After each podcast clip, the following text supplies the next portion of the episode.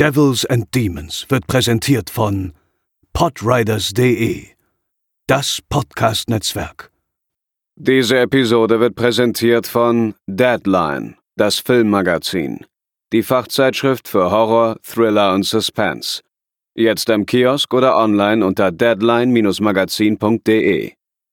Moin Moin und herzlich willkommen zur 234. Episode von Devils and Demons, eurem Lieblingshorrorfilm-Podcast. Ich bin der Chris und wer heute bei mir ist, das klären wir gleich. Äh, das ist sozusagen heute so ein bisschen unser Sommerspezial, denn äh, die Herren Pascal und André sind heute nicht da, aber dafür sind ganz viele andere tolle Menschen da und äh, worüber ich mit denen reden will, das hört ihr nach dem Intro. Oder ihr habt es schon gelesen in Überschrift, ihr schlauen Füchse.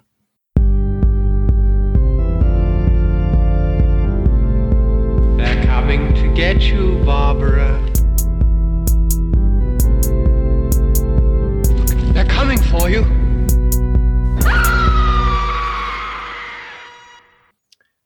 So, jetzt äh, gleich als Vorwarnung. Ähm, es kann sein, dass wir heute vielleicht mal den einen oder anderen Tonaussetzer haben, weil wir heute tatsächlich hier zu viert sind und es ist warm draußen. Da ist vielleicht mal das eine oder andere Fensterchen offen und der eine oder andere Vogel fliegt vorbei oder der eine oder andere Pizza-Lieferant fährt mit seinem Moped vorbei. Es kann alles passieren, aber versetzt euch einfach in eine gemütliche, spät abendliche Sommerstimmung und dann passt das schon. Und ich stelle euch jetzt mal unsere GästInnen vor und äh, Ladies First natürlich. Ich äh, freue mich sehr, äh, dass du heute bei uns bist. Ähm, eigentlich haben wir dich ja eingeplant für eine spätere Folge, das machen wir ja auch. Und äh, dennoch ist jetzt dein erster Auftritt quasi vorgezogen worden. Die liebe Theresa. Hallo. Theresa, erzähl mal, du bist ja auch äh, große Horrorfilmliebhaberin und auch generell große Filmliebhaberin. Ähm, schreibst auch viel auf Letterboxd über die Filme, die du gesehen hast und äh, auf Twitter und auf Social Media generell bist du auch unterwegs. Wo können die Leute mehr von dir lesen und wo kommt deine Filmleidenschaft her und vor allem deine Horrorfilmleidenschaft? Genau, also ich bin auf Twitter und ähm, Letterboxd unterwegs unter dem Namen Jason's Mom. Und von da aus kommt man dann auch auf meinen Instagram-Account, der nochmal einen anderen Namen hat. Aber da passiert auch nicht viel, was sich auf Filme ähm, bezieht. Das ist eher dann ein Sport-Account. Und genau, schreibt gerne Reviews auf Letterboxd. Hatte dazwischen drin einen kleinen Durchhänger, bin jetzt aber wieder auf der Höhe und schreibe wieder mehr. Und genau. Und meine Faszination für Horrorfilme kam tatsächlich relativ spät, erst so mit 16, 17. Also ich habe so in meiner Jugend eigentlich gar keine Horrorfilme geschaut, mit ein paar Ausnahmen. Also ich habe mal Carrie 2 zum Beispiel gesehen oder Silent Hill. Aber ansonsten habe ich da eigentlich erst so richtig mit 16, 17 angefangen. Da habe ich dann das erste Mal das Ring Remake geguckt und es hat mir so eine Angst gemacht. Und genau, danach wollte ich mehr sehen und habe dann wirklich ähm, einen Sommer lang richtig viele Horrorfilme geguckt und eigentlich die kompletten großen Slasher-Reihen einmal durchgeschaut und bin seitdem dabei. Sehr gut, das klingt doch spannend. Sehr gut. Dann haben wir im Angebot den Patrick, den lieben Patrick vom Film Toast. Guten ähm, Abend, danke für die Einladung, Chris. Für die, die ihn nicht kennen, äh, wir haben ihn natürlich schon zu Gast gehabt in unserem Spezialformat. Da habe ich ja ein sehr langes Gespräch mit äh, dir geführt. Aber äh, für diejenigen, die diese Episode vielleicht nicht gehört haben, Patrick, wer bist du und was hast du mit Film und Horror am Hut? Oh, ja, in erster Linie bin ich Filmfan, glaube ich. Zumindest das, was so interessant sein könnte. Hab vor, ich glaube, dreieinhalb Jahren bei Filmtoast angefangen, über Filme zu schreiben, Reviews verfasst, Pressevorführungen besucht. Du kennst das ja auch ein bisschen. Und vor knapp zweieinhalb Jahren das Podcasting für mich entdeckt und ja, seitdem da fleißig äh, im Filmtoast Podcast unterwegs. Wir versuchen jede Woche eine Folge rauszubringen und ich bin dann meistens auch bei den Horror-related Episoden zu hören. Sehr gut. Was ist so, dass ihr habt ja ein neues Projekt ähm, am Start, äh, in der vielleicht ja der eine oder andere, der hier heute redet, auch demnächst mal dabei sein könnte. Und da handelt es sich auch um ähm, ja Thema Horror. Was äh, um was geht's da? Das nennt sich A Year in Horror und da nehmen wir uns in jeder Episode ein Jahr zur Brust. Die ersten beiden Episoden haben sich um 2011 und 2001 gekümmert. Die nächste dann 1991, 1981, 1971 und dann kommen die Zweierjahre. Das ist so ein bisschen der Modus, den wir uns ausgedacht haben. Und am Ende sollen das 50 Folgen werden mit den Jahren 1970 bis 2020. Und da äh, die Podcastenden bringen da ihren Lieblingsfilm aus dem Jahr mit, ihren ja so ein bisschen Hidden Champion, ne, so ein bisschen underrated Film und ein Geheimtipp. Und ja, da könnte es sein, dass einer der hier Anwesenden in einer der nächsten Folgen auch zu Gast ist. Kleiner Spoiler. Wunderbar. Und als drittes beziehungsweise viertes im Bunde, ähm, ihr kennt ihn bereits aus unserer großen The Purge Retrospektive aus dem letzten Sommer, der liebe Onno von Ruhe im Saal. Ich grüße dich. Schön, dass du wieder dabei bist. Ja, moin. Schön, dass ich dabei sein darf. Ne? Sehr gerne. Ja. Was, was gibt's bei euch Neues im Ruhe im Saal Podcast? Was gibt's da Neues? Ja, viele neue Folgen, jede Woche auch eine neue. Und wir arbeiten gerade an einem Jahres-, äh, Halbjahresrückblick, machen wir mal.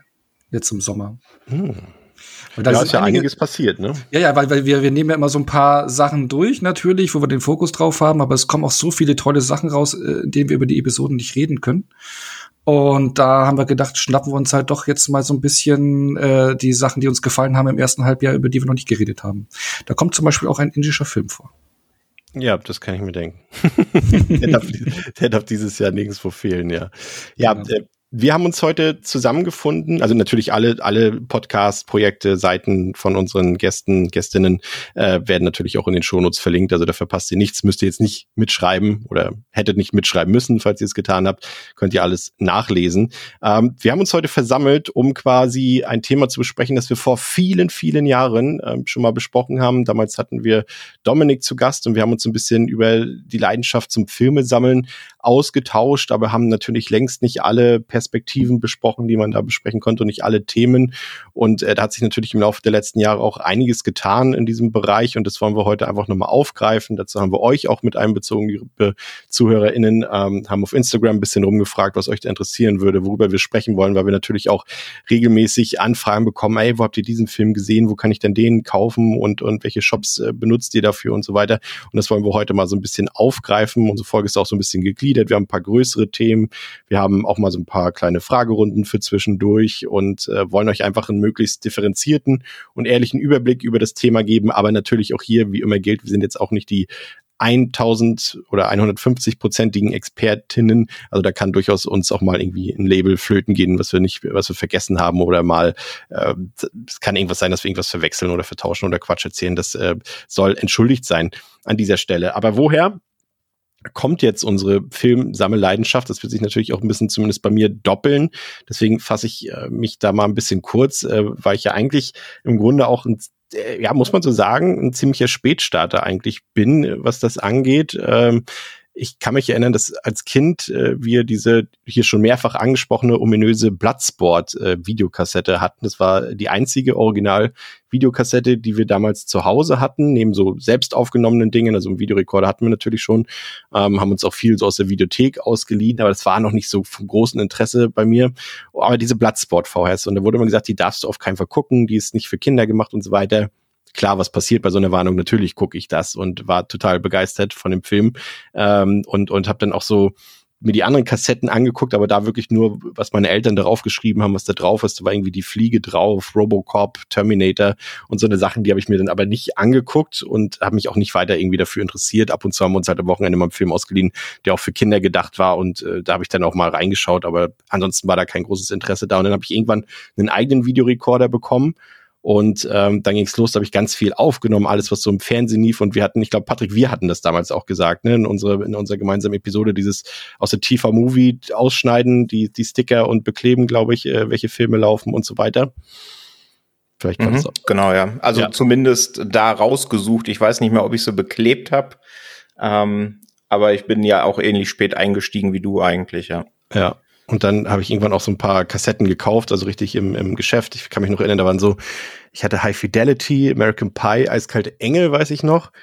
Blair Witch Project 2 kann ich mich auch noch dran erinnern. Das ist ja auch eine altbekannte Anekdote von mir, dass ich äh, mich geweigert habe, den ersten Teil zu gucken und ihn gut zu finden, weil alle ihn gehypt haben. Und dann habe ich mir den zweiten Teil gekauft und habe gesagt, der ist eh viel besser. Was vermutlich nicht stimmt. und ähm, dann irgendwann habe ich, äh, ich glaube, ich weiß gar nicht mehr, wann ich den kann jemand mal von euch checken, wann, wann das erste Avril Lavigne Album rauskam? War das nicht so 2000 direkt? Ich hätte 2004 gesagt, aber vielleicht ist das Ach so. 2000, oder 2002. Irgendjemand von euch checkt das bestimmt gerade. Ich jetzt hier schon 2002, Let Go heißt's, oder? Ach so, Ah. so spät. Ja, okay. Und sie hat dann im folgenden Winter hatte sie eine Live-DVD rausgebracht, wo sie in Dublin, glaube ich, spielt oder so. Und äh, dazu habe ich dann äh, einen DVD-Player bekommen und diese DVD, es war, glaube ich, am Geburtstag oder Weihnachten oder irgendwie so. Und ähm, dann hatte ich quasi einen DVD-Player, einen eigenen. Und das war ja damals so noch relativ frisch, das Medium. Und dann äh, ging es darum, irgendwie, ja, dann brauche ich aber auch irgendwelche Filme, die ich damit gucken kann, war mein Vater nicht so begeistert von. Ähm, dann sind wir einmal irgendwie im Mediamarkt gefahren in Rostock und jeder sollte sich dann eine DVD aussuchen. Ich glaube, ich habe mir, damals waren wir noch große Vin Diesel-Fans, kann man sich heute bei mir gar nicht mehr vorstellen. Ähm, habe ich mir, glaube ich, Triple X ausgesucht und er hat sich Fast and Furious den ersten rausgesucht. Und dann ging es aber schon los. Ich wollte dann noch einen anderen Film haben. Ich wollte 28 Days Later haben. Die hat damals, glaube ich, 25 Mark gekostet. Oh, nee, Euro war es, glaube ich, schon. Äh, muss ja auch. Ähm, die DVD gekostet und äh, da ging das Gemecker schon los. Oh, hätte ich das gewusst, dass du auch so viele Filme dann kaufen musst und brauchst, dann hätte ich dir keinen DVD-Player geschenkt. Und das war so, so wie Eltern halt so sind. Aber äh, es war auch alles noch nicht so schlimm, weil mein Hauptkerngebiet war damals wirklich Musik und und und alles, was so mit Metal und Hardrock und so zu tun hatte. Und das war so meine Passion. Und da habe ich lieber noch CDs gekauft, als mir Filme zu kaufen. Aber irgendwann kam dann die Blu-ray raus. Und da hat's mich dann tatsächlich erst ab da so richtig gepackt, so was Filme sammeln angeht. Ich war natürlich früher auch schon öfter im Kino, aber so, dass ich sie im Regal haben musste, war eigentlich nie ein großes Thema. Aber bei der Blu-ray ging's dann richtig ab, irgendwie, weil ich auch begeistert war von der Bild- und Tonqualität. Das war ja doch noch ein ziemlich krasser Sprung im Vergleich zu DVD. Und von da an irgendwie äh, war das so meine große Leidenschaft irgendwie, aber dafür dann auch Hardcore-mäßig sozusagen. Und da war mein Vater dann auch wieder dabei. Da hatten wir sogar ein gemeinsames Hobby. Also das mochte er dann auch und hat dann auch äh, sich eine kleine Sammlung aufgebaut, auch wenn das heute nicht mehr sein Hobby ist. Aber das wäre so mein kurzer Werdegang, zumindest was mein Einstieg so ins, in, in den Film und ins Filmesammeln vor allem angeht. Wie sah das bei dir aus, Therese? Bisher muss man vielleicht in, in dem Fall noch dazu sagen, natürlich auch ein paar Generationen jünger als wir, ne?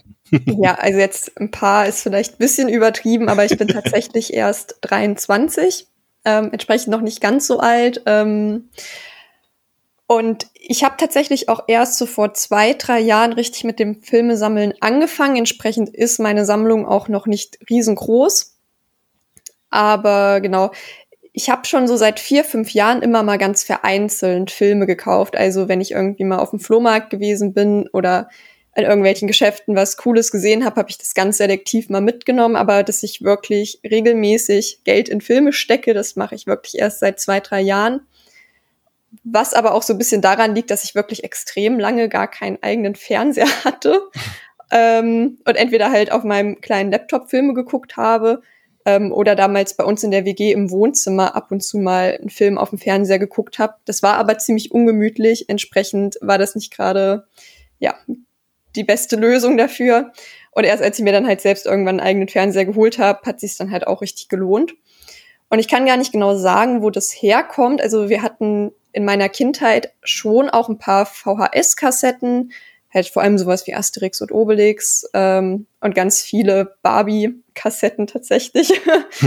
ähm, das war damals sehr beliebt bei meiner Schwester und mir. Genau. Und deswegen weiß ich gar nicht so recht, wo das herkommt. Ich schätze, ich mag das einfach, sowas in der Hand zu haben. Und ich finde auch irgendwie hat das eine coole Ästhetik. Und ich gucke mir auch echt richtig gerne die Sammlung an. Und ich gucke die aber auch tatsächlich halt alle. Ich finde es einfach schön zu wissen, okay, ich komme jetzt nach Hause und ich habe hier eine große Auswahl an Filmen, die ich jederzeit, unabhängig davon, ob das WLAN spinnt oder nicht, Ja. gucken kann. Und außerdem, ähm, genau, schätze ich das Bonusmaterial in der Regel sehr im Vergleich zum Streaming. Ja, dann können wir auch direkt, äh, äh, bevor wir mit, mit Onno und Patrick weitermachen, auch äh, mal die Umfrage, die ich auf Instagram gestellt habe, mal mit in die Analyse hin, hineinziehen. Da habe ich gefragt, äh, warum die Leute eigentlich eine physische Filmsammlung haben, also woher dieses äh, einfach das Interesse und oder der Drang da noch kommt. Und es ist so ein bisschen das, was du eben auch gesagt hast, Theresa, es ist einfach bei 76 Prozent der Befragten wirklich einfach äh, der Wille oder der Wunsch, einfach physisch was in den Händen zu haben, Film wirklich zu besitzen, in, im Regal zu haben, die Optik, die Haptik, einfach da was stehen zu haben, so wie man auch irgendwie, wie Leute eben auch andere physische Videospiele, Bücher, wie auch immer, ne, das sieht halt irgendwie in der Sammlung immer schön aus, man weiß irgendwie, man hat seine eigene Bibliothek, glaube ich, zu Hause und nur 14, also in Anführungszeichen nur 14 Prozent haben gesagt, weil es halt die, die äh, optimale Bild- und Tonqualität hat.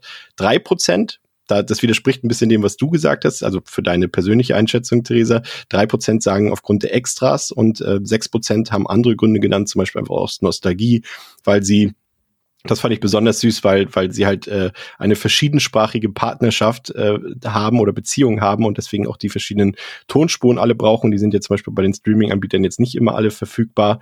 Ähm, dann haben manche gesagt, weil vieles, was äh, man gerne guckt, einfach gar nicht streambar ist. Ähm, die Verfügbarkeit und äh, manchmal sind es auch einfach die Schnittfassung, weil manche Sachen halt ähm, zum Beispiel beim Streaming auch einfach nur geschnitten vorhanden sind.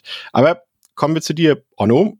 Ähm, wir haben ja, glaube ich, damals in der Purge-Folge auch schon mal so ein bisschen drüber geredet, aber führ es ruhig nochmal aus. Wo kommt deine Leidenschaft für das Sammeln von Filmen her? Da kann ich sogar ein bisschen ausholen. Ne? Aber du hast ja gerade gemeint, du, du hast ja gerade gemeint, du hast spät angefangen, aber du hast ja auch schon von VHS und sowas aufnehmen. Wie alt warst du dann da? Oder was, was ist die Definition von spät anfangen? also, dir? also ich habe ja die VHS quasi nicht gesammelt. Das war eine selbst aufgenommene. Ja, aber es ist für mich auch schon so ein Anfang eigentlich. Also, ne, also die richtige Sammlung. Aber es ist schon so eine Leidenschaft, dass man sagt, okay, ich mag das Medium Film und ich, ich nehme es mir auf und es ist eigentlich auch schon eine Sammlung auf. Das müsste so, so 97, 98 gewesen sein. Also da war also, ich zehn.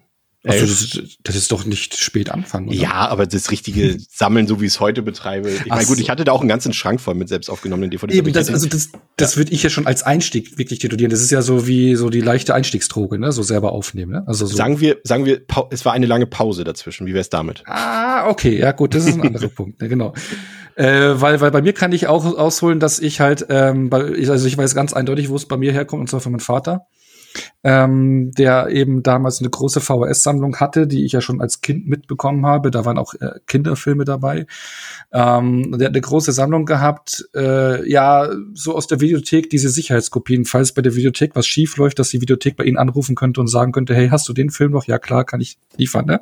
So die Sicherheitskopien in den 80er Jahre.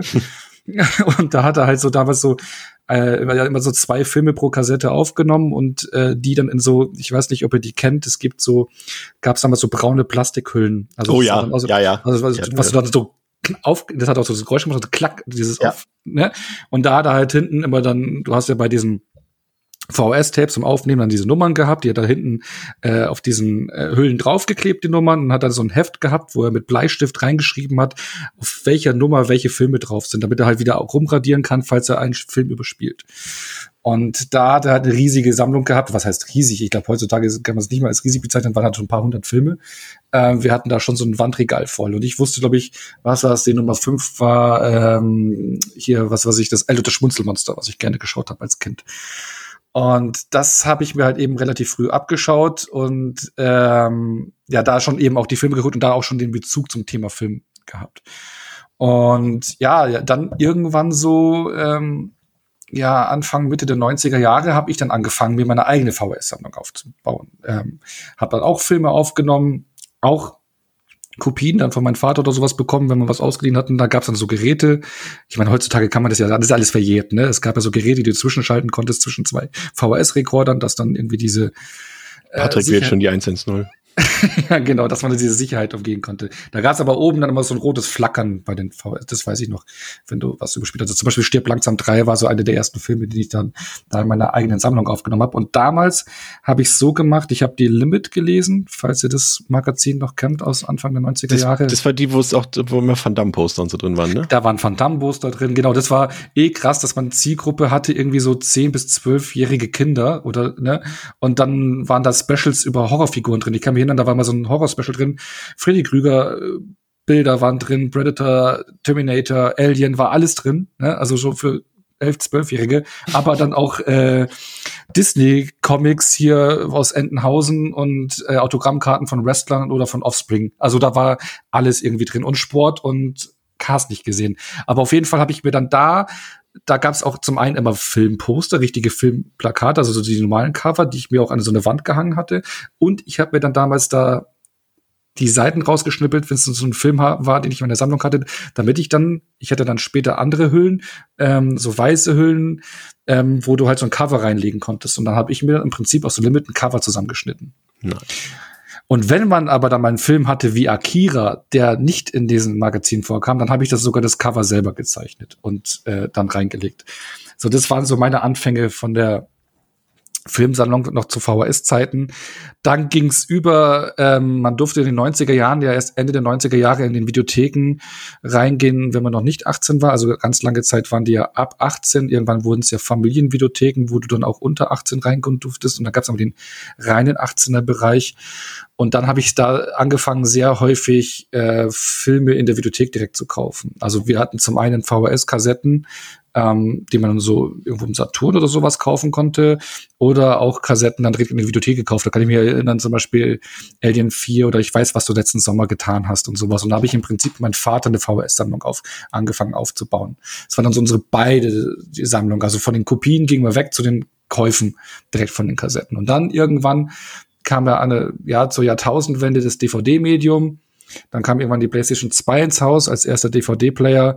Ja, und dann ging's richtig los. Dann für 50 Mark, also meine ersten DVDs habe ich doch in Mark gekauft. Ich glaube, die allererste war Terminator 2, dann kam Con Air und dann Fast and Furious. Und ja, seitdem eigentlich voll am Ball. Aber dann jahrelang eigentlich so, ja, so schon im Mainstream-Bereich unterwegs. Ne? Also so angesagte ähm, Actionfilme, okay, was heißt, wenn man Van Damme-Filme oder sowas jetzt auch in den Mainstream-Bereich reinpackt. Und ja, in den letzten vier, fünf Jahren mit der Zunahme der Aktivität auf Twitter und Letterboxd und der einen oder anderen neuen Bekanntschaft, die einen da noch tiefer reingeführt hat in dieses Loch von Filmsammlung, äh, ist es dann doch, doch deutlich exzessiver geworden, weil es ist Wahnsinn, ähm, wie unterschiedlich tief oder man dieses Thema äh, Filmsammlung betreiben kann. Ja, also ich meine, du kannst es halt auch eben, wenn du sagst, äh, seit 20, 30 Jahren sammle ich Filme, alles was irgendwie im Saturn und Mediamarkt ist, dann kannst du auch eine riesen Filmsammlung haben. Äh, hast aber zum Beispiel, was ich Jahre, Zehnte nicht lange, äh, lang nicht hatte, diese ganzen Labels und was es alles gibt und im Ausland einkaufen und Import und bla bla bla, war für mich jahrelang kein Thema. Ich habe wirklich durchweg durch von der Zeit, was ich gedacht habe, von den 2000ern bis jetzt eigentlich immer Filme gesammelt immer DVDs gekauft. Ähm, aber erst in den letzten Jahren dann doch deutlich tiefer noch eingestiegen. Und es ist wahnsinnig. Schade, ne? Du hättest auch ein Schloss haben können. Ja, ne, äh, schon, ne? und äh, aber es ist erstaunlich, wie tief man da einsteigen kann und wenn man noch tiefer gräbt und bla und wie exzessiv das Hobby jetzt eigentlich gerade ausartet in verschiedenen Editionen und limitiert und bla und verschiedene Labels, Import, bla und hast nicht gesehen. Das ist Wahnsinn. Das ist auch cool, dass du halt einfach äh, je nachdem, wie deine Filmleidenschaft ist, entsprechend auch die, das Thema Filmsammlung äh, gestalten kannst. Patrick. Ja. ich bin da eher so äh, bei dem, was du erzählt hast, Chris, unterwegs. Also ich bin Jahrgang 85, habe aber erst, würde ich sagen, sowas mit 15, 16 überhaupt richtig bewusst Filme geguckt. Also klar, der Fernseher lief und da hat man mal Indiana Jones und Co. gesehen. Aber dass ich mir wirklich Filme rausgesucht habe, die über äh, die ich dann auch tatsächlich bewusst geschaut habe. Das kam da erst. Vorher war ich auch äh, eher CD-Kind, CD-Jugendlicher, habe CDs gesammelt. Das hat mittlerweile komplett aufgehört. Also da bin ich komplett auf digital umgestiegen, obwohl ich immer noch sehr viel Musik höre.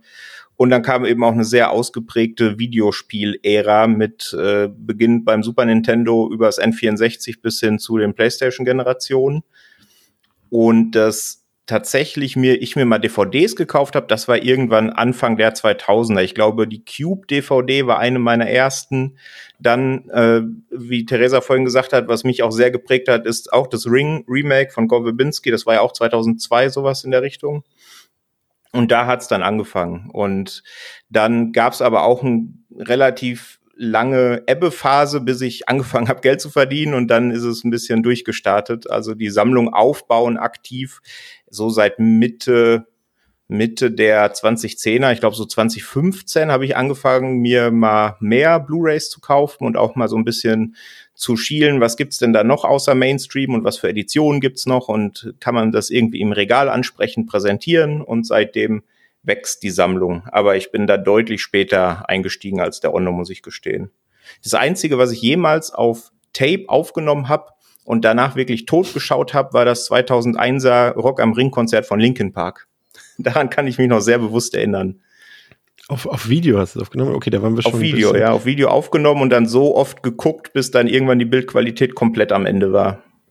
Ich ja. glaube, das hatte ich damals als schon, als irgendjemand hat es damals in, äh, wie gesagt, es kann durchaus sein, dass heute ein paar Sachen, äh, es wurde ja vorhin schon erwähnt, ähm, von Ono ein paar Sachen hier am Rande der Illegalität sind, die hier besprochen werden, aber äh, ich hatte davon, glaube ich, damals schon irgendeine so AVI oder eine Impact-Aufnahme äh, als Videoform auf dem Computer von dem Konzert. Aber ja, ja großartiges Konzert. Auch äh, immer hoch und runter geguckt.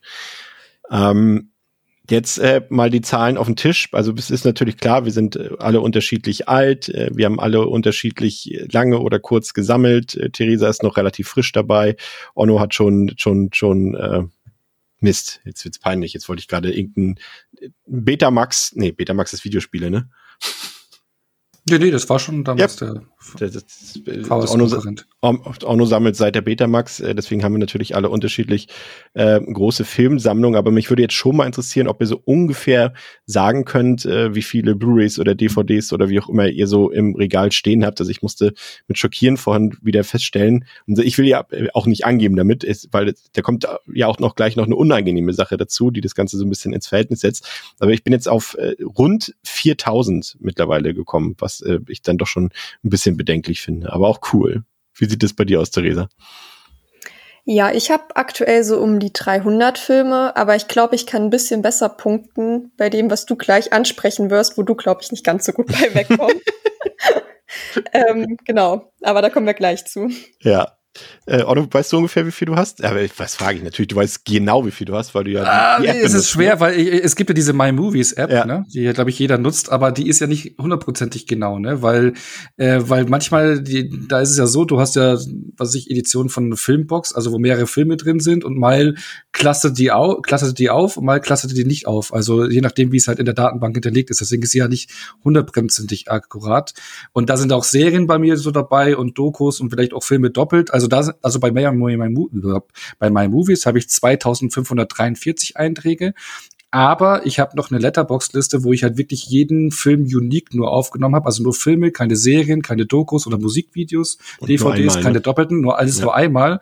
Äh, da habe ich 2177 Filme explizit, genau.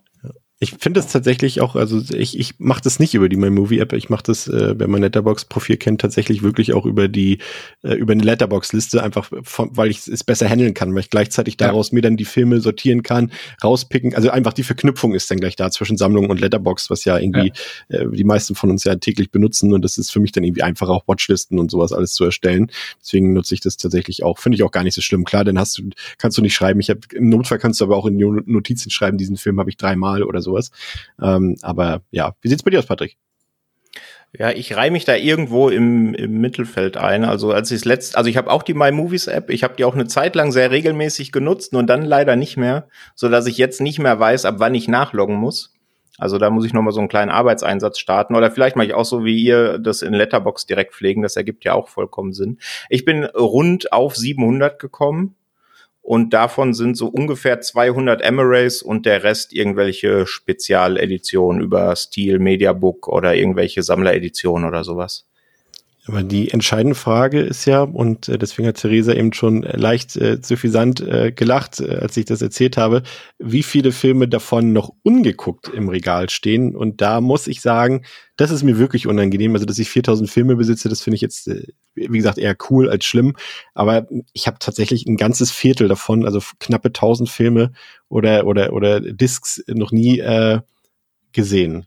Aber mein großes Ziel ist es, ich, ich sage das irgendwie jedes Jahr, irgendwie, wenn irgendwie die Letterboxd-Statistiken äh, sich refreshen zum 1. Januar, sage ich, okay, ich gucke jetzt wirklich, ich kaufe die nächsten Monate keine neuen Filme. Ich will jetzt diese tausend ungeguckten Filme erstmal äh, schauen, bevor ich mir was Neues kaufe. Aber das ist spätestens am 2. Januar beim ersten Ziel schon wieder äh, komplett vergessen, Theresa. Wie sieht's bei aber, dir aus? Achso, ich ja, wollte ja? eine Frage stellen. Weil ich wollte eine Frage stellen, sind es ungesehen, ungesehene Filme oder also sind es Filme, die du vielleicht schon kennst, in der Sammlung hast und noch nicht angeschaut hast oder komplett Filme, die du noch gar nicht kennst und noch nie gesehen hast? Noch gar nicht kenne und nie gesehen habe. Also so krass gleich. Okay. Ja. Weil wir bestimmt Filme, die du schon mal gesehen hast, die schon du kennst und die du neu in die Sammlung geholt hast, da kommt auch noch ein Packen drauf. Oder? Nee, also wenn, wenn, wenn jetzt zum Beispiel irgendwie nur mal als Beispiel, wenn jetzt The Northman kommt ja glaube ich nächste Woche auf Disc raus, wenn ich die jetzt kaufen würde, die würde ich als äh, geguckt, weil ich es im Kino gesehen habe, mhm. bezeichnen, auch wenn die Disc nicht äh, noch nicht verwendet wurde. Aber es sind okay, wirklich ja. Filme, die ich noch gar nicht gesehen habe, aber besitze. Ja. Aber das heißt, dass die Zahl der Disc, die du im Regal stehen hast, die noch nie im Player rotiert sind, bei dir noch deutlich höher ist. Ja, ja, auf jeden Fall. Jetzt ist betretenes Schweigen, ihr seid alle schockiert. Theresa, sag was. genau, also ich habe tatsächlich acht Filme, die ich noch nie gesehen habe. Das ist, da bin ich auch sehr stolz drauf, dass es nicht mehr sind und ähm, das ist tatsächlich jetzt halt auch irgendwie eine Anzahl, die man noch ganz gut bewältigen kann. Also ja. das ist, wenn ich mich hinsetzen würde, wäre das halt in einer Woche abgearbeitet und so, wenn ich Lust habe, schaue ich davon immer mal ein. Und das finde ich eigentlich auch echt ziemlich gut, dass ich hier ziemlich guten Überblick halt noch über das habe, was ich eigentlich besitze und was ich noch nicht geguckt habe. Aber ich habe tatsächlich auch einige Filme, was Onno gerade angesprochen hat, die habe ich gekauft und seitdem nicht geguckt und vermutlich werde ich sie auch nie wieder gucken. Also ein Beispiel da wäre zum Beispiel The Crutch 3 also aus der Remake-Reihe. Das habe ich halt gekauft, damit ich halt die Reihe vollständig habe. Aber ich habe das gekauft und ich wusste eigentlich da schon, vermutlich werde ich diesen Film nie wieder gucken. Ihr werdet also euch, ihr, du wirst dich, du wirst dich daher mit Onno noch anfreunden, wenn es um Thema Komplettismus angeht. Da bin ich mir ja. sicher. ja, das ist so der innere Monk, der möchte das einfach, dass dann auch noch The Crutch 3 gekauft wird. Auch, wie gesagt, wenn ich ihn vermutlich nie wieder gucken werde, aber vielleicht kommt ja irgendwann der Tag, wo ich mir denke, heute The Crutch 3 und dann bin ich halt vorbereitet. Aber genau. äh, wie, wie machst du das denn? Ist es bei dir so, dass du zum Beispiel eher tendenziell nur mal einen Film kaufst oder kaufst du dir zehn Filme und sagst, bevor ich mir jetzt neue kaufe, gucke ich diese zehn erst? Oder wie schaffst du es quasi, up to date zu sein, dass da wirklich nur acht Filme, äh, von denen mich übrigens interessieren würden, welche das sind, die du noch nicht gesehen hast? Vielleicht weißt du ein paar aus dem Kopf. Ähm, also wie ich das mache, ist, ich kaufe halt prinzipiell ähm, jeden Monat so, ich weiß nicht, vier Filme vielleicht, manchmal fünf, manchmal weniger, manchmal mehr, je nachdem, ähm, was ich so für Angebote finde und ob es sich lohnt, mehr zu kaufen oder ob ich eher auf Qualität statt Quantität gehe. Und dadurch ist es halt irgendwie immer eine machbare Menge, die halt reinkommt. Und wenn ich halt einen Film jetzt neu kaufe, den ich auch unbedingt sehen möchte, dann gucke ich den natürlich auch zeitnah. Entsprechend sind es dann halt eher, wenn ich mal mehrere Filme auf einmal kaufe, ähm, von denen ich auch ein paar nicht gesehen habe, die mich aber interessieren, dass ich die dann halt nicht so schnell abgearbeitet bekomme. Ein Beispiel wäre da, also ich habe hier jetzt zum Beispiel noch ähm, Trainspotting, den ich noch nicht gesehen habe. Oder ich beantworte die Frage gleich nochmal. Ich gehe erstmal weiter und gehe nochmal in mich. Ah, ich muss, wen spreche ich zuerst dann nicht? Ich habe das tendenziell das Gefühl, dass ich bei Onno eher doch auf meiner Seite liege. Du hast doch bestimmt auch relativ, also ein paar Filme, die du noch nicht gesehen hast aus deiner Sammlung. Genau, also bei mir ist es ja so, dass ich, ich habe da auch äh, eine Letterbox-Liste, ich habe sogar mehrere Letterbox-Listen, die, äh, die sind nur privater Natur, ähm, weil ich habe eine so komplett ungesehen, also so ein Backlog, Ne? Also ja. da, schrei da schreibe ich mir alle Filme auf, eben die ins Regal wandern. Entweder, äh, egal ob ich sie schon kenne oder nicht kenne, die Filme. Also das ist dann mein Backlog, weil Filme, die ähm, ich kaufe, auch wenn ich sie schon kenne, die will ich auch irgendwann sehen. Und die kann ich ja im Prinzip erst abhaken für mich, als äh, weil wenn sie einmal im Player rotiert sind. Ne?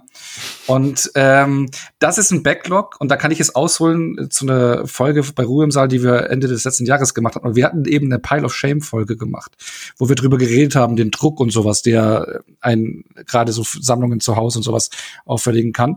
Und da hatte ich zu dem Stand, äh, Zeitpunkt, äh, es war Dezember letzten Jahres, 660 Filme auf meiner Backlog-Liste. 660, Ende, also von halbem Jahr. Wenn man das so umrechnet, gemessen an der Größe der Filmsammlung, sind wir ja dann doch schon beieinander, ne? Genau, genau. Und aktuell sind auf dieser Backlog-Liste, also das heißt, äh, also die alle betrifft, bin ich nur noch bei 550.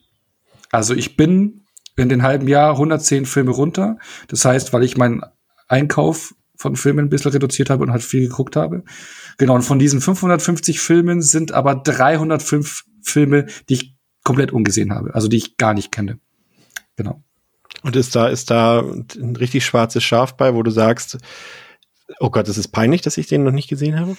Also bei mir ist es ja immer, bei mir ist es ja immer Fight Club. Das äh, Ach so, ich glaube so. Warte mal, also so ein krasses Ding nicht. Also ich habe da vor allem, also ich habe so, also wenn, wenn, du von Ranking her gehst, ich habe immer so eine Charlie Chaplin Box geholt, weil Klassiker und sowas habe ich bis heute noch nie reingeschmissen. Da sind halt, wenn man so nach Ranking geht, so die Charlie Chaplin Filme drauf oder ein paar Hitchcock Sachen, weil ich finde, das sind Sachen, da musst du halt irgendwie Bock drauf haben. Aber ansonsten, ich glaube, so ein krasser Überklassiker. Ja, vielleicht die Vögel von Hitchcock doch nicht gesehen. Aber so, sonst so krasses Zeug ist nicht dabei, was komplett ungesehen ist. Also dieses Jahr auch Komm und Sie endlich nachgeholt, auf den muss man auch Bock haben. Ne? Aber nee, aber ich bin froh, echt happy, dass ich da schon gut runtergekommen bin auf, auf, auf 305 komplett ungesehene. Und ja, aber nee, so komplett äh, so ein schwarzes Schaf würde ich da jetzt nicht rein betiteln.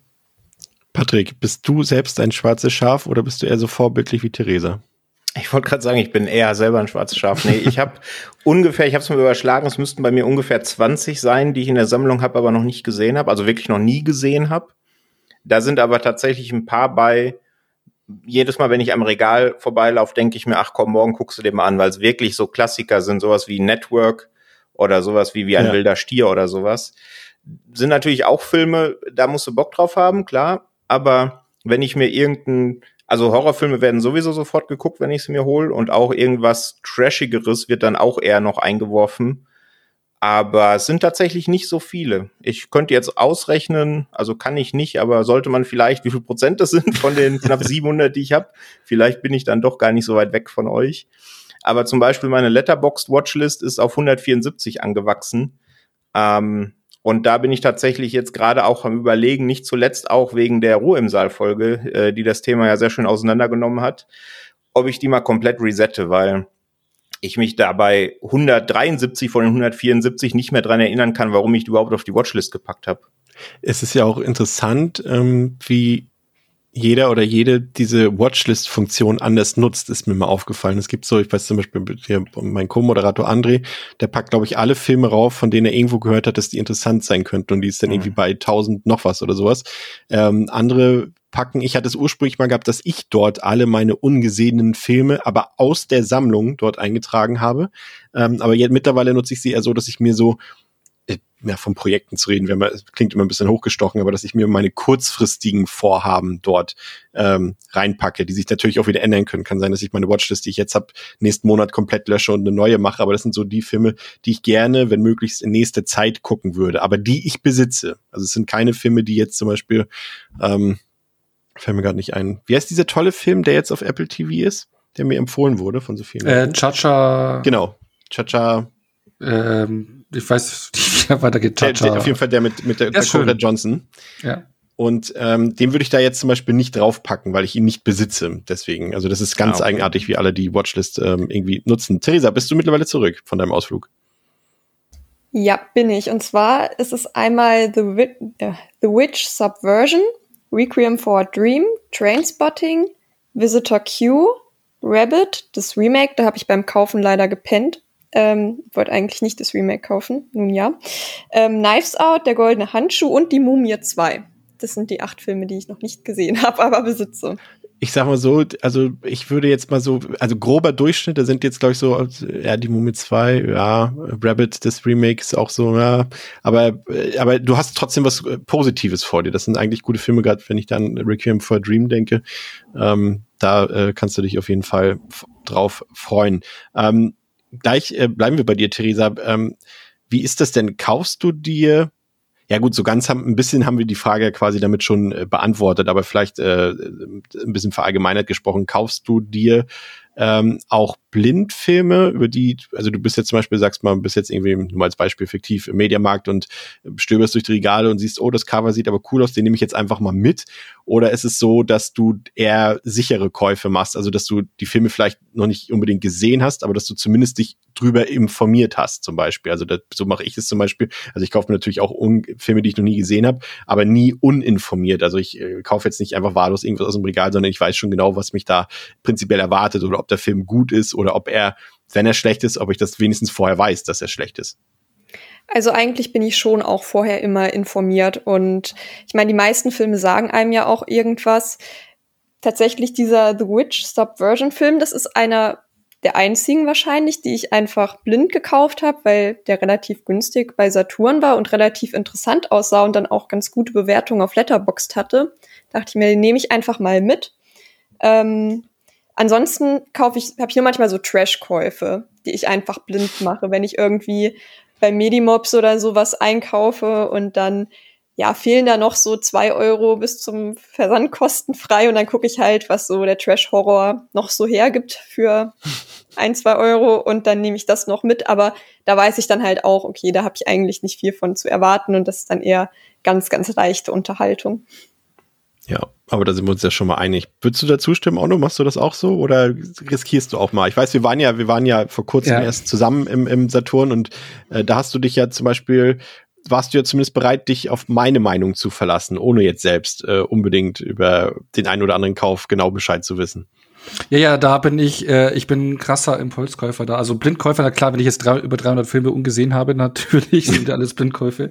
Ähm, aber ja, klar, das ist es so wie mit dir zum Beispiel. Ähm, da ist es eher so, wenn's, wenn ich weiß, es ist irgendein Genre oder irgendein Ding, was mich interessiert, was mich hookt. Da ist bei mir auch so die, ähm, ja, die, die Anforderung daran, dass mir der Film gefällt, ist dann recht niedrig. Also wenn es ein Genrefilm ist, Slasher oder sonst irgendwie was, was mir gefällt, ein paar Keymarks hat, die mir gefallen, dann ist die Hürde ziemlich niedrig, dass das Ding bei mir landet. Und so war es ja da, wo wir am Saturn waren.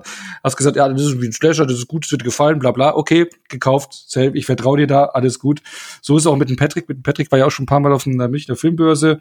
Hat mir auch da und hier und da schon ein paar Filme empfohlen, die ich dann einfach so blind gekauft habe. Da vertraue ich auch voll. Ich merke es auch sehr häufig, auch wie letztens hier, ähm, wie hieß der The Edge of X? Ähm, ein Slasher, glaube ein spanischer Slasher, wo es das Mediabook rauskam.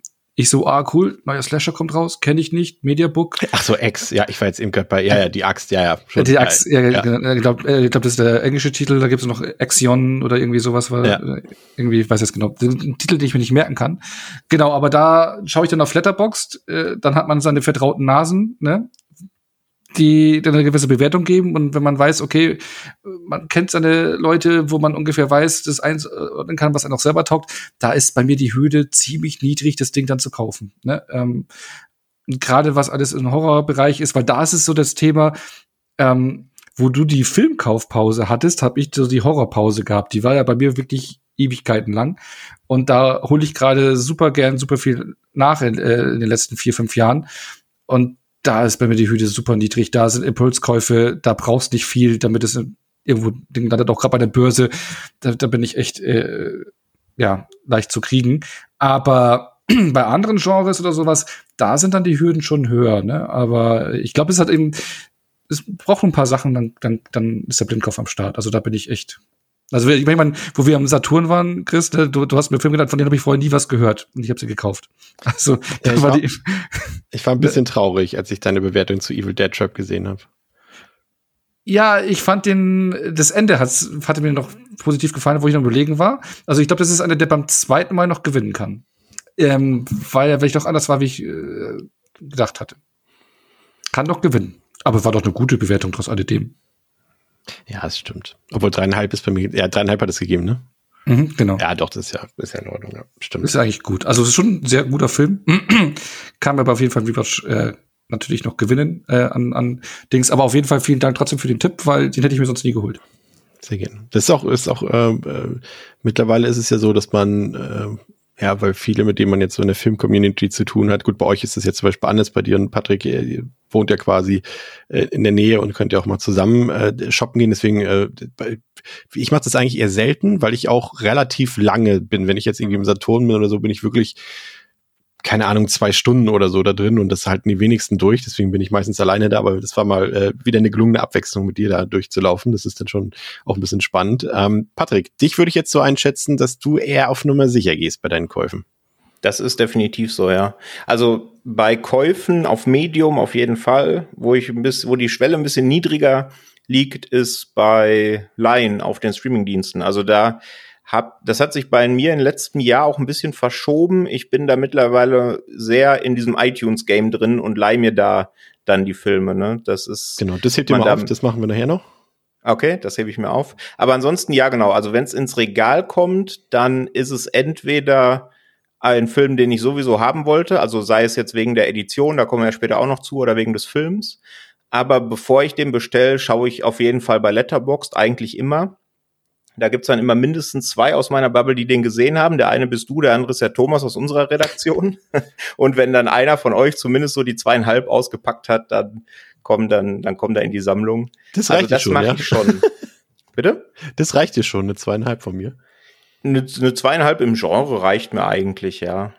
Das ist dann schon okay. Aber da, da sollte der Onno noch mal gucken. Bei Edge of the X hat er sich verklickt bei Letterbox. Dem hat er nämlich nur zweieinhalb gegeben. Da muss irgendwas, das muss Dafür noch. Ja, mindestens ein ganzer Stern. Ja. Ja, Ja, ich fand den leider, da hat mich schon enttäuscht, muss ich echt ehrlich sagen. ja, okay. Okay, nee, aber tatsächlich, also da bin ich eher, eher Sicherheitskäufer, was das angeht, absolut, ja. Ja, denn äh, eine Sache, über die niemand gerne redet, ähm, es ist natürlich der Kostenfaktor. Ähm, gehen wir natürlich nachher auch nochmal genauer drauf ein. So auf die Preisgestaltung ist ja nun auch nicht gerade das äh, billigste Hobby, welches man sich aussuchen kann. Obwohl, wenn ich gerade so, ich bin so ein bisschen ähm, so se- semi, aber im Low-Budget-Bereich gerade auch wieder so ein bisschen ins Trading-Card-Game eingestiegen, aber jetzt nicht Pokémon-Karten oder sowas. Aber gerade wenn man sich das anguckt, äh, das kann ja durchaus äh, noch ein deutlich teureres Hobby sein als Filme sammeln. Das hat mich dann wiederum auf der einen Seite wieder beruhigt, weil ich denke, okay, dann bin ich ja mit meinem eigentlichen Hobby ja eigentlich äh, noch im Rahmen, sage ich mal. Und wie gesagt, wir hatten das ja auch, glaube ich, glaube Patrick, wir hatten das gesagt in unserer Folge, äh, man kann das Geld natürlich auch theoretisch irgendwie, man kann auch jede Woche auf Party gehen und dort irgendwie sich Alkohol kaufen für die Summe und weiß ich nicht, ob das jetzt am Ende sinnvoll ist. Das ist im Endeffekt Geschmackssache. Ich glaube, äh, wir sind alle alt genug, um zu wissen, wofür wir unser Geld ausgeben. Und man muss da jetzt auch heutzutage, ich mache auch keinen mehr einen Vorwurf, der sagt, ich äh, versauf jedes Wochenende mein Geld, äh, wenn das die Befriedigung am Ende gibt. Ähm, dann ist das einfach so. Aber ähm, nichtsdestotrotz kostet es ja Geld. Und wenn man sich das mal so summiert, was man so im Monat für Filme ausgibt, Holla die Waldfee, da kommt schon, kann auch einiges ähm, zusammenkommen. Also ich habe es versucht jetzt so ein bisschen in den letzten Monaten ein bisschen zu reduzieren, mir jetzt auch nicht alle Neuerscheinungen mehr zu kaufen oder ab und zu auch mal ein bisschen zu warten bei der einen oder anderen Edition oder auf einen Sale zu warten. Aber wenn ich dann so denke, wenn jetzt zum Beispiel mal wieder eine Filmbörse ist in Hamburg oder so weiter und äh, ich da ja grundsätzlich so um die 200 Euro ausgebe, kann das in der Summe schon mal so um die 400, 500 Euro im Monat sein. Ähm, aber das äh, würde ich trotzdem gerne auch in naher Zukunft so ein bisschen reduzieren. Äh, damit die Fallhöhe ähm, extrem ist, äh, Theresa, äh, frage ich dich als nächstes, weil das kann man sich ja zumindest schon mal denken, wenn du sagst, wenn du dir jetzt nicht gerade ganz, ganz rare Out-of-Print-Editionen kaufst, wo ein Film 500 Euro kostet, glaube ich, mit deinen vier bis fünf Käufen im Monat landest du da ein bisschen drunter, ne?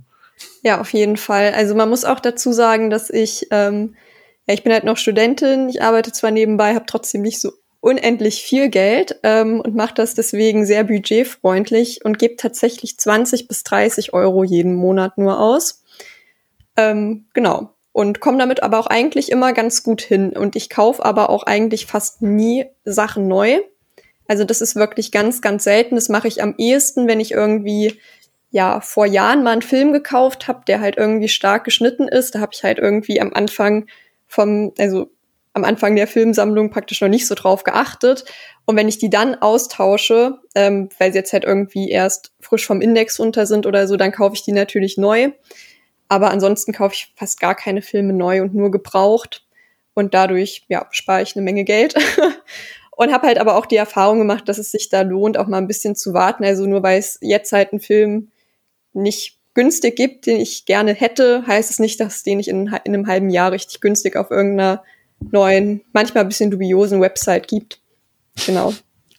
Ja, das ist natürlich, das hat sich ja auch so ein bisschen im Laufe der letzten Jahre geändert, dass wirklich der Preisverfall ja auch wirklich teilweise extrem ist, wenn man es jetzt nicht gerade auf irgendwelche äh, limitierten oder Sammlereditionen generell angelegt hat. Also sag ich mal, wenn jetzt ein normaler, die machen jetzt hier der neue The Batman ist draußen und der kostet zum Start irgendwie 16 Euro, da kannst du dir sicher sein, dass der spätestens in einem halben Jahr sieben Euro oder fünf Euro neu kostet. Also das ähm, hat sich schon ein bisschen deutlich geändert äh, zu früher. Von daher ist das, was du auch machst, auch einfach äh, vernünftig. Aber auch gerade deshalb äh, fand ich es auch in, so gut, dass du heute zugesagt hast für die Episode, weil ich ja schon ein bisschen wusste, dass du ja auch äh, viel gebraucht kaufst und und äh, auch ein Budget natürlich auch ein ganz anderes ist. Und deswegen finde ich das von der Perspektive halt, ähm, das heute so zu besprechen, auch interessant, weil wir dann eben nicht nur diese eine Sicht der Dinge haben, sondern auch mal aus, aus einer anderen Perspektive. Und äh, allein deshalb schon ähm, sehr interessant, dass du heute da bist. Wie sieht's bei dir aus, Onno? Was, äh, was muss man, wenn man mit dir zusammenlebt, äh, womit muss man rechnen, äh, wofür das Geld drauf, wie viel Geld drauf geht im Monat für das Hobby? Also vor ein paar Jahren hatte ich mal so eine Excel-Liste, wo ich das getrackt hatte. Ähm, da war es aber noch so deutlich geringer. Also ich hatte Zwischenzeit, muss man noch sagen, ich glaube so in diesen zwei Jahren, wo die Pandemie war, so Lockdown-Phase, ich glaube, da, da waren so Peaks dabei. Ich weiß es nicht, wie viel, Aber was ich da teilweise geholt habe, wenn man so 20 Filme irgendwie pro Monat geholt hat und teilweise Mediabooks für 30 Euro dabei waren, also nicht je, äh, jeder Film oder sowas, da waren es schon so ein paar, so 200, 300 Euro vielleicht mal. Aber aktuell habe ich es deutlich runtergefahren. Also ich würde mal sagen, aktuell kratze ich nicht mehr mehr die 100 pro Monat. Ähm, da, das ist dann schon deutlich angenehmer. Aber es war zwischenzeitlich schon ziemlich hoch. Kann mir halt eben auch daran äh, liegen, also in der Pandemie, klar, man konnte nicht weggehen, man konnte nichts machen. Und da war das so ein bisschen so der, ähm, ja, so die Alternative dazu, so, so, so sich so eine Freude zu machen in der trostlosen Zeit damals.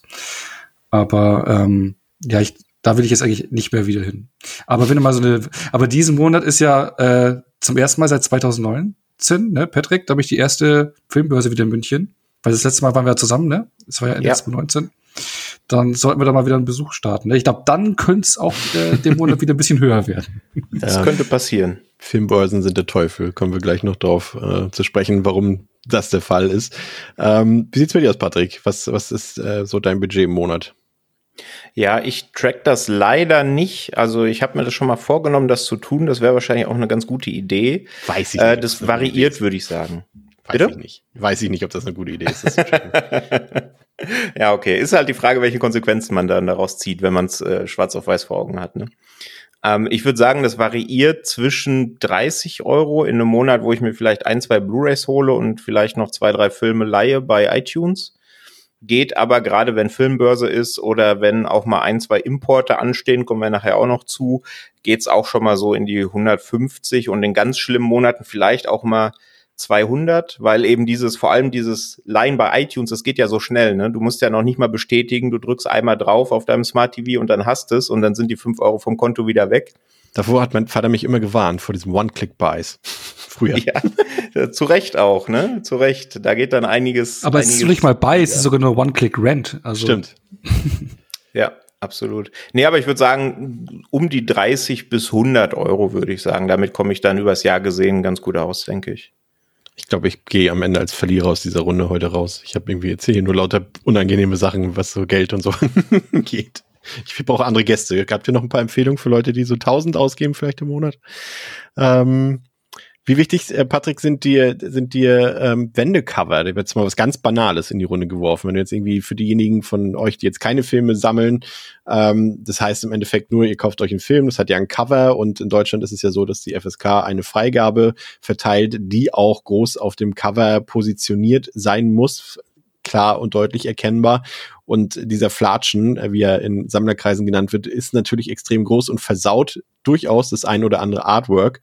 Und wenn der Publisher oder das Label nett ist, äh, packen sie, äh, bedrucken sie auch die Rückseite des Covers, äh, meistens identisch, nur ohne diesen FSK-Flatschen, sodass man das einfach umdrehen kann und dann eine schön saubere Version des Covers in seiner Blu-ray oder DVD hat. Ähm, das machen nicht alle. Ich glaube, Sony macht es nicht von den großen. Warner hat das ganz früher nicht gemacht, macht es mittlerweile aber auch, zumindest bei den neuen Titeln, nicht bei den Katalogtiteln, aber die meisten machen es eigentlich mittlerweile. Aber wie wichtig ist dir das, ähm, Patrick? Weil letztendlich steht es ja nur im Regal, ne? Ja, da habe ich nämlich auch drüber nachgedacht. Äh, ich bin also wenn ich die Blu-ray auspacke und ich sehe, da ist vorne der FSK-Flatschen drauf und ich sehe, das hat ein Wendecover, ist das, das der erste Händegriff, den ich mache, nachdem die Folie runter ist, das Cover zu wenden. Aber jetzt habe ich mal drüber nachgedacht, eigentlich ist es wirklich kompletter Quatsch, weil die zum, die Emirates stehen bei mir immer seitlich im Regal, einfach damit mehr reinpasst. Ich habe auch solche, ja, Tellerständer heißen die, glaube ich, ne, so, so mhm. transparente mhm. Ständer, wo man dann die ähm, ausstellen kann, so ein bisschen für sich selber. Und da landen bei mir auch nur die Mediabooks und Steelbooks, so dass du in 99,5 Prozent der Zeit, wo die Blu-ray bei dir zu Hause ist, siehst du das Cover eh nicht, nur wenn du es mal gerade aus dem Regal holst, um es einzuwerfen. Deswegen ist es mir gar nicht so wichtig, aber ich finde es gut, manche Label spielen da ja auch ein bisschen mit, ne? Gerade Arrow, ähm, wenn die da Neuauflagen haben von älteren Filmen, dann ist das Wendecover beispielsweise das Originalcover aus den 80ern oder aus den 70ern und das normal, also Frontcover eben das aktuelle Cover. Und das finde ich schon ganz nett, wenn man da selber so ein bisschen variieren kann. Ja. Also, wenn ich ehrlich bin, ist es mir, glaube ich, gar nicht so wichtig, wie, wie ich es mir manchmal einrede. Das ist, finde ich, prinzipiell eigentlich auch ganz spannend. Also wenn quasi bei uns ist es ja quasi aufgrund der FSK-Thematik und des Flaschens im Ausland ist es ja nicht so ein großes Thema, weil da ja die Freigabesymbole deutlich kleiner sind. Aber da ist halt, äh, die gibt es die Option des alternativen Covers, wie du es ja gerade schon erwähnt hast. Das haben sie in Deutschland, ich kann mich erinnern, das haben sie bei Ready or Not auch mal versucht. Da ist es dann irgendwie schief gegangen, weil sie dort ähm, ein Alternativcover angeboten haben, aber nur das Alternativcover war dann das ohne Flatschen sozusagen. Ich mochte aber lieber das normale Poster, Artwork, und das hatte aber das mit dem Flatschen drauf. Also das hat mir dann im Endeffekt gar nichts gebracht, das ist dieser gute Wille. Onno, wie wichtig ist das Thema für dich? Ja, ähm, also ich finde es schon schöner ohne, ohne diesen Flatschen drauf. Ich meine, man kennt ja noch die Zeiten früher, wo das FSK-Logo ganz klein hinten auf der Rückseite unten rechts da war. Ähm, schön versteckt. Äh, es nervt schon. Ich meine, im Prinzip Betträger der Rechte steht eigentlich nur im Regal, ist eigentlich egal. Aber wenn man dann für Twitter ein Foto machen will oder das Ding präsentieren will oder sonst es stört halt einfach, ne? Und aber da gibt's ja auch mal äh, so ganz schöne ähm, Reinfälle, wie zum Beispiel, Chris, du kennst es ja auch, ne? Der Hexenclub, die Blu-ray, ja. wo drauf steht, Wendecover. Dann machst du das Ding auf. Ja, nee, hat's nicht, ne?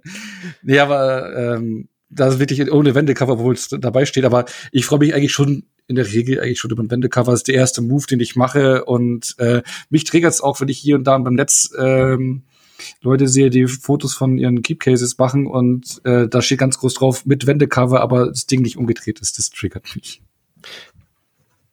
Weißt du, was mich triggert? Das ist ja allseits bekannt eigentlich, wenn Leute irgendwo äh, Mediabooks oder Steelbooks oder so zeigen und die sind nicht in einer Schutzfolie. Das wird, wird sehr häufig belächelt bei mir, aber das ist bei mir, das ist bei mir das Erste, was ich mache. Wenn ich einen Film auspacke, packe ich ihn direkt okay. wieder ein, aber in die Schutzfolie. Das, das mache ich nicht. Also da, äh, glaube ich, dürfte dich mein Regal triggern. ja, aber ich denke mir so, wenn ich jetzt irgendwie 35 Euro oder so für Mediabook ausgebe oder 30 Euro für ein Steelbook und ein Steelbook ist ja nun mal theoretisch sehr kratzeranfällig, äh, wenn man so will. Ich meine, klar, die fallen jetzt nicht dauernd aus dem Regal raus, einfach so wie mit dem Poltergeist, aber, aber theoretisch besteht ja die Gefahr, gerade wenn man irgendwie Steelbook an Steelbook stehen hat. Und dann denke ich mir so, okay, die 10 Cent für eine Schutzfolie habe ich jetzt auch noch übrig. Aber gut. Wenn, wenn sie denn unfallfrei ankommen, die Steelbooks.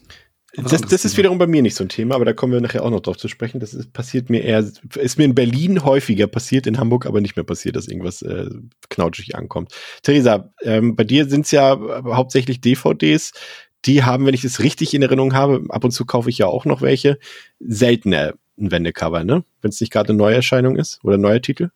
Genau, also die neueren haben das eigentlich in der Regel schon, die etwas älteren eher nicht.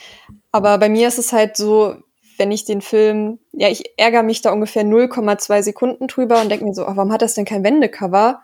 Aber dann ist halt auch eigentlich wieder gut. Aber wenn es eins hat, drehe ich es auch direkt um. Und ich glaube, Chris, du hättest ein richtiges Problem bei mir zu Hause, weil ich habe zum Teil dadurch, dass ich hier das so wild zusammengewürfelt habe, so ranzige Editionen auch einfach, die in so einem unfassbar schlechten Zustand schon bei mir angekommen sind, würdest du wahrscheinlich einen Nervzusammenbruch bekommen, wenn du hier so den ein oder, den ein oder anderen Film sehen würdest. Du wirst überrascht sein, aber ähm, dazu erzähle ich später noch ein bisschen mehr. Ich habe mir in den letzten ein, zwei Jahren auch wieder vermehrt DVDs gekauft in äh, Videotheken oder bei Rebuy. Ähm, und äh, ja, ich weiß, wie das da durchaus mal ankommen kann. Und manchmal finde ich das auch gar nicht so schlimm. Also ich glaube, äh, das ist, es ist, ist, ist halb so schlimm, glaube ich. Ich würde, glaube ich, nicht äh, keinen Zusammenbruch kriegen. Ähm, eine Frage noch, ähm, bevor wir äh, ein bisschen tiefer ins Thema gehen, was, was auch lustig klingt nach einer knappen Stunde, aber ähm, was genau sammelt, sammeln wir eigentlich? Also wir sammeln ja nicht äh, beliebig irgendwelche Filme, das hat ja meistens durchaus schon irgendwie ein System oder irgendwie ja bestimmte Genre, die man mag. Also bei mir ist es zum Beispiel so, klar, Horrorfilme allgemein, insbesondere Slasher, sammle ich sehr viel. Ähm, koreanisches, chinesisches oder Hongkong-Kino sammle ich sehr viel. Ähm, und dann vor allem auch viele ältere Filme und so Sachen halt von so Boutique-Label, auf die wir später noch zu sprechen zu kommen, so 88-Films, Arrow-Films, Vinegar Syndrome und sowas. Da kann es dann auch mal durchaus äh, doch eher, da muss ich mich auch korrigieren, eher mal zu einem Blindkauf kommen. Aber ansonsten sind es bei mir dann noch so einzelne SchauspielerInnen, die ich irgendwie gerne komplett haben will. Irgendwie Stallone äh, habe ich ja eine große Leidenschaft für oder Scott Atkins, ähm, Audrey Hepburn, äh, hätte ich gerne vollständig und äh, noch viele andere. Aber das sind so, man spezialisiert sich ja schon irgendwie ein bisschen. Natürlich kauft man auch mal wahllos irgendwelche Filme, aber man macht das ja meistens mit System, Theresa. Was ist so das, was bei dir am häufigsten in der Sammlung zu finden ist? Ja, tatsächlich auch Horrorfilme. Da kaufe ich auch eigentlich, ja, fast alles und ich habe wirklich nicht sehr viele Filme, die keine Horrorfilme sind. Ähm, und wenn ich, ich sage jetzt mal, nicht Horrorfilme kaufe, dann mache ich das in der Regel, weil ich gerade irgendwo, ich sag mal, eine Großbestellung mache. Also ich kaufe zum Beispiel auch häufiger mal was auf so bei Facebook ähm, in so ja in so Filmbörsengruppen. Und dann hauen halt manchmal Leute irgendwie mega viele Filme für je einen Euro raus und dann, genau, kaufe ich halt auch sowas wie Trainspotting zum Beispiel, ohne den gesehen zu haben, weil ich ihn halt interessant finde und das sind halt so Sachen, die halt irgendwie mitkommen. Und ansonsten halt irgendwie Filme von früher, die ich irgendwie genau in meiner Kindheit oder Jugend gerne gesehen habe oder die ich irgendwie interessant finde. Aber das eigentlich echt eher eine Ausnahme. Es sind eigentlich fast ausschließlich Horrorfilme. Gibt ja auch nichts Besseres, oder Onno? Nö, und äh, genau, und das Thema Horror, ne, ich habe es ja schon ein paar Mal gesagt, das hat bei mir in den letzten Jahren extrem zugelegt und da ist die Hürde auch sehr niedrig und ja, da bin ich auch so ein Komplettist. Das ist auch ein Thema, was ich, was wir vielleicht noch später ansprechen ja. aber äh, da gerne rein voll machen. Ähm, aber da, also bei mir ist es schon eigentlich nach Gefühl. Ich bin da so ein reiner Gefühlseinkäufer, ähm, weil es gibt halt eben so Sachen auch, äh, die Rita hat so schön gesagt, was man mit der Kindheit oder Jugend verbindet. Das war auch so, was ich immer dann recht schnell gemacht habe, in meine Sammlung Filme zu holen, die, die ich halt äh, als Jugendlich oder sowas gesehen habe. Was ich, Platzsport hast du ja vorhin gesagt, Chris, ne, äh, auch für mich ein Film, der, ja, voller nostalgischer Gefühle bei mir ist. Sowas will ich im Regal stehen haben. Dann auch Van Damme-Fan damals gewesen, die Van Damme-Filme aus der Zeit alle da haben. Ähm, vollständig mache ich es nicht. Da, da bin ich kein Komplettist, weil da glaube ich, gibt es dann doch schon viel Crap, der da auch dabei ist. Aber auch so Entweder Stallone bist du ein Schwarz Fan oder du bist es nicht. Ja, okay. nee, aber da habe ich es nicht vollständig. Stallone und äh, Schwarzenegger habe ich auch nicht vollständig, aber sehr, sehr, sehr viel. Oder halt eben auch ähm, Regisseure, ne? Also ich habe dann auch vor ein paar Jahren, also wo ich noch angefangen habe, natürlich ins äh, Horror-Game wieder mehr tiefer einzusteigen, auch gerade sehr viele John Carpenter-Filme geholt direkt und die ich äh, im Regal haben wollte, zum Beispiel. Ähm, sowas. Oder halt eben Filmreihen und einfach genreabhängig. Oder auch Sachen aus den 90er Jahren, weil die 90er waren für mich sehr prägend. Das waren so meine Teenie-Jahre und da habe ich auch sehr viele Sa Sachen gesehen, die ich dann gerne reinhole. Zum Beispiel habe ich auch letztens, da greife ich dann auch auf DVDs zu, ähm, so Sachen aus der Post äh, Scream-Ära geholt, die ich damals entweder gesehen habe oder nicht gesehen habe, aber so, so Late 90s oder die Anfang 2000er Horror nachkommen von Scream. Habe ich mir dann durch 5, 6, 7 DVDs gekauft, irgendwie bei Rebuy. Ähm, sowas kannst du schon mal sagen, weil ich das, das will ich dann in der Sammlung haben. Und das ist dann auch für mich so ein Nostalgie-Kick. Und dazu dann aber auch gerne Neuveröffentlichungen in den schönen Editionen, UHD-Editionen, die jetzt rauskommen von Filmen, die man im Kino gesehen hat und die man mochte. Patrick, wie sieht's bei dir aus? Äh, eigentlich ähnlich wie bei Theresa. Es sind hauptsächlich Horrorfilme. Also wenn ich dann das wirklich mal mache und das bei Letterboxd einpflegt, dann kann man das ja da auch schön sortieren nach Horror und sich das mal auswerten lassen. Das dürften, dürfte sehr hohe Prozentzahl sein.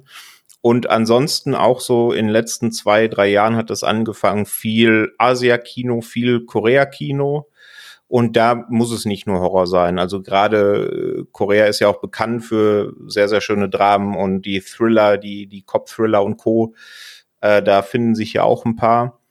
Und bei Horrorfilmen ist es mir dann tatsächlich, da sind es dann auch eher die Reihen, ne, die ich dann auch wirklich dann komplett haben will. Ne? Also äh, Scream, äh, Freitag der 13., Hatchet und Co. Äh, findet man da. Aber hauptsächlich tatsächlich äh, Horrorfilme, ja. Also ich habe es eigentlich gar nicht, dass es SchauspielerInnen sind, die ich, äh, bei, bei denen ich irgendwie den Antrieb habe, alle Filme von denen zu haben. Und bei FilmemacherInnen ist es eigentlich ähnlich. Gut, von Ari Aster habe ich alle, aber der hat auch erst zwei gemacht. und von Mike Flanagan, weil ich halt riesiger Mike Flanagan-Fan bin. Aber ansonsten habe ich, glaube ich, keinen kein Regisseur oder keine Regisseurin in der kompletten Filmografie im Regal.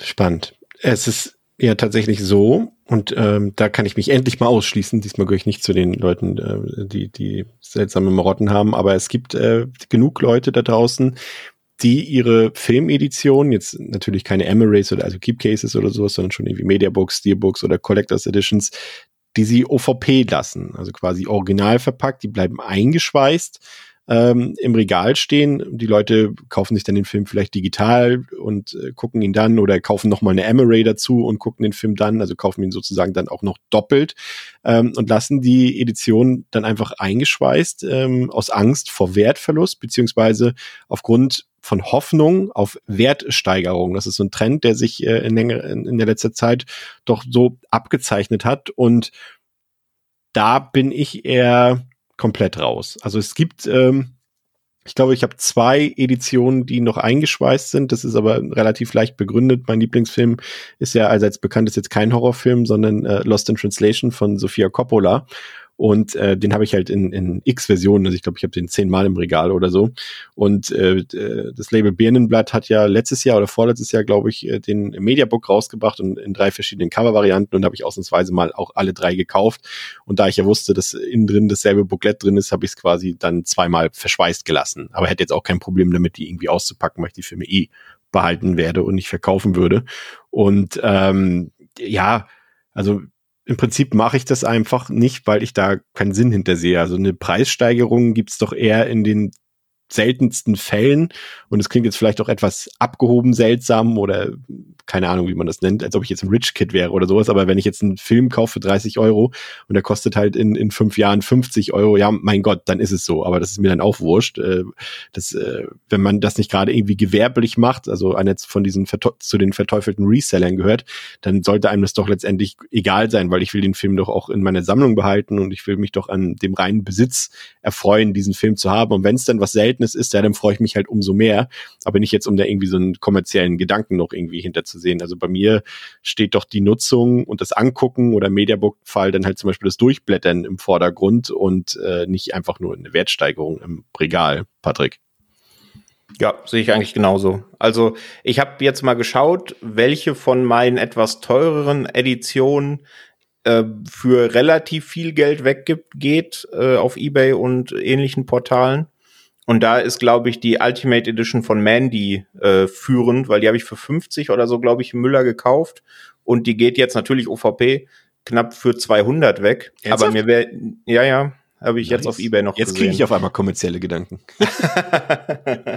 Aber ich glaube, also diese künstliche Verknappung kann ich sowieso nicht leiden. Also ich mag's nicht, wenn irgendwelche Filme dann out of print werden, weil nur 100 Mediabooks angekündigt wurden, wo dann hinten noch die Durchnummerierung ist und die Leute äh, das führt dann eben dazu, dass sich Leute den Film kaufen, um ihn OVP im Regal zu lassen, bis er mal viel mehr Geld wert ist. Und das habe ich noch nie verstanden. Und ich glaube, da gibt's bessere Möglichkeiten, das Geld anzulegen. Deswegen habe ich das noch nie gemacht. Ich habe den einzigen Film, den ich noch original verschweißt habe, ist äh, Halloween Resurrections, weil ich mir den letztes Jahr gekauft habe, weil er irgendwie runtergesetzt war. ja, genau, weil er runtergesetzt war und als äh, die Blu-ray dann ankam, habe ich gemerkt, ja Mensch, den habe ich ja schon. Das ist aber auch so der einzige. Ansonsten mache ich das nicht. Nee. Okay, also ich kaufe mir die, um sie anzuschauen, sowohl im Regal als auch am Fernseher und dann eben im Mediabook auch mal zu blättern und ein bisschen was zum Film zu lesen und nicht als Wertanlage oder sowas ich hatte die Geschichte damals in der entsprechenden Episode schon mal erzählt, aber immer wenn jemand sagt, dass er, dass er einen Film doppelt gekauft hat, muss ich daran denken, wie ich, glaube 2012 oder so oder 13 auf der Filmbörse war oder 2014 ist auch egal, wann es war in Berlin und ähm, habe mir den den Hongkong ähm, Spatter-Film Dream Home gekauft und äh, zehn Minuten später war ich dann an einem anderen Stand und denke so, oh geil, die haben mir Dream Home und habe ich ihn einfach nochmal gekauft. Innerhalb von zehn Minuten habe ich ihn einfach zweimal gekauft. Aber bin dann. Das ist schon, okay. das ist schon advanced, ja. ja Hast du die zweite Edition noch? Weil der fehlt mir noch. nee, den hab, bin ich dann zum Schade. Eigenkostenpreis, äh, habe ich ihn dann äh, weitergegeben. Aber ja, das war, das war schon unangenehm. Ähm, Theresa, kannst du das nachvollziehen, wenn Leute ihre Filme eingeschweißt lassen? Also, ähm, ja, vielleicht ist das auch so ein bisschen Neid, weil ich wünschte, ich wäre in der Position, dass ich für 50 Euro Filme kaufen kann und die dann erstmal für ein paar Jahre ignoriere. Ähm, also nicht so richtig eigentlich, weil ich halt eben auch finde, dass halt so, ja, was jetzt auch schon angesprochen wurde mit dieser künstlichen Wertsteigerung, ja, das muss halt einfach nicht sein, wenn dann halt nur Filme gekauft werden, damit man sie weiterverkaufen kann, man eigentlich gar kein Interesse an dem Medium hat. Ähm, für mich kommt das aber auch nicht in Frage, weil selbst wenn ich mal einen Film neu kaufe, dann bin ich da halt wie so ein Kind. Ich ertrage das gar nicht, die Folie nicht abzumachen. Also es macht ja auch Spaß, ne? Ein Film Das kann ich überhaupt nicht. Ich muss das dann auch einfach auspacken. Deswegen wäre das für mich eh keine Option. Ja, find, also finde ich auch, es, es gehört ja irgendwie auch, also kennt man ja, wenn man mal irgendwie gerade von so einer Shoppingtour nach Hause kommt und seine neuen Schätze irgendwie stapelt und, und das macht ja auch Spaß, es auszupacken und wie wir vorhin schon gesagt haben, irgendwie das Cover umzudrehen, vielleicht, wenn man Glück hat, noch ein Booklet anzugucken und sowas. Das gehört ja irgendwie zum Ritual auch dazu, ne, Ono? Klar, also ich, ich, ich, ich pack die Dinger auch immer sofort auf und äh, bin auch kein OVP ins Regal stell Verfechter, also bei allen Dingen, die ich kaufe oder sammle. Da sind mittlerweile schon ein paar Sachen da, wenn ich die jetzt noch original verpackt hätte, die wären schon deutlich was wert, was auch Lego betrifft oder Videospiele, aber ja.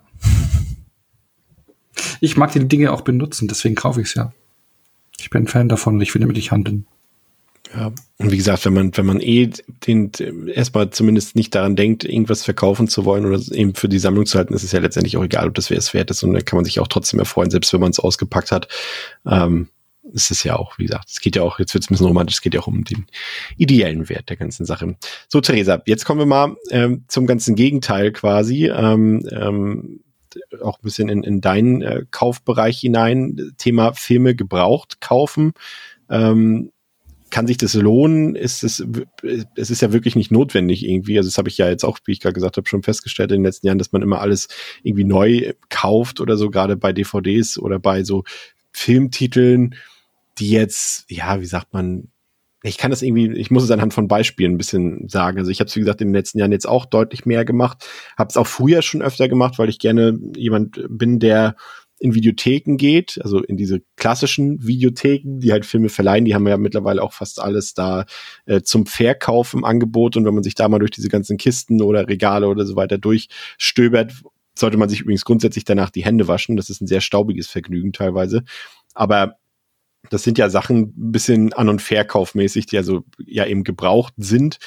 Ähm, selbiges Thema ist, wenn man digital das macht, irgendwie, äh, Theresa hat davon schon gesagt, Medimobs zum Beispiel, aber es gibt natürlich auch, auch Rebuy zum Beispiel, die das auch machen, gebrauchte Sachen. Und dann kriegst du halt eben Filme für, sag ich mal, ein Euro, zwei Euro, drei Euro und es sind manchmal auch tatsächlich Filme, die eben eigentlich schon out of print sind, die man mancherorts irgendwie für 30, 40 Euro kauft, ähm, kriegt man da halt für, für drei Euro oder so, weil es keiner mitgekriegt hat, dass es da in der Box liegt ähm, oder sich die Verkäufer dafür nicht scheren. Ähm, und das sind manchmal so Sachen so, das, ich hab, mag zum Beispiel Direct-to-Video-Filme aus den 2000ern, was meistens irgendwelche Fortsetzungen sind von bekannteren Titeln, irgendwie Wild Things zum Beispiel. Da gibt's ja auch noch Teil 2, 3 und 4, falls ihr das nicht wusstet. Und äh, Eiskalte Engel 2 und 3 zum Beispiel oder The Skulls 2 und 3 und, und so eine Sachen, American Pie, gut, die habe ich jetzt nicht im Regal, aber da gibt's auch Teil 5, 6, 7, 8 und so eine Sachen. Und gerade bei diesen Dingen denke ich mir so, ja, okay, da brauche ich jetzt nicht, gibt's ja teilweise auch gar nicht auf Blu-ray oder so. Und neu kriegt man die ja dann sowieso nicht mehr. Und da denke ich mir dann, okay, kann ich jetzt halt auch für 2 Euro aus der Videothek mitnehmen zum Beispiel. Und ähm, sagen wir mal, um das Regal aufzufüllen, in Anführungszeichen. Und wie gesagt, das Stöbern danach macht mir auch Spaß, Theresa. Es geht dir wahrscheinlich nicht anders, ne? Genau, also ich kaufe primär im Internet gebraucht. Einfach weil ich auch die Erfahrung gemacht habe, dass, also wir haben hier tatsächlich auch zwei ganz nette gebrauchte Läden, wo man ähm, gut Filme kaufen kann. Aber vor allem im Horrorbereich sind es dann halt häufig eher ältere Modelle in fürchterlichen Schnittfassungen. Also die Verkäufer oder die Filme? Bitte? Die Verkäufer oder die Filme? Ja, beides wahrscheinlich. ähm, aber genau, da muss, muss man halt einfach enorm auch aufpassen, was man dann da kauft. Ich hatte es eben schon gesagt, vor allem ja zum Beginn vom Filmesammeln habe ich da halt, da war mir das auch gar nicht so bewusst, wie schlimm Filme eigentlich zerschnitten sein können. Da habe ich zum Beispiel Halloween 6 in so einer fürchterlichen Schnittfassung gekauft. Ich habe den dann irgendwie letztes Jahr noch mal gesehen und dachte mir nur so, das kann doch eigentlich gar nicht sein, dass das die richtige Version ist. ähm, genau, und war es dann halt auch logischerweise nicht, als ich nochmal nachgeguckt habe. Und ich kaufe halt wirklich auch lieber online. Und ich glaube, das macht halt Sinn. Ich sage jetzt mal ganz deutlich, wenn man nicht so hohe Ansprüche hat. Also bei mir ist jetzt halt auch zum Beispiel so, ich habe halt auch keinen super guten Fernseher. Ich habe jetzt nicht nochmal eine separate Soundanlage. Entsprechend brauche ich mir auch keine UHDs kaufen wenn es hier überhaupt nicht abspielbar ist bei mir zu Hause Ja. und vermutlich auch in den nächsten Jahren nicht sein wird. Und bei mir liegt der Fokus wirklich eher darauf, einfach Filme hier zu haben, die ich gucken kann. Und für mich ist die Qualität tatsächlich auch eher dann zweitrangig. Bisschen notgedrungen auch. Ich kann mir vorstellen, wenn die finanzielle Lage eine andere wäre, würde ich das auch anders handhaben. Aber nun ist sie nun mal so und dann komme ich damit auch eigentlich ganz gut klar. Ähm, und vor allem so vom, wenn ich hier irgendwie mit offenem Fenster einen Film gucke, ich wohne direkt ähm, ja, an der Bundesstraße mit Straßenbahn, dann höre ich eh fast nichts, also bekomme ich auch vom Score fast nichts mit. Dann ist das auch nicht so wild, wenn der Ton nicht so dolle ist. genau. Und wenn man da halt nicht so die Ansprüche hat, dann ist das auf jeden Fall, finde ich, eine super gute Sache. Und vor allem muss man halt auch ja, mit so Sachen klarkommen wie halb zertrümmerte Cases, die dann halt ankommen. Aber ich sag mal so, solange die, die Filme dann halt laufen, soll es mir recht sein. Und das hatte ich tatsächlich erst zweimal, dass ich Filme bekommen habe, die nicht einwandfrei durchgelaufen sind. Also da habe ich auch tatsächlich eine ziemlich gute Quote. Ja, mit ähm, ausgeblichenen Cases ist dann noch mal eine andere Geschichte. Die kommen deutlich häufiger an. Ist ja Aber manchmal auch bei, bei, wenn du bei Reba oder bei Medimobs kaufst, dann hast du ja manchmal sogar noch das Etikett von der Videothek drauf. Da sieht man dann auch, dass die das ja auch teilweise dort äh, Leute verkauft haben und du es kaufst. Das ist ja auch dann oft bei, bei den ausgeblichenen Covern so, wenn die irgendwie in der Videothek, wo früher ja auch immer noch geraucht wurde viel und so, und das ist dann irgendwann alles so ein bisschen vergilbt und so weiter. Aber trägt zur Atmosphäre bei, sage ich mal, ne? Ja, das finde ich auf jeden Fall auch. Also irgendwie, ja, bemerkt man halt so, dieser Film hat schon mal irgendwo gelebt und irgendwie ist es auch ganz cool. Es fühlt sich fast an wie so eine Zeitreise. Also ich habe zum Beispiel mal einen ziemlichen Schnapper gemacht, da habe ich mich ziemlich drüber gefreut. Ich habe Santa Sangre, falls euch das was Ja. sagt, ähm, für vier Euro gekauft. Und das Ding kam an in so einer Fürch in so einem fürchterlichen Zustand. Ich hätte am liebsten geschrien. Und dann habe ich mir halt den Film nochmal angeguckt und hatte echt eine richtig gute Zeit, weil er halt problemlos ablief. Und irgendwie, weiß ich nicht, hat das auch nochmal einen anderen Vibe, weil es halt wirklich aussah wie straight aus den 80ern, die DVD. Also natürlich kann sie nicht aus den 80ern Ja. sein, aber vom Gefühl her. Genau.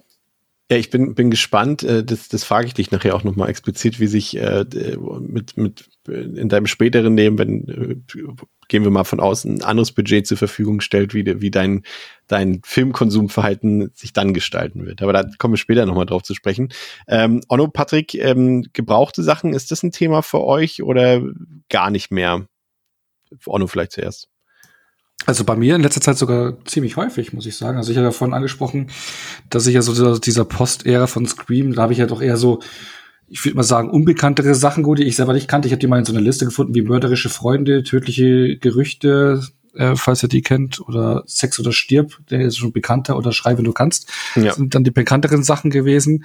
Und ähm, die habe ich dann alle bei Rebuy auf DVD gekauft, weil das halt alles so Filme sind, eben aus der Ära, die kamen damals auf DVD raus und das war's. Die haben nie ein Upgrade oder sowas bekommen. Die kriegst du nur auf DVD und die halt eben auch nur noch gebraucht. Die kamen bei mir alle top an, hatte Spaß mit den Filmen und äh, war dann zufrieden und habe dann auch jetzt äh, seitdem auch immer wieder mal bei Sachen, die es eben noch nicht äh, auf Blu-ray gibt, ähm, da halt zugelangt bei Dingen, die ich in der Sammlung haben wollte. Und dann kann es von mir aus auch gerne eine DVD sein, eben wenn noch kein HD-Update äh, ist. Und dann kriegst du die meistens auch nur gebraucht und bin damit echt absolut fein. Also da schließe ich mich vor. Vor allem die Anfänge meiner Filmsammlung. Äh, ich meine, ich habe es ja vorhin schon gesagt, aus, aus der Videothek die VHS-Kassetten gekauft. Das hat sich bei der DVD auch durchgezogen, dass ich halt eben sehr viele DVDs damals schon in der Videothek gekauft habe. Also auch sehr viel gebrauchte Sachen, die ich schon von Beginn an hatte. Patrick? Bei mir ist es tatsächlich deutlich weniger. Also ich bin noch nicht so in diesem Rebuy-Game drin, muss ich gestehen. Ein Redaktionskollege von uns, der Krigi, der ist da richtig aktiv und der schickt mir dann auch immer fleißig, wenn er weiß, dass ich irgendeinen Film verpasst habe, wenn der jetzt bei Rebuy äh, verfügbar ist. So war es, glaube ich, mit der Godzilla 2, äh, King of the Monsters äh, Steelbook war es, glaube ich. Und das habe ich dann tatsächlich bei Rebuy gekauft und es kam in der Top-Qualität an. Also als hätte derjenige gerade erst ausgepackt und direkt bei Rebuy eingestellt. Das war richtig gut. Ja, der wird halt den Und- Film geguckt haben, ne? ja. genau. Äh, da habe ich, glaube ich, profitiert, dass ja dieses, diese, diese große Godzilla-Box jetzt vor, vor ein paar Monaten mal rauskam, ne? Und da haben Ja. wahrscheinlich einige dann äh, die Filme verkauft. Und einmal bei einem koreanischen äh, Frühling, Sommer, Herbst, Winter und Frühling heißt der. Der wäre bei dem großen A auch irgendwas um die 30 Euro gewesen, weil er auch schon sehr knapp war. Und das ist auch DVD. Und den gab's bei Rebuy dann auch für einen Fünfer oder sowas. Da war schon die Qualität bisschen zweifelhaft, aber der hat auch so eine Pappverpackung. Ja. Ähm, ja, aber das sind so meine beiden Erfahrungen damit. Ich nehme mir das immer vor, weil ich glaube, da kann man ja auch sehr, sehr gut stöbern, ne, wenn man mal so einen Abend sich die Muße nimmt und da einfach mal ein bisschen durchguckt, weil die eben auch ganz viele Filme logischerweise haben, die normalerweise schon out of print sind oder recht teuer. Aber da bin ich noch nicht tief genug drin, muss ich gestehen, ja. Ja, das macht tatsächlich total viel Spaß. Also dann sortierst du am besten irgendwie, keine Ahnung, du machst du dir Tabs auf für die einzelnen Genre und sortierst dann nach Preis und gehst dann aufsteigend durch. Ich habe da immer so eine Grenze, so eine magische, die irgendwie äh, gebrauchte DVDs ist meine Grenze drei Euro, gebrauchte Blu-rays ist meine Grenze fünf Euro. Und da habe ich schon so viele Schnäppchen teilweise gemacht bei Rebuy, wo Sachen bei denkst, okay, krass, da muss sich jemand irgendwie im Lager geirrt haben oder so. Ähm, das ist schon ähm, ganz nett irgendwie und äh, ja, zum Verkaufen kommen wir nachher auch noch. Ähm, mal noch eine andere Sache, äh, die mir jetzt auch zuletzt, oder was heißt zuletzt, auch schon so in den letzten zwei, drei Jahren extrem aufgefallen ist, ähm, auf Filmbörsen, vor allem gibt's bestimmt auch auf so ähm, Online-Portalen wie Filmundo und so weiter ist tatsächlich der Verkauf von Bootlegs. Also von, für die, die es nicht wissen, das ist dasselbe, wie es früher auch schon bei, bei Musik, bei Vinyl und bei, bei Kassetten und CDs und so. Es gab halt inoffizielle Aufnahmen, nicht lizenzierte Aufnahmen, in dem Fall äh, VÖs Filme. Und da muss man natürlich auch so ein bisschen differenzieren, aber das ist halt teilweise echt so, das, so das erste Mal auf Filmbörsen ist mir so aufgefallen, als dort die, die Wrong Turn Filme auf Börsen uncut verkauft wurden vor, ja, jetzt auch schon zehn Jahre her fast, ähm, und äh, ich ja wusste, okay, das kann doch gar nicht sein, weil die sind ja eigentlich bei Konstantin Films und so weiter und da steht hier so gar kein, ich habe den jetzt uncut in der Hand und da steht gar kein Label drauf und so weiter. Dann habe ich dann so festgestellt, okay, ähm, nachdem ich zu Hause nachgelesen habe, das sind halt Bootlegs und in dem Fall meistens nicht mal gute, teilweise echt gebrannte Rohlinge einfach mit dem Film läuft hat. Also jemand, die, die ähm, das Bild von der ungekürzten Version aus dem Ausland genommen, hat es gerippt und hat dann irgendwie den, die, die deutsche Tonspur aufgesetzt, so dass dann das einigermaßen zusammenpasst und so weiter. Und das gibt's halt von ganz vielen Filmen. Das ist halt so die eine Sache. Ich muss auch gestehen, ich habe selber ähm, drei solche Bootlegs auch im Regal. Also normalerweise, wie gesagt, ich ver verpöne das und verabscheue das und sage auch gleich, was ich da gezielt äh, nicht mag. Aber in, bei drei Fällen habe ich eine Ausnahme gemacht. Das ist äh, zum einen bei The Prowler, die Forke des Todes, ganz einfach, weil es davon keine, bis heute keine deutsche Uncut-Version gibt, äh, sozusagen zum Verkauf, ähm, auf einem Disc-Medium, glaube ich. Ähm, und ich wollte den Film unbedingt haben und äh, finde ihn auch fantastisch. Deswegen habe ich ihn auch noch, mittlerweile gibt es ihn ja von Blue Underground auch in den USA. Werde ich vielleicht irgendwann auch nochmal austauschen gegen eine lizenzierte Version. Dann die Unrated-Version von My Bloody Valentine, also vom Original, weil die auch nie irgendwie rausgekommen ist. Ich weiß gar nicht, mittlerweile in den USA gibt's die, glaube ich. Die kam aber erst danach raus, aber auch in der Version, die nicht region-free ist. Ähm, von daher auch keine Möglichkeit. Und die Unrated-Version ist halt tausendmal besser als die R-Rated-Version von dem Film. Und ähm, deswegen habe ich die. Und den Producers Cut von Halloween 6, der für mich auch die tendenziell bessere Version des Films ist. Ähm, die habe ich auch als Bootleg. Das sind aber die Ausnahmen. Und dann gibt's halt noch diese Grauzone, und äh, diese Grauzone nennt sich Spanien. In Spanien ist es so, dass das äh, rein rechtlich ähm, vollkommen egal ist, ob ein Film lizenziert ist oder nicht.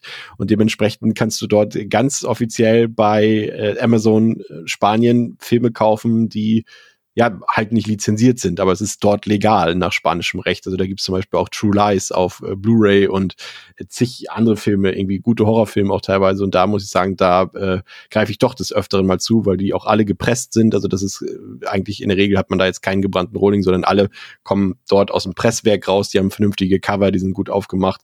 Und wie gesagt, laut spanischem Recht ist das auch vollkommen legal. Aber was halt bei uns auf Filmbörsen verkauft wird, das ist dann halt wirklich jenseits von Gut und Böse. Die werden teilweise, glaube ich, irgendwo in Tschechien oder sowas in, in irgendwelchen dubiosen Presswerken da äh, gebrannt oder gepresst, wie auch immer. Und das sind so Sachen, eben Sachen, die man auf Netflix gucken kann oder auf Prime oder bei Apple TV und so weiter. Ähm, aber Filme, die es halt nicht auf Disc gibt, zum Beispiel den aktuellen ähm, Texas Chainsaw Film von Netflix, äh, die produzieren und verkaufen ihn dort halt illegal und die werden dann auf Filmbörsen vertickt, aber nicht irgendwie für einen Euro oder so, sondern für einen amtlichen Preis von 15 bis 20 Euro. Und das sind so auch alle anderen Sachen irgendwie von ähm, Stranger Things auf Blu-ray oder helft mir mal, was gibt's noch? Was sind noch so angesagte Serien? von Netflix? Kein Schweigen, Frage. Podcast. Werft uns rein.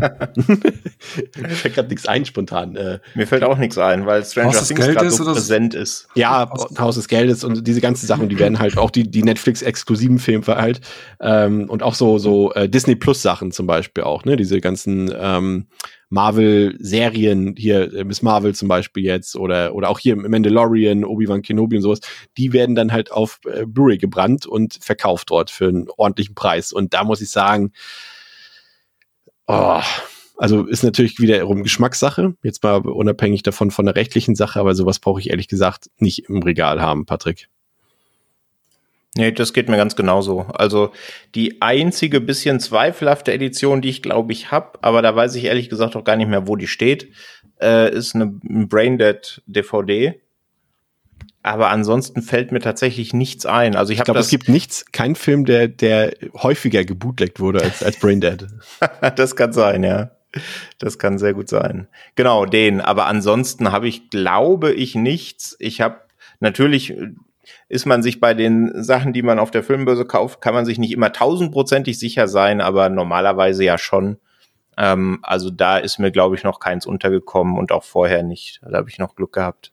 Also ich, ich verstehe ja auch den Drang danach. Ne? Gerade äh, bei Onno müssten theoretisch ja die Ohren schlackern, gerade wenn du jetzt irgendwie Komplettist bist und merkst auf einmal, ja, Netflix sagt sich, ja, okay, wir haben jetzt Texas Chainsaw den neuen, aber den bringen wir jetzt nicht auf Disc raus. Was macht Das das, mit dir, Onno? Ja, das ist schon tatsächlich ein Dorn im Auge, weil ich die Reihe wirklich komplett dastehen habe. Bis auf den jetzt. Also das fehlt mir dann schon. Ich weiß nicht. Also Bootleg, also ich habe ja bei meiner Sammlung ein einziges Bootleg. Äh, das ist Boxers Omen. Ähm, das war's, die DVD.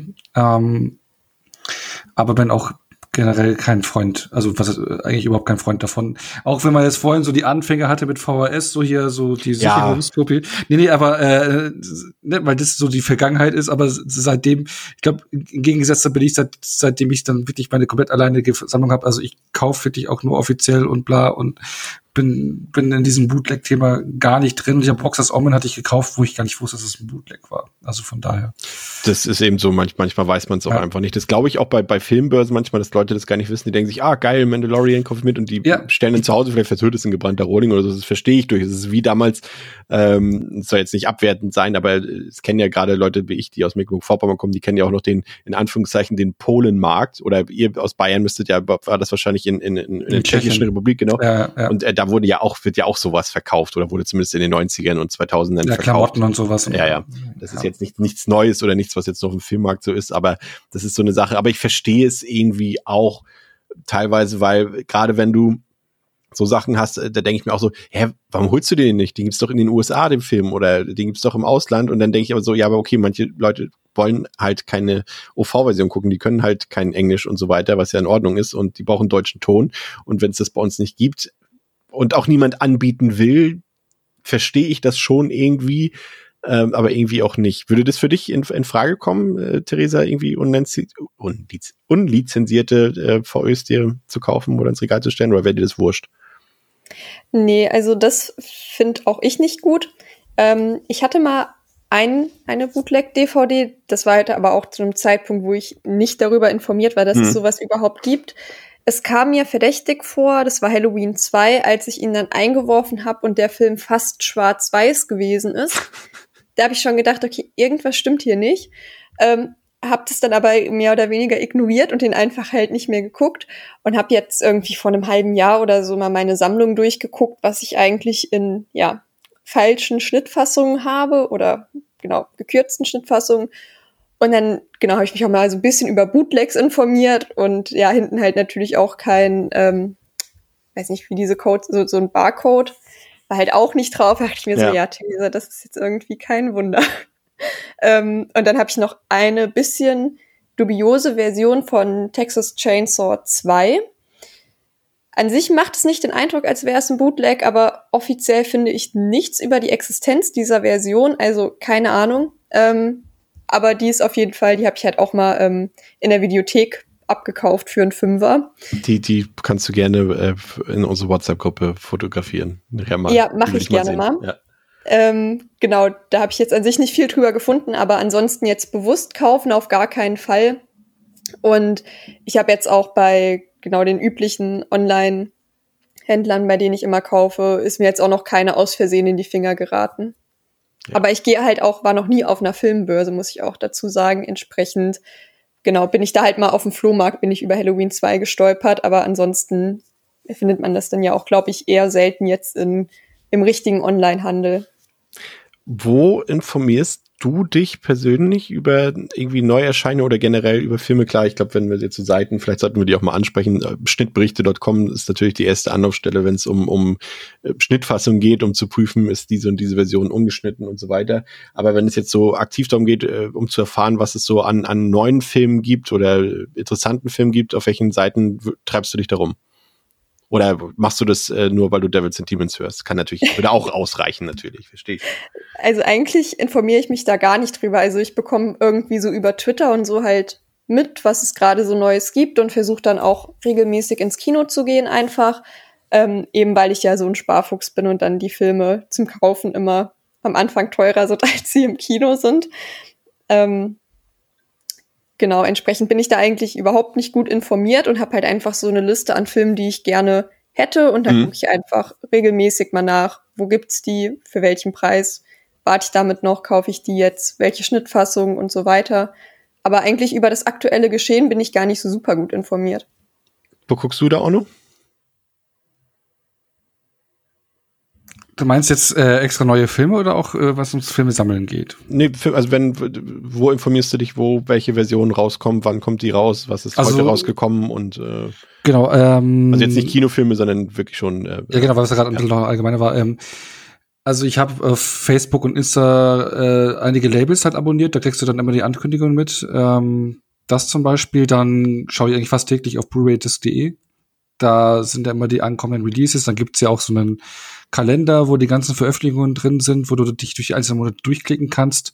Ich habe dann auch so die Benachrichtigungen bei Collectors Junkies äh, in der App ähm, angemacht, wo dann auch immer mal, was ich, wenn es jetzt ein neues Steelbook oder Mediabook gibt, was wahrscheinlich schnell ausverkauft sein könnte, dann gibt es eine Benachrichtigung und dann kannst du es halt, wo es zum Kaufen gibt, ist auch immer ganz praktisch.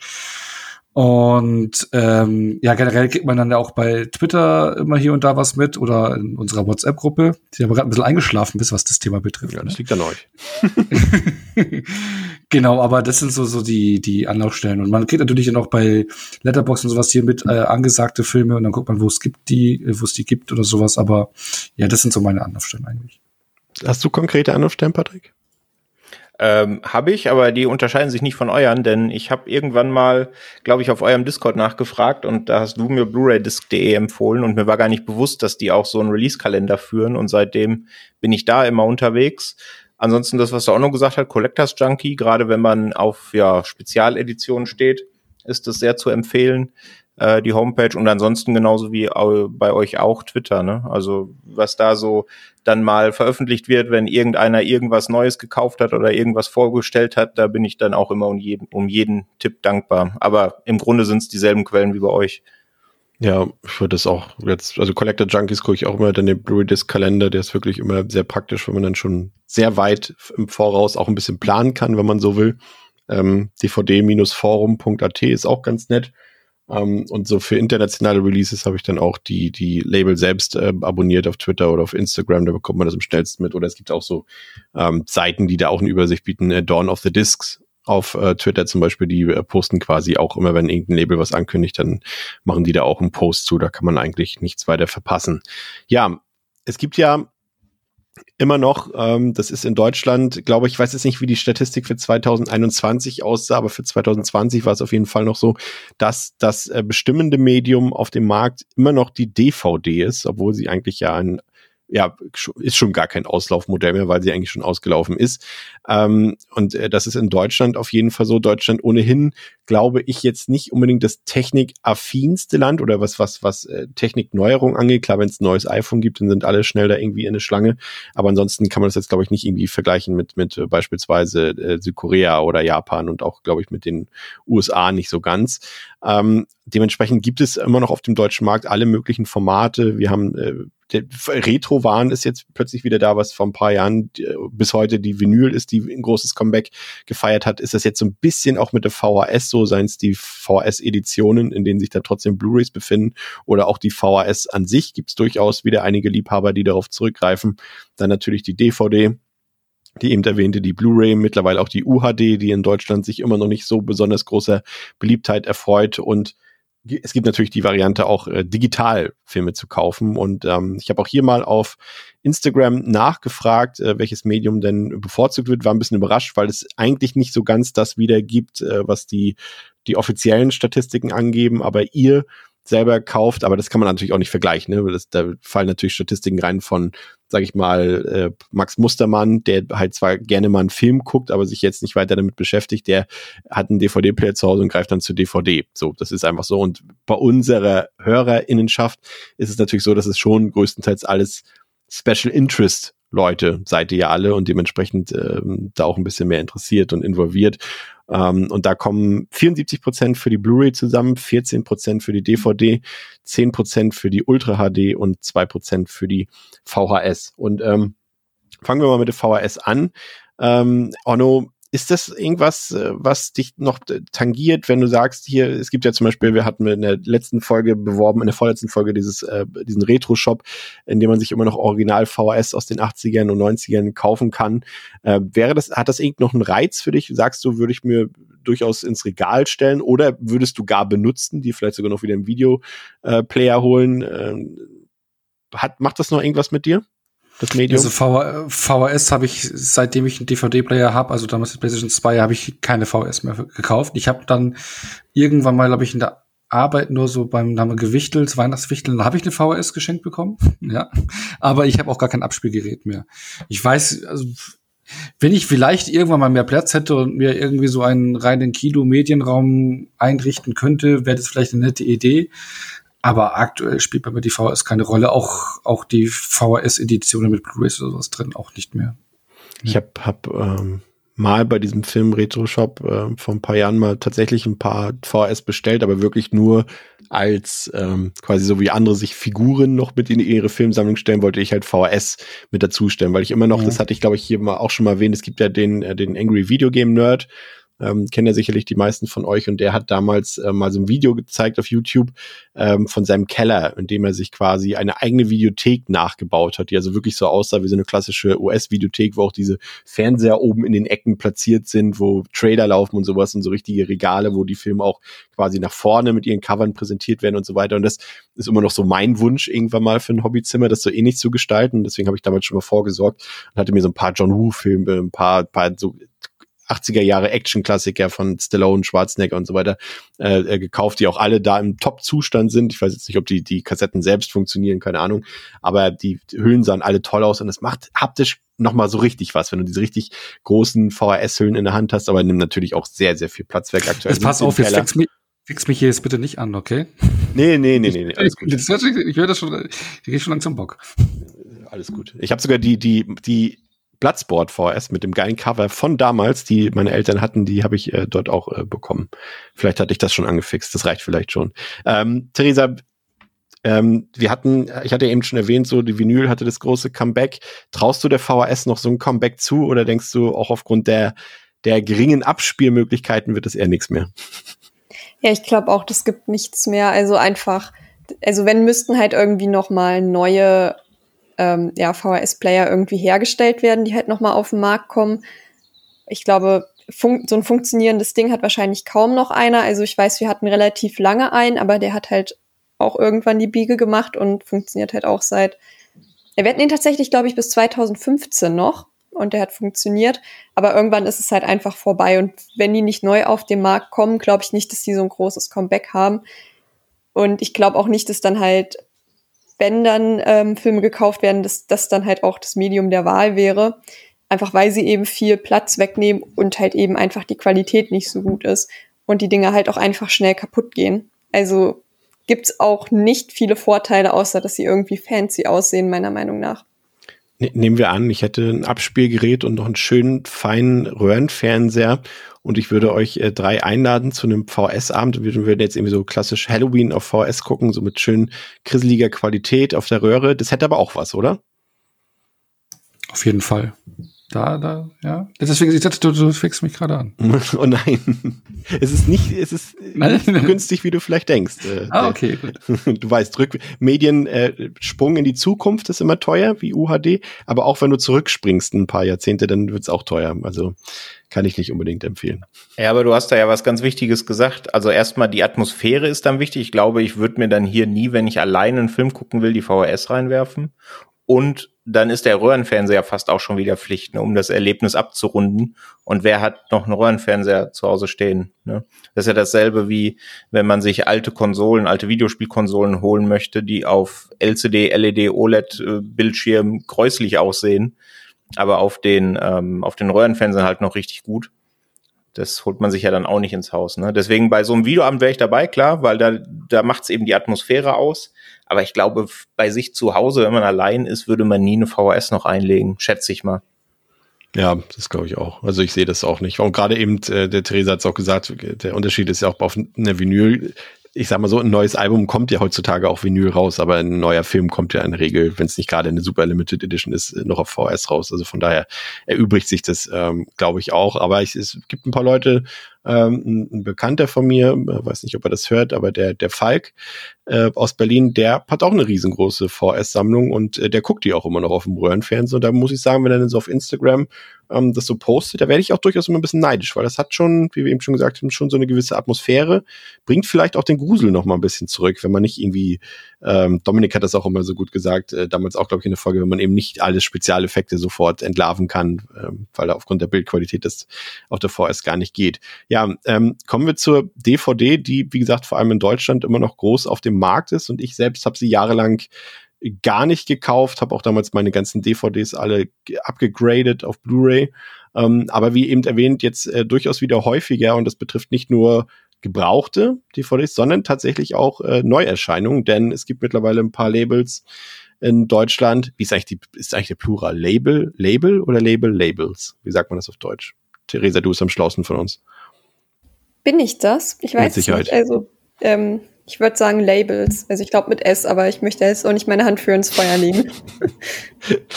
ähm, gibt es auf jeden Fall ein paar wie Cargo oder Imperial Pictures, äh, die quasi den ganzen Schund, der früher für die Videotheken erschienen ist, ähm, die bringen die jetzt alle auf DVD. Da sind einige Asien-Kino-Perlen bei und äh, DTV-Action-Perlen bei. Die haben jetzt vielleicht nicht immer die krasseste Bildqualität, aber das sind Sachen, die wird, wird es wahrscheinlich auch nie wieder besser auf irgendeinem Medium äh, geben. Und das ist so ein bisschen eines dieses Kuratieren und dieses, äh, wie heißt denn das nochmal, wenn man, ähm, das fehlt mir jetzt das Wort für nicht kuratieren, sondern ähm, wenn man quasi Sachen, die äh, am Leben erhält, gerade was Medien konservieren. Angeht. Konservieren, genau.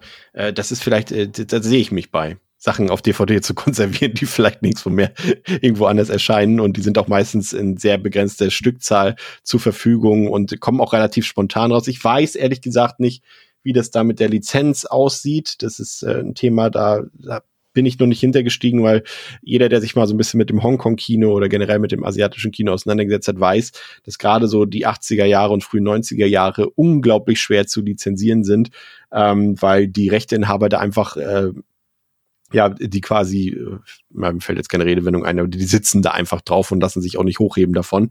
Äh, und ähm, das betrifft ja zum Beispiel auch die John Woo-Filme, die teilweise nirgendwo auf der Welt veröffentlicht werden können, weil niemand die freigibt und so weiter. Und deswegen bin ich mir auch immer bei diesen Filmen nicht so sicher, ah, haben die wirklich die Lizenz? Und gerade bei diesen relativ kurzfristigen Ankündigungen und so weiter, weiß ich nicht. Aber wie gesagt, keine Kritik. Ich weiß es in dem Fall nicht. Äh, vielleicht kann da mal jemand von Cargo oder Imperial Pictures sich zu äußern. Das würde mich mal auf jeden Fall interessieren. Aber da muss ich sagen, da bin ich neben den gebrauchten Sachen, die ich vorhin schon erwähnt habe ähm, und mit Theresa diskutiert habe, bin ich da auch manchmal bei Neuerscheinungen dabei. Ist da noch jemand von euch dabei, Neuerscheinungen wirklich auf DVD zu kaufen? Also sind natürlich Neuerscheinungen in Anführungszeichen, sind natürlich trotzdem Filme von 1988 oder so. Könnt ihr jetzt ausnahmsweise mal frei reinrufen. Also bei mir eigentlich nur, wenn es den nicht auf Blu-ray gibt, tatsächlich. Also ich hatte das jetzt zuletzt, haben wir im Podcast eine Folge zu deutschen Genrefilmen gemacht und haben da über Schlaf geredet. Ich weiß nicht, ob ihr den kennt. Ja. Sehr empfehlenswert. Und der ist ja, kommt ja in Deutschland über Salzgeber. Und da ist mir aufgefallen, dass die auch nur eine DVD, nur in Anführungsstrichen eine DVD veröffentlicht haben. Und dann habe ich mal mit dem Labelchef gesprochen und Kontakt aufgenommen. Und der meinte ja, für unsere Zielgruppe verkaufen sich DVDs noch so gut, dass wir die Mehrkosten für Blu-ray einfach nicht in die Hände nehmen müssen. Und du hast es ja vorhin gesagt, DVD verkauft sich ja auch noch super in Deutschland. Ähm, da ist es der Fall gewesen. Und bei An Elephant Sitting Still, so ein chinesischer äh, chinesisches Drama, was ellenlang ja. ist, aber auch richtig gut. Da ist es auch die DVD geworden. Aber ansonsten, wer, sobald es den auf Blu-ray gibt, ähm, kaufe ich mir den auf Blu-ray. Und äh, bei mir ist es dann eher der Sprung Richtung UHD, den muss ich nicht machen. Also selbst wenn's keine Ahnung, jetzt, du hast vorhin gesagt, The Northman kommt äh, nächste Woche, glaube ich, raus. Und da ist es bei mir auch die Blu-ray geworden, weil mir da das Cover vom Steelbook besser gefallen hat. Da sind mir dann die zusätzlichen Pixel und die vielleicht bessere Qualität dann egal. Aber bei Blu-ray schaue ich schon, dass ich dann, wenn es eine gibt, dass ich mir die kaufe ähm, bei, das, das, das Tragische bei Sleep oder bei Schlaf ist ja, dass ja von Arrow eine Version gibt äh, mit Blu-ray in England. Und die so. wunderschön ist, ne? Ja. ja. Und die hat ja logischerweise dann auch deutschen Ton. Also von daher ähm, geht das ähm, ausnahmsweise mal. Ähm, ja, zu Blu-ray, da ist mir ehrlich gesagt gar nicht so richtig was ähm, eingefallen. Ähm, weil das ist ja immer noch so das Standardmedium, würde ich sagen, aktuell, was, also jetzt für diese Special Interest Leute, wie wir es sind, ähm, sehe da jetzt auch keine großartige Entwicklung, außer dass es durchaus wieder so eine leichte Rückbesinnung gibt, dass manche, wie du es eben schon in dem Fall von Schlaf gesagt hast, dass manche Filme tatsächlich nicht mehr auf Blu-ray rauskommen, sondern lediglich auf DVD. Das gab mal eine Zeit, da wäre das definitiv nicht in Frage gekommen.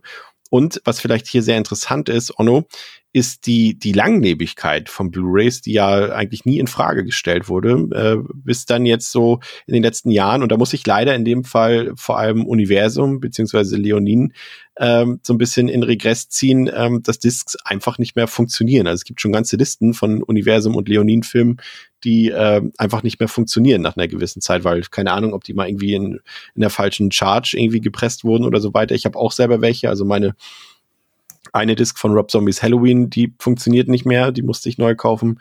Ähm, Crank funktioniert die Blu-ray nicht mehr, die UHD, nee, nee, Quatsch, nee, die, nee, nee, Crank, weiß ich, nee, Crank war das gar nicht, welcher war denn das, welcher Statham-Film? Weiß ich gar nicht irgendein Statham-Film.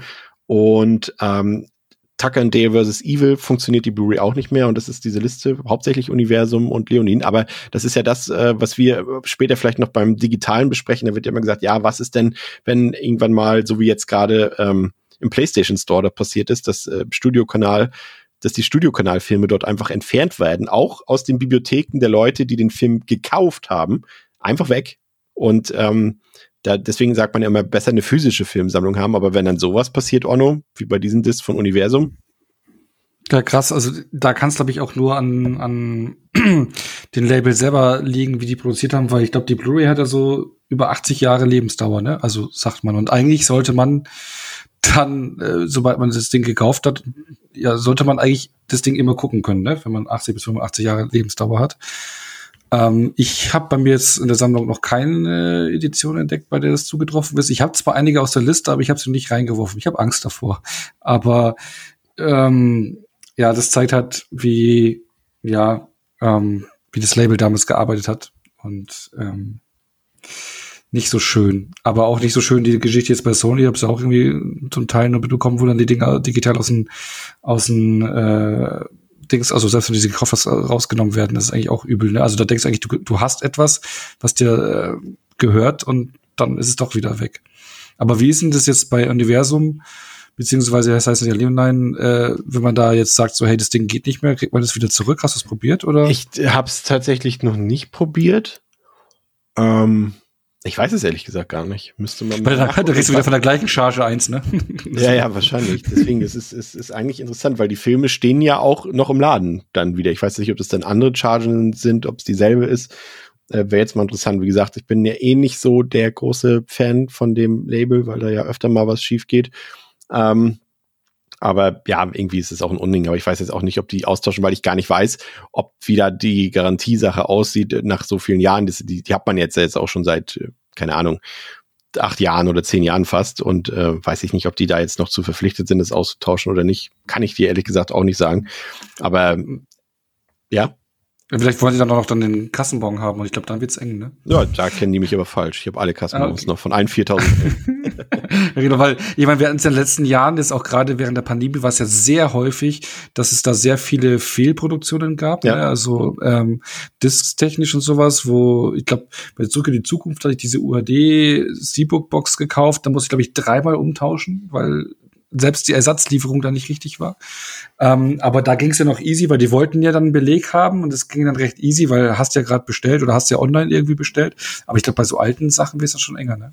Das wird wirklich eng, ja das ist, es ist tatsächlich ein Thema, ich glaube auch bei, bei Scream, die UHD, die musste ausgetauscht werden, aber das ist ja eh immer, also ich habe das Gefühl, äh, entweder wusste ich es früher einfach nicht, weil ich mich damals noch nicht so sehr krass in Foren und so rumgetrieben habe, dass ich immer sofort wusste, okay, da ist ein Fehler in der Produktion, kann man austauschen, aber so gerade die letzten, wie du schon sagst, letzten zwei, drei Jahre ist doch schon deutlich heftig geworden, auch wenn ich so denke an das lustige äh, Büchlein zu der aktuellen URD-Box von, von der Pate mit dem schönen Druckfehler drin äh, im Text und, und das ausgetauscht werden muss. Das, das darf eigentlich alles nicht passieren. Und habe dann immer so gesagt, ja, guck mal im Ausland, bei Arrow und so, da passiert das auch nichts. Und seitdem ich das gesagt habe, ist bei Arrow gefühlt jede zweite Special Edition fehlproduziert und muss ausgetauscht werden. Also keine Ahnung, woran das liegt. Ähm, kommen wir vielleicht mal zu UHD. Das finde ich ist eigentlich mit das Spannendste. Ähm, ich bin ja mehr oder weniger größtenteils äh, umgestiegen. Also wenn ein Film neu erscheint, dann auf UHD, dann kaufe ich mir die UHD auch. Ähm, habe auch viele Filme geupgradet. Ähm, habe glaube ich schon fast über 300 UHDs oder so zusammen. Ähm, mach, upgrade jetzt auch nicht jeden Film, jetzt auch in den letzten Monaten schon wieder deutlich weniger. Da denke ich mir auch so, ja, okay, aber den Film guckst du jetzt aber auch nicht so häufig, dass du das jetzt wirklich noch mal umtauschen musst oder so. Das verstehe ich dann irgendwie auch. Aber gerade wenn es so irgendwie Lieblinge sind, äh, mache ich das schon ganz gerne. Und ich finde auch, dass man da schon einen großen Unterschied sieht. Aber das ist eben so, äh, Theresa hat es vorhin schon gesagt, äh, selbst, also man braucht eben den entsprechenden Fernseher, der muss also erstmal Ultra HD fähig sein, da muss der aber auch dementsprechend groß sein noch der Fernseher, also du brauchst da nicht irgendwie mit einem mit einem niedrigzolligen Gerät ankommen, dann siehst du den Unterschied wenig.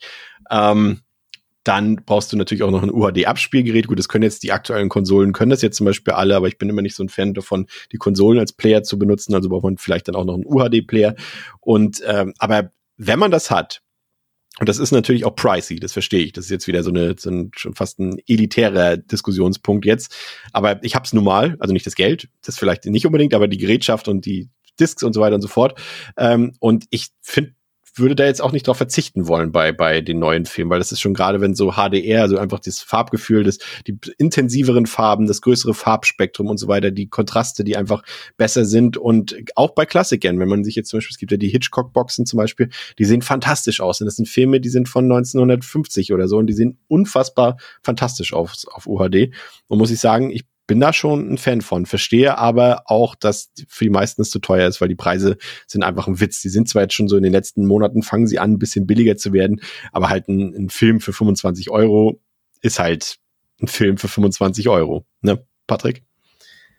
Ja, also ich bin da noch nicht so weit wie du. Also ich habe das Abspielgerät dafür und den Fernseher dafür, aber außer so ein paar in Anführungsstrichen Referenz-UHDs, äh, weil wenn man sich das Gerät kauft, will man es ja auch ein bisschen ausreizen. Also sowas wie das Mod im Orient Express Remake wurde ja immer genannt oder The Revenant oder Mad Max Fury Road, die habe ich mir dann eben gekauft auf UHD und finde die auch mega gut. Aber ich würde mir da nie noch die Blu-ray dazu kaufen, einfach um für mich selber das nebeneinander zu stellen und UHD rein angucken, Blu-ray rein angucken ähm, das würde ich definitiv nicht machen. Aber ja, ich bin bei dir, man merkt da schon einen Unterschied. Also mit dem Disclaimer, der Fernseher muss halt auch richtig eingestellt sein. Ne? Also mit den ja. Werksettings des Fernsehers äh, kann man da oft keinen Unterschied bemerken. Aber wenn man die dann mal richtig einstellt, dann schon. Ich finde es aber in anderen Bereichen fällt es mir mehr auf. Also beispielsweise kurzer Schwenk rüber zum Gaming, ob ich da jetzt mit 30 Frames oder mit 60 Frames spiele, das hat für mich einen viel riesigeren Impact. Wenn man, wenn ich einmal 60 Frames Spiele gespielt habe, kann ich nicht mehr zu 30 Frames zurück, weil das funktioniert, macht mein Auge nicht mehr mit. Und das ist bei UHD und HD bei mir auf keinen Fall so aktuell. Also ich habe vielleicht 10 UHDs, sowas grob, also mehr, viel mehr sind es tatsächlich bei mir noch nicht. Bei digital sind es ein paar tatsächlich, weil bei iTunes ist es ja oft so, dass da gibt's dann eine Version, ne? Und da ist dann eben die für deinen Fernseher passende Version. Und da kriegst du die UHD in Anführungsstrichen umsonst dazu. Da ist es ein paar mehr, aber tatsächlich auf Medium sind es nicht, nicht mehr als zehn bei mir. Ich fand den Vergleich mit der Konsole gar nicht so schlecht. Ich würde es sogar fast in eine, in eine Relation setzen, dass der Sprung von, von der PlayStation 2 zu PlayStation 3 ist der Sprung von DVD zu Blu-ray äh, und äh, von der PlayStation, nee, Quatsch. Von der PlayStation 3 zu PlayStation 4 ist wie DVD zu Blu-ray und von der PlayStation 4 zu PlayStation 5 ist dann der Unterschied, der doch ein bisschen niedriger ist, ist dann eben so wie der von der Blu-ray zu UHD, finde ich. Kann man eigentlich ganz gut ins Verhältnis setzen. Onno, ist das ein Thema für dich, UHDs? Ja, ich habe äh, äh, nicht ganz so viel durch. Ich habe hab gerade mal nachgeschaut. Ich habe 150. Das ist auch schon mal viel zu viel. genau, äh, weil bei mir ist es eigentlich schon, ah, es gibt neues Medium, ja, maximal möglichst beste Bild äh, will ich da haben und deswegen viele neue Sachen, die ich hole, ähm, hole ich halt dann als UHD und ich habe auch einige Upgrades gemacht. Zum Beispiel hatte ich einige Filmreihen wie Matrix oder Rambo nur als DVD-Box hatte ich nie auf Blu-ray abgegradet und habe ich halt direkt jetzt auf UHD abgegradet. Und gerade bei ähm, älteren Filmen, also ich fand auch Predator zum Beispiel oder, oder auch die Rambo-Filme, ähm, Alien und sowas, fand ich das Bild schon ziemlich, ziemlich geil. Also da, da ja. merkt man schon. Ähm, bei neueren Filmen ist es ist immer nicht so hundertprozentig sehbar. Vielleicht muss ich auch an meinen Fernsehsettings doch ein bisschen rumspielen. Ähm, da sieht man es jetzt nicht so hundertprozentig, aber bei älteren Filmen, vielleicht auch, weil man die besser kennt und dann auch besser vergleichen kann im Kopf, als wie bei neuen Filmen. Aber da habe ich also gerade Neuauflagen, auch Shining oder sowas, fand ich schon ziemlich, ziemlich beeindruckend, die Aufnahmen. Und für mich auch, Revenant war, glaube ich, einer meiner ersten UHD-Discs und die war auch, der ist auch richtig, richtig stark vom Bild her. Da merkst du auch am Anfang, wenn so die Kamera über den Fluss geht, da siehst du das Wasser, du denkst halt, das Wasser tropft da gleich aus dem Fernseher raus, so echt sieht das ja. aus. Also das ist schon teilweise echt beeindruckend. Und es ist, glaube ich, eben, wie Patrick schon angedeutet hat, auch, glaube ich, so eine Frage, wenn du einen Film, hast du einen Film vorher schon mal auf einem anderen Medium gesehen, dann fällt dir das dann vielleicht zum Beispiel, wenn, genau. wenn du mir jetzt irgendwie ja. eine UHD von Lost in Translation geben würdest, würde ich natürlich den Unterschied sofort sehen, weil ich den Film halt vorher auf Blu-ray und auf DVD schon 50 Mal gesehen habe.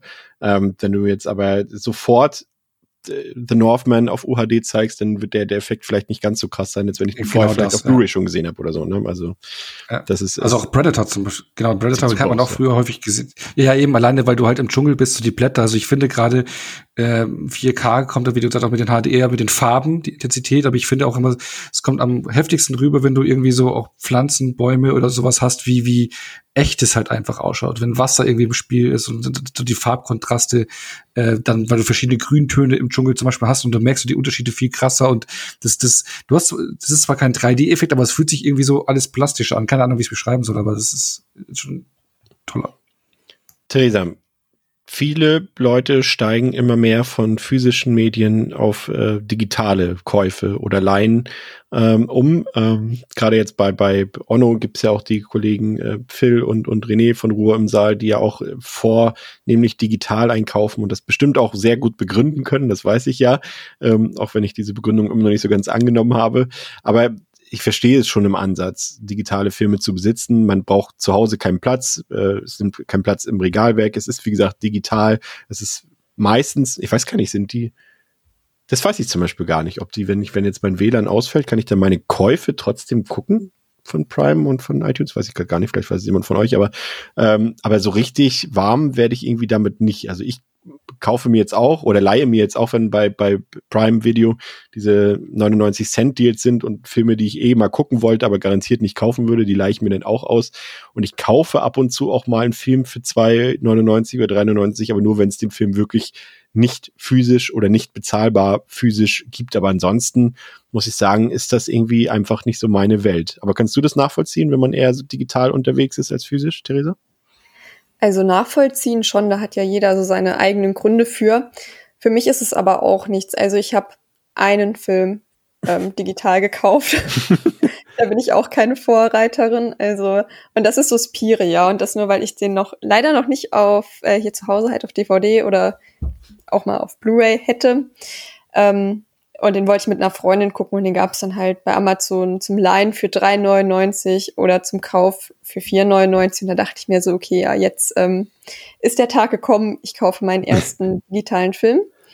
Und habe das aber auch danach nicht nochmal gemacht. Aber ich muss auch sagen, ich leihe digital nur sehr selten Filme, weil ich dann lieber mit dem VPN rumcruise und gucke, ob ich den nicht doch irgendwo umsonst bekomme, weil das eigentlich häufig der Fall ist, wenn man nur lange genug und gut genug sucht. Das stimmt. Ähm, genau, und an, ansonsten es ist bei mir tatsächlich anders bei Spielen. Also da mag ich tatsächlich ähm, das lieber, die digital zu kaufen, als die physisch zu kaufen.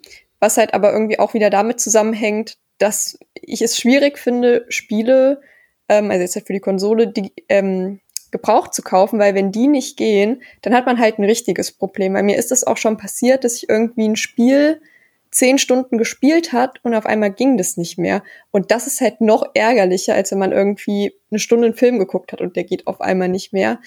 Ähm, und da kaufe ich tatsächlich lieber digital. Ja. Bei Filmen ist mir das aber auch nicht so ganz geheuer irgendwie, weil da habe ich auch immer Angst, dass mir das, dass mir die irgendeiner wegnimmt, sag ich mal. Aber ja, es kann einem natürlich immer passieren, dass dann halt irgendwie DVD oder Blu-ray doch auch mal schlapp macht oder aus irgendwelchen Gründen nicht mehr funktioniert, muss man halt mitrechnen. Aber da kann man sich ja aufgrund der physischen Gestalt im Regal wenigstens vorstellen, dass sie noch funktionieren könnte. Im Gegensatz. Genau. Aber, aber das ist schon, ich habe mich ja jahrelang gefragt, was denn passiert, wenn jetzt irgendwann mal IT, also wird wahrscheinlich erstmal nicht passieren, aber es kann ja immer mal passieren, sind schon ganz andere Technologieriesen oder große Unternehmen irgendwie gescheitert, zusammengebrochen, wie auch immer, wenn, wenn es iTunes oder Apple ähm, und, und, und Prime, also Amazon, vielleicht irgendwann mal dicht machen. Und was ist dann mit den Sachen, die man da digital gekauft hat? Und die Antwort hat jetzt quasi äh, Patrick dieses Desaster im PlayStation Store gegeben, ne? Und das ist ja kein kleines Label. Also Studiokanal ist ja europaweit groß in der Distribution unterwegs und äh, die Sachen sind jetzt auch für die, die es gekauft haben, bald weg. Und das ist doch eigentlich eine Frechheit. Das ist es, ja. Es sind ja, glaube ich, in Summe irgendwie 300 Filme und Serien, die dann einfach nicht mehr da sind. Also, wie du gesagt hast, nicht nur nicht mehr im Katalog, leih- oder kaufbar, sondern tatsächlich, wenn du die gekauft hast, auch nicht mehr in deiner Bibliothek. Und das ist natürlich verrückt, ne? Ich meine, stell dir mal vor, irgendwie, es klingelt an deiner Tür, dann steht der Mediamarkt-Mitarbeiter davor und sagt, hier, Fink, Sie haben doch vor zehn Jahren Top Gun auf Blu-ray gekauft, den hätte ich jetzt gerne wieder. Die Lizenz Und dann nimmt er dir den aus dem Geben Sie den Regal. zurück. ja, ja. Das ist, äh, aber es gab, glaube ich, noch nicht viele Fälle, in denen das vorkam. Und ich finde es dann auch immer ein bisschen müßig, weil in Social Media führt das ja dann immer zu den bekannten Grabenkämpfen. Ne? Das, da fühlen sich dann natürlich die Medium-Verfechter bestätigt und sagen, ah ja, mit meinen DVDs und Blu-rays wäre das natürlich nicht passiert. Dann kommen die Digitalkäufer und erzählen dieselbe Story, die du vorhin erzählt hast, mit den Blu-rays, die nicht mehr abspielbar sind. Und dann hat sich wieder keiner auf den anderen zubewegt, ne? wie es halt immer so ist. Ähm, aber das mit äh, Studio Kanal, das ist natürlich jetzt schon heftig, ne? Also da kann man sich dann überlegen, wenn man ihn dann den Film oder die Serie dann tatsächlich doch gerne noch hätte, muss man ihn tatsächlich noch mal irgendwo kaufen und das ist natürlich schon auch monetär eine ordentliche Auswirkung, ja. Aber gab es denn da, ich habe es jetzt noch nicht, also ich habe es schon gelesen, aber nicht irgendwie noch mal weiter recherchiert. Ob, theoretisch müsste es doch da eigentlich eine Entschädigung für geben, oder? Dass man irgendwie digitalen Guthaben oder so zurückkriegt. Das ist doch einfach ein Besitz, den die. Aber gut, das steht wahrscheinlich im Kleingedruckten irgendwo drin. Ähm, falls irgendwann mal ein Lizenzinhaber sagt, bla bla bla, muss entfernt werden, dann haben sie Pech gehabt. Wird wahrscheinlich irgendwo im Kleingedruckten stehen, oder Onno? Ja, die werden sich sicherlich so eine Klausel irgendwo reingeschrieben haben, ne? Aber äh, so das Dingens ist, ich denke mal, dass es einfach für Studio Kanal dieses Sony-Plattform halt einfach nicht lukrativ war und einfach nur Kosten sind, was sich das zur Verfügung zu stellen und was ich Serverkosten hast nicht gesehen und es einfach jetzt äh, rausbrechen. Aber ich glaube eben, dass es, was heißt Einzelfall, aber es ist, ich meine, früher gab es ja noch, falls ihr euch erinnern könntet, wenn man die ersten Blu-rays gekauft hat, da gab es ja diese, was Ultraviolet und sowas, Ja. da gab es doch diese Download-Codes und sowas, ne? Die sind ja dann auch irgendwann pleite gegangen. Da hast immer noch die Disk im Regal gehabt, aber äh, da hast halt den Code gehabt, wo du das noch digital runterladen konntest. Die haben auch dicht gemacht und waren auch alle Dinger weg. Ähm, weil so, das gibt halt immer die Player, die halt dann pleite gehen. Und ich glaube, ja, klar, Sony ist ein riesen Ding und, und aber ich glaube halt für den PlayStation Store, dass halt Film nichts ist halt nicht das Vordergründige und ich glaube, dass es halt einfach nicht gelaufen ist. Ich kann mir nicht vorstellen, dass sowas wie iTunes pleite geht oder Prime Video. Das kann ich mir nicht vorstellen. Deswegen dürften da die Käufe schon deutlich sicherer sein, also als jetzt in Sony PlayStation Store. Aber ärgerlich ist die Sache allemal. Also wenn ich da jetzt, ich meine, man ist ja dann so wie man teilweise immer so sein Medium gewählt hat. Früher war es ja HD, DVD und Blu-ray oder Betamax und VHS, ne? Und wenn du jetzt sagst, okay, ich will mir jetzt eine digitale Filmsammlung aufbauen und du setzt halt dann am, wenn du sagst, du willst eine digitale Filmsammlung haben, dann setzt halt auf ein Pferd. Ja, auf iTunes, Prime Video oder Sony PlayStation Store. Ja, wenn du auf den Sony PlayStation Store gebaut hast, dann hast du halt jetzt in die Röhre geschaut. Das haben wahrscheinlich auch die wenigsten. Also, eben, äh, eben, also ich denke mal, dass halt die Zahlen nicht stimmen, aber es ist halt absolut ärgerlich. Aber generell kann ich es verstehen, wenn Leute äh, sagen, hey, ich baue mir eine digitale Sammlung auf. Im Prinzip, du hast äh, die Filme auch. Also ich denke mal, iTunes, Prime Video sind safe über Jahrzehnte. Da tut sich nichts. Ich meine, iTunes hat ja mit Musik angefangen, ist ja stabil, mit Filmen erweitert. Äh, ich kann mir da nicht vorstellen, dass das einen ähnlichen Fall geben wird. Und hey, ist, wenn du nicht viel Platz hast oder nicht magst, dass Dinge bei dir in der Wohnung rumstehen, die im Prinzip, wenn man es jetzt anders formuliert, nur verstauben und sagen kann, hey, ich hock mich auf die Couch, navigiere digital durch, kann ich verstehen. Mein Cup of Tea persönlich ist es nicht. Ich bin da der Jäger- und Sammlertyp, was, was Videospiele und Filme betrifft und ähm, ja, hab da meine Regale voll zum Leidwesen meiner Frau, ja. Aber man kann das vielleicht, weil das die Theresa vorhin gesagt hat, auch noch mal ein bisschen darstellen, wenn man mit VPN unterwegs ist. Es gibt ja sehr viele ich glaube hauptsächlich US-Streaming-Dienste, bei denen man gratis Filme dann eben mit Werbung schauen kann. Ne? Das, was ja Netflix jetzt angekündigt hat, was sie ja auch mal testen, ob das dann auch ein Abo-Modell ist, was sich trägt im Markt. Aber viele US-Streaming-Dienste haben das schon und dann kann man die tatsächlich umsonst schauen. Ne? Und das ist natürlich schon was, was man machen kann, genauso wie man ja beispielsweise im US-iTunes Store sich umschauen kann, ähm, wenn man da einen Account hat. Und da findet sich dann aktuell beispielsweise sowas wie Massive Talent in 4K für 10 Dollar zum Kaufen aktuell, weil er runtergesetzt ist. Und da kann ich schon verstehen, dass das für viele immer eine größere Alternative wird, wenn die Filme da deutlich früher im Zugriff sind oder eben auch deutlich günstiger sind und vor allem du quasi die 4K-Edition noch oben drauf kriegst umsonst, ne? Ja, ja, VPN ist natürlich noch eine ganze Welt, die sich da eröffnet, wenn man da allein gerade wie als Horrorfans, wenn man plötzlich, also man muss das immer, ich finde das immer so witzig, wenn manche sagen, ja, ach, du hast Shudder, ja, da ist doch gar nichts. Und dann guckst du so, ja, wenn ich mir jetzt äh, den Prime-Channel von Shudder angucke, da gibt es irgendwie gefühlt zehn Filme zur Auswahl, die alle nichts Besonderes sind, die zum Teil auch gekürzt sind. Aber das meinen wir ja nicht. Wir gucken dann über VPN das US- oder UK-Shutter-Programm, wo dann einfach äh, tausend äh, Filme zur Auswahl stehen, die sehr gut kuratiert sind, von Klassikern bis Eigenproduktion bis zu neuesten Filmen und die sind alle in Top-Qualität da. Die haben coole Serien auch und coole, coole Shows dort. Und ähm, da muss man sagen, äh, Theresa, da lohnt sich das schon mal über den Tellerrand hinauszuschauen, ne? nicht nur als Horrorfan. Ja, auf jeden Fall. Also das ist, glaube ich, so die beste Investition, die ich filmtechnisch jemals gemacht habe. Ähm, vor allem ist es auch eigentlich echt nicht super teuer. Also wir haben uns da auch mit der Squad zusammengetan und das so ein bisschen aufgeteilt, weil man dann ja irgendwie mit ähm, sechs Geräten gleichzeitig gucken ja. kann. Und dann macht man das halt mit vier, fünf Leuten, bezahlt jeder einmalig 20 Euro für zwei Jahre und gut ist.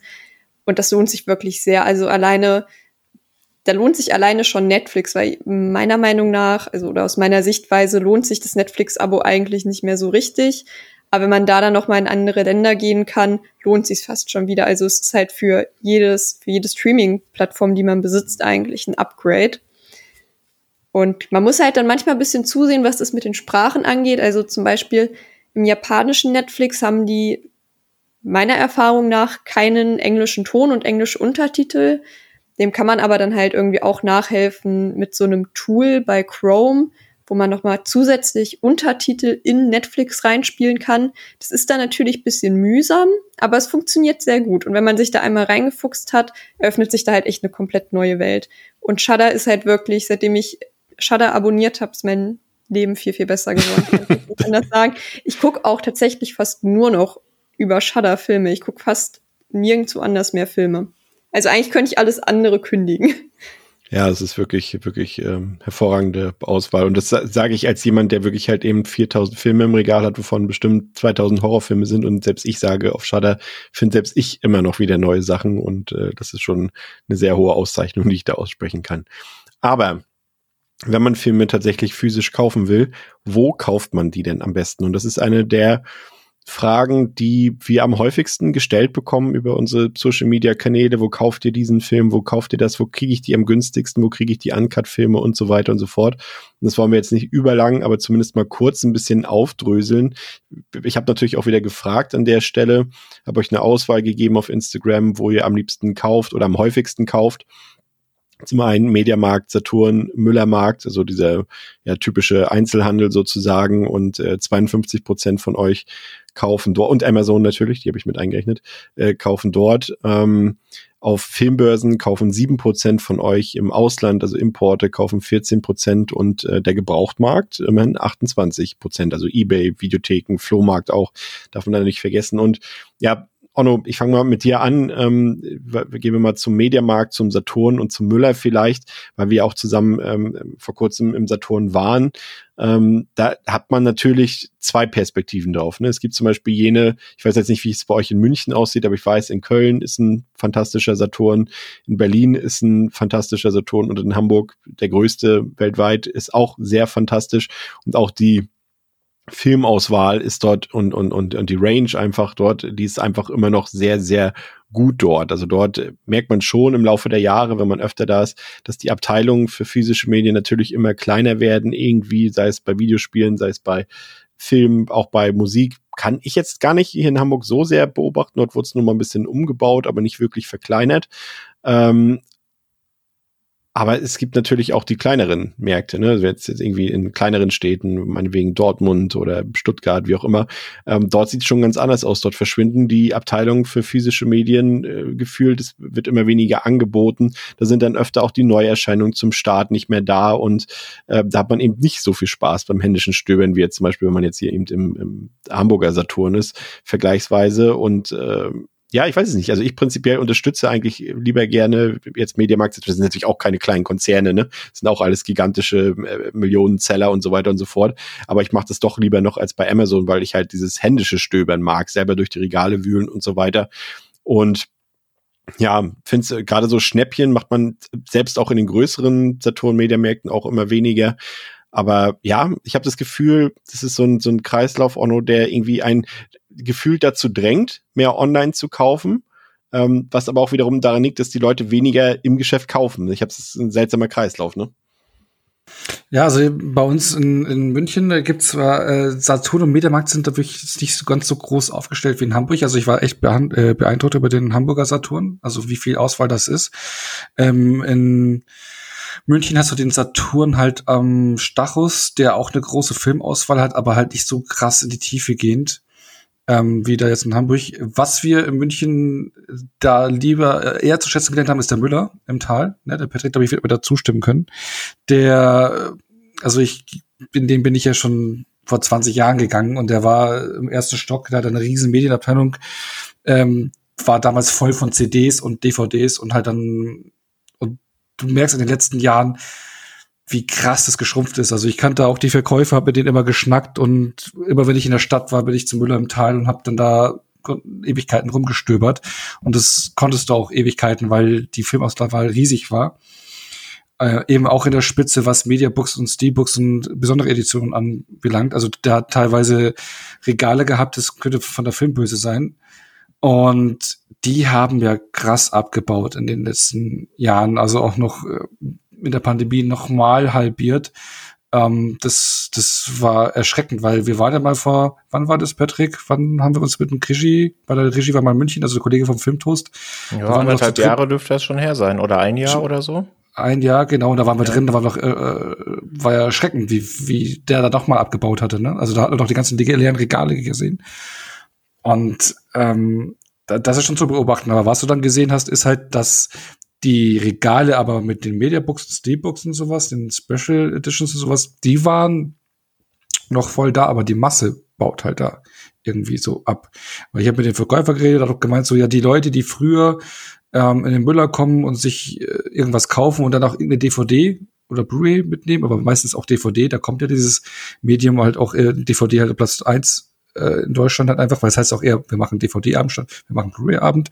ähm, aber diese, diese Käufe sind enorm weggegangen. Also wenn die jetzt reinkommen, sich eine Paste Zahnpasta kaufen und dann noch den neuen Til Schweiger-Film mitnehmen, die fallen alle weg. Und das ist ähm, anscheinend extrem krass geworden, so dass sie sich halt eben nur noch auf die Sammler fokussieren und dadurch wird es halt enorm kleiner. Das ist schade. Und auch der, der anderer Spot in München, der Mediamarkt, ne, Patrick, wo wir uns ja auch schon ein paar Mal getroffen haben, weil der bei uns in der Arbeit, also genau zwischen unseren beiden Arbeitsplätzen ist, da treffen wir uns manchmal mittags. Der war ja ehemals der größte Mediamarkt Europas, glaube ich, wurde tituliert am Einsteinring. Und da ist A, der Mediamarkt kleiner geworden und auch die Filmabteilung deutlich kleiner geworden. Also die haben auch extrem reduziert. Also, also alle Anlaufpunkte und bei mir in der Nähe gibt's die Riemenarkaden. Da ist ein Saturn drin, hat auch halbiert, das, was, was Filme angeht. Also hier wird alles runter reduziert. Also wirklich teilweise halbiert, wenn nicht sogar mhm. noch mehr, die Abteilungen. Das ist schon echt heftig. Und da greift man halt dann eben dann doch mehr zum, zum Online-Geschäft. Ich mache es ja häufig so, wenn ich jetzt Editionen bei Saturn oder Mediamarkt bestelle ich mir da und hole sie dann im, im Laden ab. Weil dann bin ich recht safe, dass das Steelbook heile ankommt. ja, stimmt, das ist ja bei dir so ein Thema. Ja, ich, ich, bei Müller war es so, da war ich früher in Berlin. Ähm, da war, also sie haben ja jetzt immer noch so diese Colors of Entertainment Media Books, die da exklusiv sind, kommen wir später noch zu. Aber damals waren ja auch von den großen, von den, von den Major-Labels sozusagen, von Warner und von Sony, Paramount und so weiter, hatte Müller halt auch eine Zeit lang immer exklusive Steelbooks und Media Books und äh, da war ich immer sehr gerne und habe mir die, weil die auch immer sehr günstig waren da, äh, habe mir die dann da mitgenommen, aber das hat sich da auch komplett geändert und wenn man sich so mal ein bisschen durch die anderen Städte so durchguckt und äh, dann sieht man halt, dass die Abteilung, also hier in Hamburg im Müller kannst du zum Beispiel Multimedia-Abteilung, die ist nicht existent, da gibt's ein paar, die Kinder-DVDs und vielleicht die zwei neuen Disney- oder Marvel-Filme und das war's auch. Das ist so das, was ich da beobachtet habe. Theresa, äh, findet man dich öfter im, im Mediamarkt oder Saturn oder ist das äh, gar nicht deins? Ähm, nicht geplant. Eher wenn ich mal in der Stadt bin, was tatsächlich nicht allzu oft vorkommt, weil mir das immer ein bisschen zu anstrengend ist, dann gehe ich da mal rein. Aber die Sache ist, ich pack's dann halt auch nicht rauszugehen, ohne was zu kaufen. Deswegen gehe ich in der Regel gar nicht erst rein. Und am ehesten dann tatsächlich noch Müller. Ähm, aber ich muss auch sagen, dass da also überall eigentlich in Kassel die Auswahl sehr nachgelassen hat. Was aber interessant ist, ich war jetzt ähm, letztens in Melsung im Saturn. Das ist eine nordhessische Kleinstadt mit ungefähr 14.000 Einwohnern. Und die hatten noch so eine riesengroße Auswahl, auch einfach an Mediabooks und irgendwelchen Special Editions. Das habe ich halt hier in Kassel gefühlt noch nie gesehen, dass es sowas überhaupt ähm, im Müller gibt. Und das fand ich schon irgendwie erstaunlich, wie es dann in dieser Kleinstadt doch wieder eine gute Auswahl gab. Und ich frage mich, ob es halt daran lag, dass es ansonsten halt in dieser Stadt überhaupt gar keinen Laden gibt, der sowas verkauft. Aber das fand ich schon ganz interessant, aber genau, generell eher selten. Und wenn, dann gucke ich mich da halt auch nach Schnappern um. Ja. Und, und, und ähm, Amazon bei dir? Nee, da kaufe ich eigentlich fast gar nichts. Also dann ist es halt Prime Video und ganz, ganz selten leihe ich da mal was, aber da habe ich noch nie physischen Film gekauft. Aus Prinzip, weil es Amazon ist oder einfach, weil du so das einfach da nicht kaufst? Also, nee, das war ja dieselbe, selbe Aussage doppelt gemoppelt. Also, warum nicht bei Amazon? Frage ich es anders. Ähm, ja, ich brauche jetzt nicht so zu tun, als wäre das ein richtiger Boykott, wenn ich Prime Video benutze. Also, das brauche ich auch niemandem erzählen, aber ja, schon irgendwie, es ist halt eine Plattform, die ich schon trotzdem nicht allzu gerne unterstütze. Und mhm. ich muss halt auch sagen, wenn man halt gut sucht, findet man auch eigentlich immer eine günstigere Variante. Und deswegen war das auch eigentlich noch nie so, dass ich gesagt habe, okay, diesen Film, da lohnt es sich enorm, den auf Amazon zu kaufen und ich finde den nirgends besser. Ja, es ist, ist äh, deren Trick halt quasi die Verfügbarkeit, dass du quasi dort alles kaufen kannst und dann automatisch nicht mehr so auf den Preis achtest, weil du ja das und das und das auch noch mitbestellst. So, ne? Das ist halt der. Ja, vor allem, man kommt halt auch super schnell dahin. Das ist halt das Erste, was du findest. Ja wenn du es halt irgendwie eingibst und dann halt irgendwie noch eine Seite weiter bei Google zu klicken, so, das ist halt eine Arbeit, die muss man sich halt auch machen wollen, einfach, ne? Keine ja. Frage. Kommen wir zu den Filmbörsen. Das interessiert mich ja schon. Ich habe hab schon äh, gehört, Onno und Patrick, ihr wart jetzt äh, Zwangsausfalls, Corona-Ausfalls in München äh, länger nicht auf einer Börse. Habe ich richtig verstanden, ne? Ja, genau. Also die erste kommt jetzt erst sehr bald wieder. Ich glaube noch diesen oder nächsten Monat. Aber ist das äh, eine Sache, die, die euch anspricht? Vielleicht der Patrick ja, zuerst? Absolut. Also ich war, glaube ich, bevor ich den Onno kennengelernt habe, nur zweimal da. Also ich äh, kenne das tatsächlich noch nicht so lang und ich komme ja ursprünglich aus dem Sauerland in NRW, da war das sowieso kein Thema. Ne? Die, diese Filmbörse, von der wir reden, die gibt's ja quasi in den großen Städten. Ich finde das aber sehr, sehr angenehm da. Also zumindest, wenn gerade nicht so mega viel los ist. Ne? Die Öffnungszeiten sind ja auch nicht sonderlich lang. Ich glaube, was ist es? 10 bis 15 Uhr sowas in der Ja, Richtung meistens, an den ja. Sonntagen, genau. Und ja, wenn, wenn man sich nicht wirklich da durchquetschen muss, finde ich es eigentlich wahnsinnig angenehm, weil man eben so schön stöbern kann. Das hat für mich so ein bisschen Videotheken-Vibes. Ich habe ja auch zwei Jahre während des Studiums in der Videothek gearbeitet, die mittlerweile leider auch äh, schließen musste. Und ich finde das so ein bisschen vergleichbar irgendwie. Und gerade wenn man dann zu zweit da ist, so beispielsweise mit dem Onno oder sowas und dann noch so ein bisschen schnackt über die, über die Filme. Also ich bin jetzt keiner, der da hingeht, alleine und mit den Verkäufern schnacken würde. Äh, da bin ich einfach Die nicht wollen meistens auch nicht genug. mit einem quatschen. genau. Ähm, aber ich finde, also es macht schon Spaß, diese, diese Filmbörsen. Wenn man sich, also ich mache das dann so ein Limit setzt, weil da findet man doch sehr, sehr viele Sachen, die einem sehr, sehr gut gefallen. Ne? Und leider ja auch nicht unbedingt die niedrigpreisigen äh, Dinge, weil das sind ja schon meistens die speziellen Titel, die da liegen. Ähm, aber ich bin ein großer Fan, auf jeden Fall. Das ist das Gute daran, ist, dass man in der Regel oder ganz selten nur mit Karte zahlen kann auf Filmbörsen. Und das ist immer gut, wenn man dann sein, sein abgeklemmtes Budget mitnimmt und dann zwangsläufig nicht drüber geht, dann mehr. Das passt schon, ja. Ich bin auch großer, Ja, das ist richtig, ja. Ja. Ich habe auch erst einmal eine schlechte Erfahrung gemacht. Ich habe mir für recht viel Geld das I Saw the Devil Media Book gekauft von Nameless, was das erste war, wo dieser Korea-Cut von I Saw the Devil enthalten war auf einer Bonusdisk. Und den habe ich dann eingeworfen und der hat nach einer halben Stunde grob äh, die Wiedergabe abgebrochen, weil da weiß ich nicht, irgendwas mit der Disk nicht gestimmt hat oder sowas. Und dann konnte ich den Korea-Cut leider nicht sehen, was einer der Hauptgründe ist, warum ich da so viel Geld gelassen habe. aber haben die den nicht Ähm, ausgetauscht? Nee, haben sie nicht ausgetauscht. Aber das war tatsächlich auch die letzte Filmbörse vor der Pandemie. Oh, okay. Ja, ich Ja. war, als, als ich damals das erste Mal auf der Filmbörse war, das war in Berlin, ähm, da bin ich hingekommen und dachte, nein, das ist das, ist das Paradies, auf die, das ich gerade betreten habe irgendwie. Und seitdem bin, lasse ich eigentlich auch keine Filmbörse aus. Äh, ist natürlich so, klingt jetzt erstmal so, Hamburg, Berlin sind bestimmt geile Filmbörsen, die sind gut, aber die sind tatsächlich kein Vergleich zu dem, was es in, in West- oder Süddeutschland gibt, wenn ich da an die große Börse in Nürnberg denke. Also die kenne ich auch alle nur von YouTube-Videos oder in Noise und so weiter. Das sind nochmal ganz andere Dimensionen an Auswahl, an Größe, an verschiedenen Händlern und so weiter, die ähm, findet man lustigerweise teilweise in Berlin und in Hamburg nicht, aber es ist trotzdem immer wieder ein schönes Erlebnis, da auch zu stöbern, weil es dort eben die Sachen gibt, die man entweder nur über die Österreich-Importhändler kriegt ähm, oder eben äh, sonst gar nicht irgendwo auf dem Markt kriegt. Also für diejenigen, die noch nie auf einer Filmbörse waren, es lohnt sich eigentlich vor allem, um eben Uncut-Filme zu kriegen und Mediabooks und Steelbooks und sowas zu kriegen, Sammlereditionen und das war eben gerade, mittlerweile ist es ja, sind ja viele Sachen vom Index runter, aber das war damals für mich, als ich das erste Mal da war und da überall Tanz der Teufel lag, die ganzen Freitag der 13. Filme und weiß ich nicht was, äh, die Texas Chainsaw Sequels und so weiter und so fort. Ähm, oder eben die, die, die knallharten Franzosen, ne? High Tension, Inside und sowas und du kannst die da kaufen und ich dachte so, das, das gibt's doch wohl gar nicht, das ist absolut fantastisch und äh, ja, dementsprechend lasse ich da wirklich auch nichts aus und lasse da auch immer in der Regel meine, meine 100, 200 Euro auf jeden Fall liegen und bereue es auch im Nachhinein nicht mehr. Ähm, aber es hat sich auch ein bisschen geändert, so der Hype ist so ein bisschen weg, ähm, aber das hat mehr mit den einzelnen ähm, Labels zu tun, ähm, auf die wir nachher noch zu sprechen kommen. Aber äh, Theresa, eine Filmbörse, wäre das was, wo du äh, gerne mal hingehen würdest? Oder warst du schon auf der Filmbörse? Also auf einer Filmbörse war ich an sich noch nicht.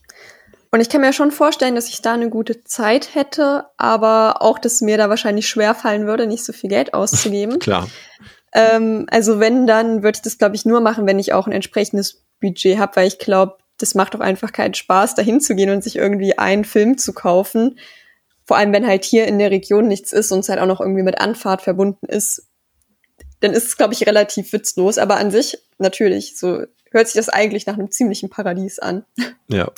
Also da sind ja nicht nur teure Editionen, sondern also zumindest in München, ich denke mal bei anderen ist es auch so, da gibt es auch genügend Leute, die einen Stand haben und da zum Beispiel gebrauchte DVDs oder Blu-rays haben zu sehr günstigen Preisen, wo man sich durchwühlen kann. Da kannst du auch für 20, 30 Euro, glaube ich, dir ein krasses Paket zusammenschnüren. Wollte ich Ah, gerade sagen, ja. Das wusste ich zum Beispiel gar nicht. Das ist auf jeden Fall gut zu wissen. Also hier in der Ecke gibt's auch, glaube ich, gar keine, wenn ich richtig informiert bin. Wenn ich falsch informiert bin, kann mich gerne einer darauf aufmerksam machen. Aber es ist auf jeden Fall gut zu wissen, wenn ich mal irgendwo bin, wo sowas zufällig auf der Ecke ist, dass ich dem auf jeden Fall doch eine Chance geben kann. Ja, also das kannst du, das, was auch noch gesagt hat, kann ich auf jeden Fall auch nur bestätigen, ist auch in Hamburg so, da kannst du für 30 Euro auch 30 Filme mitnehmen oder so weiter und die sind auch alle in sehr gutem Zustand und damit Filme meine ich nicht mal unbedingt DVDs, sondern sogar Blu-Rays. Also ähm, das ist auf jeden Fall was für dich selbst, auch für das niedrigere Budget oder für den, für den Gebrauchthandel sozusagen. Also da kannst du auf jeden Fall mal, wenn du da die Möglichkeit hast, beiwohnen. Ähm, Importe. Wen spreche ich dazu an? Ich glaube, äh, Theresa, du importierst äh, noch nicht äh, so wirklich aus dem Ausland, ne? Doch, oh, oh. halbwegs. Also aus England mega viel. Tell me more.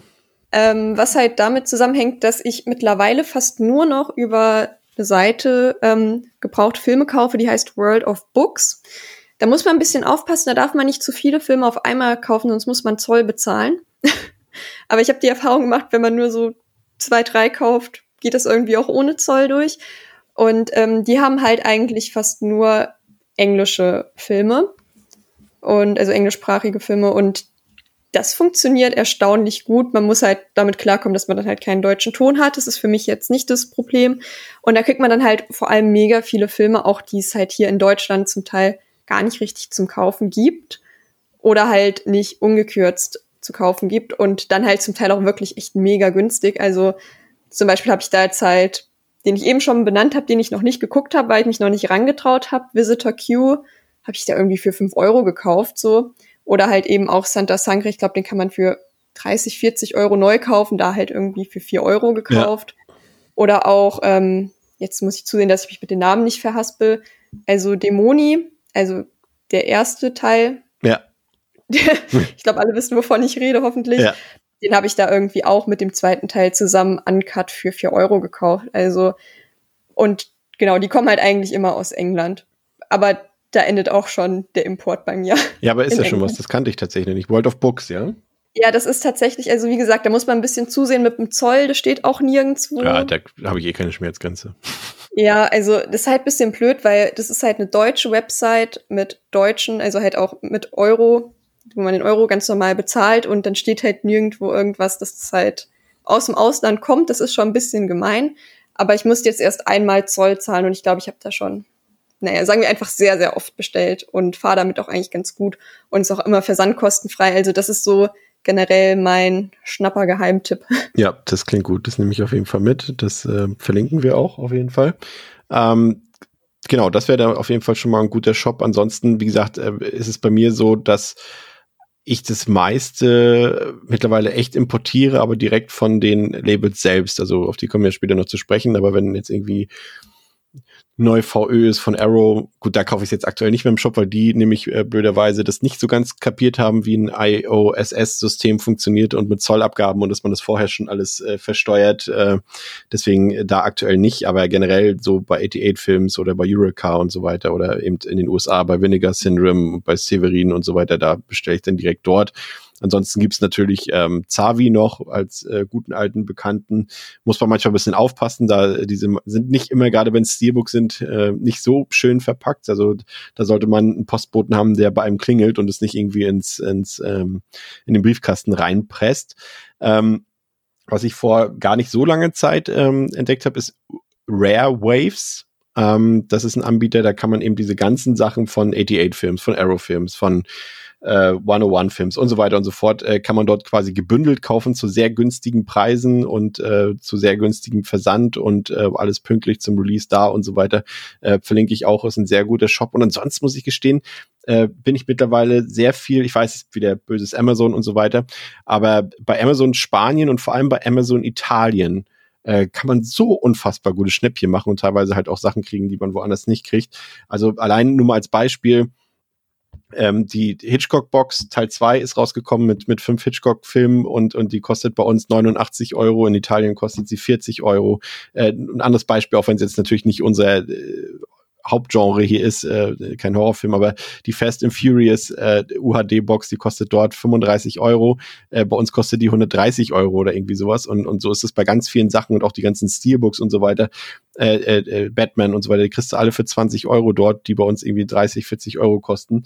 Ähm, ich weiß nicht, woran es liegt. Ich, vielleicht sind die, die ähm, Lebenserhaltungskosten in Italien generell nicht so hoch, keine Ahnung, oder so, dass die Preise oder die Löhne nicht so hoch, dass die Preise automatisch niedriger sind. Aber das äh, wird halt auch alles dann mehr oder weniger teilweise aus Deutschland verschickt, von deutschen Stationen und so weiter. Das ist alles kein Problem, keine Zollgefahr, kein nix.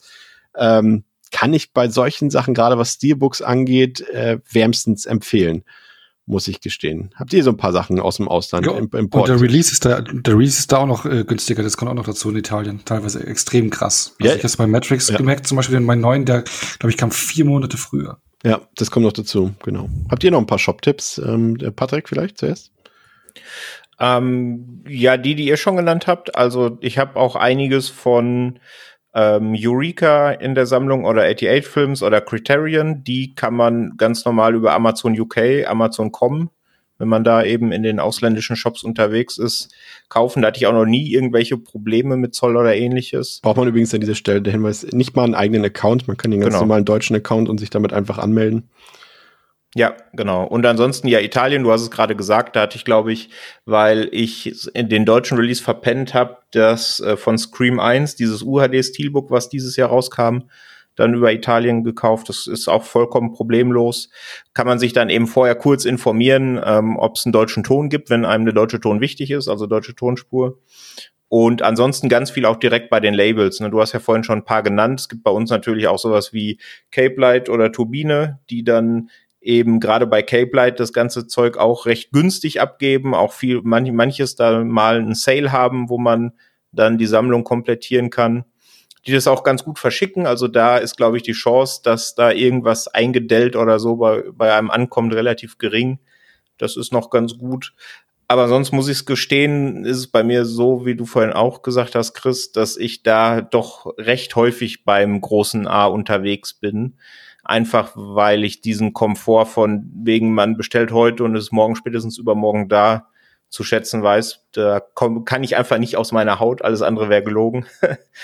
Und ja, ansonsten die, die Shops, die ihr schon genannt haben. Zavi habe ich jetzt schon länger nicht mehr bestellt, habe ich früher sehr, sehr gerne, weil die auch mm, oft sehr, sehr schöne, exklusive Steelbook-Cover haben.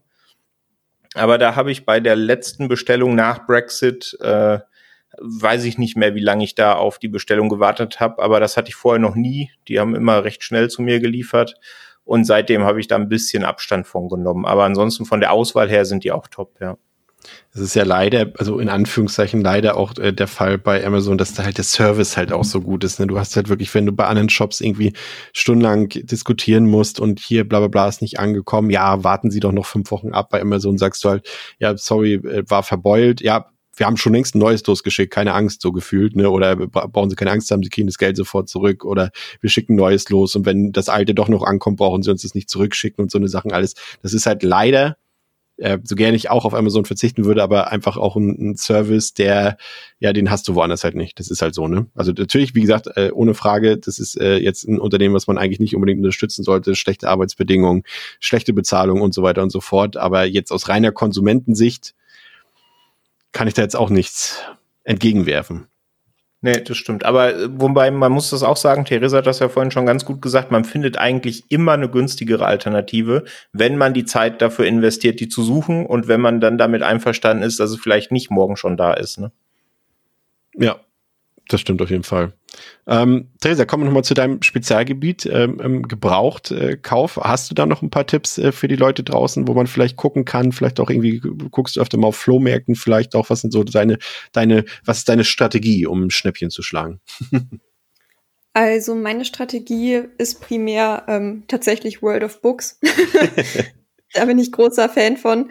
Ähm, bei Medimobs finde ich, muss man immer oder muss man generell halt überall fast mega aufpassen mit den Schnittfassungen halt auch wieder das elendige Thema. Weil man kriegt ja schon extrem wenige Informationen zu dem Film im Endeffekt, den man halt kauft und da muss man sich vorher schon gut informieren und muss dann halt auch mal damit leben, wenn es halt mal daneben geht. Also ist mir auch schon passiert, dass ich dachte, ich hätte dann die richtige Version oder es wäre die richtige Version und dann kam es an, ist mir aufgefallen, war doch falsch. Aber da hat man halt irgendwie drei Euro dafür bezahlt und dann ist es auch okay. Und genau. Ansonsten, was ich tatsächlich ganz gerne mag, ist auch diese Facebook-Filmbörsen. Mhm. Da muss man natürlich ein bisschen vorsichtig sein. Also ich würde da jetzt keine 130 Euro Mediabooks kaufen, aber ich sag mal, wenn man da 20 Euro ausgibt oder so, also so ein Betrag, bei dem es okay ist, wenn man den verliert, dann fährt man da eigentlich auch immer ganz gut mit, weil die, weil vor allem halt Leute, die große Sammlungen auflösen, die wollen den Kram zum Teil auch einfach echt nur loswerden. Und ich habe da wirklich auch schon Filme irgendwie für einen Euro bekommen oder andere seltene Filme dann irgendwie für zwei, drei Euro bekommen. Und das ist natürlich dann halt auch gut. Da muss man halt ein bisschen die Augen offen halten und schnell sein. Und halt auch da, wenn dann halt jemand die komplette Sammlung verkauft, kriegst du dann halt irgendwie eine Excel-Tabelle mit 3000 Filmen drin und da musst du dich dann halt durchsuchen. Das ist natürlich auch wieder zeitintensiv, aber da kann man auch manchmal richtig gute Schnapper machen. Aber da muss man halt, wie gesagt, vorsichtig sein. Auf eBay kaufe ich da eigentlich fast gar nichts oder habe ich auch noch nie richtig gekauft. Aber es liegt halt auch primär daran, dass ich nicht so Bock habe, immer mit den Leuten zu schreiben weil auf Ebay sind schon komische Gestalten zum Teil unterwegs und da habe ich halt nicht so Bock drauf.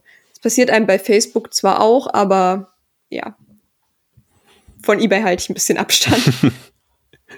Ja, ich habe irgendwie ähm, durch dieses Trading Card Ding, was ich anfangs erwähnt habe, habe ich meinen eBay-Account erstmal wieder äh, refreshed irgendwie. Den habe ich irgendwie gefühlt zehn Jahre lang nicht mehr benutzt. Aber ja, aber es ist deutlich, trotzdem deutlich professioneller geworden als damals. Also man hat jetzt irgendwie als Käufer schon eigentlich, ist man eigentlich immer auf der sicheren Seite relativ, ne? Also habe ich so jetzt festgestellt, da kann jetzt eigentlich gar nicht mehr so viel passieren. So aus Kombination aus PayPal, Käuferschutz und eBay-Käuferschutz und so weiter. Ähm, und das, ja, aber ist ein Thema für sich. Aber ja, danke auf jeden Fall für die Tipps. Ähm, schreiten wir voran beschäftigen wir uns nochmal äh, mit den aktuellen Formaten oder Editionsarten, die es gibt, die aktuell so ein bisschen den Markt bestimmen. Ähm, Patrick, die, die meist verkaufte Sache oder auch wahrscheinlich die meist gekaufte Sache, obwohl bei dir ja, glaube ich, gar nicht mal so, hast du ja vorhin schon angedeutet, ist ja immer noch das klassische Keep Case oder die Emery, wie auch immer man sie nennen will. Ähm, kann man ja im Prinzip nichts falsch machen mit, weiß man eigentlich immer, was man bekommt. Ne? Also gut, manchmal ist kein Wendecover dabei, aber ansonsten Hast du da irgendwie im Laufe der, der letzten Jahre irgendwie festgestellt, dass sich da irgendwas in eine Richtung entwickelt oder irgendwas schlechter geworden ist? Oder ist das für dich immer noch das gute klassische Ding? Weiß man, was man bezahlt und was man bekommt? Genau, ja, das ist es. Man weiß, was man bezahlt, man weiß, was man bekommt. Ähm, ein bisschen, ähm, ja, mit mehr Inhalt wird's dann eben, wenn man im Ausland unterwegs ist. Ne? Gerade bei Arrow, da sind's ja auch Keep Cases, die dann eben oben nicht blau sind, sondern so durchsichtig milchig. Und da ist es ja oft so, dass auch bei den Keep Cases dann noch ein Booklet mit drin ist oder eben, wie vorhin gesagt, das Wendecover mit einem anderen Motiv und nicht nur ohne FSK-Flatschen und vielleicht auch noch tatsächlich eine Bonusdisk. Das hat man ja in Deutschland bei Emirates ganz selten, dass das der Fall ist. Ähm, das finde ich schon ganz nett.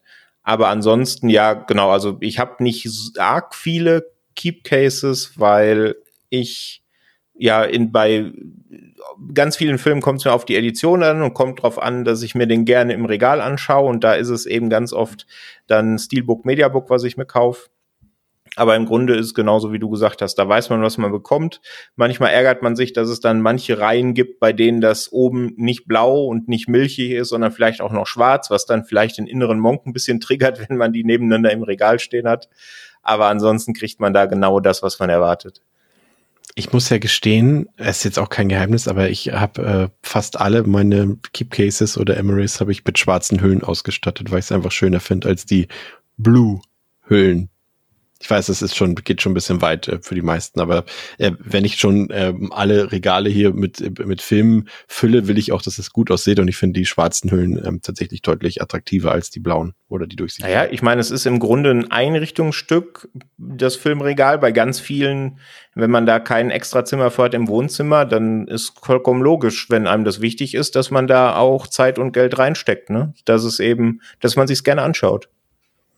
Ja.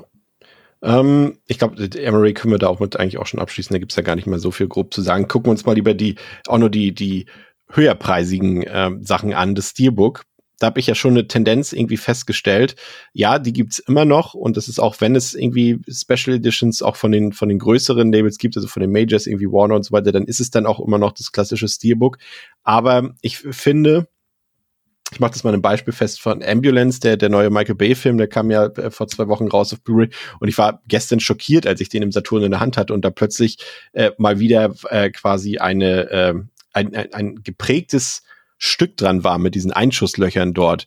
Das hat man ja irgendwie gefühlt schon seit Jahren nicht mehr in Deutschland auf dem Steelbook-Markt gesehen. Und das ist schon eine Tendenz, die ich festgestellt habe, dass man sich früher bei diesen Sachen irgendwie deutlich mehr ähm, Mühe gegeben hat dabei, diese Steelbooks ein bisschen ausgefallener zu machen. Hier mal eine Prägung, da mal irgendwie eine Lenticular-Karte obendrauf, schöne Motive. Aber heutzutage hat man das Gefühl, dass die irgendwie einfach maximal billig sein müssen. Ne? Meistens irgendwie matt und mit einfallslosen Motiven.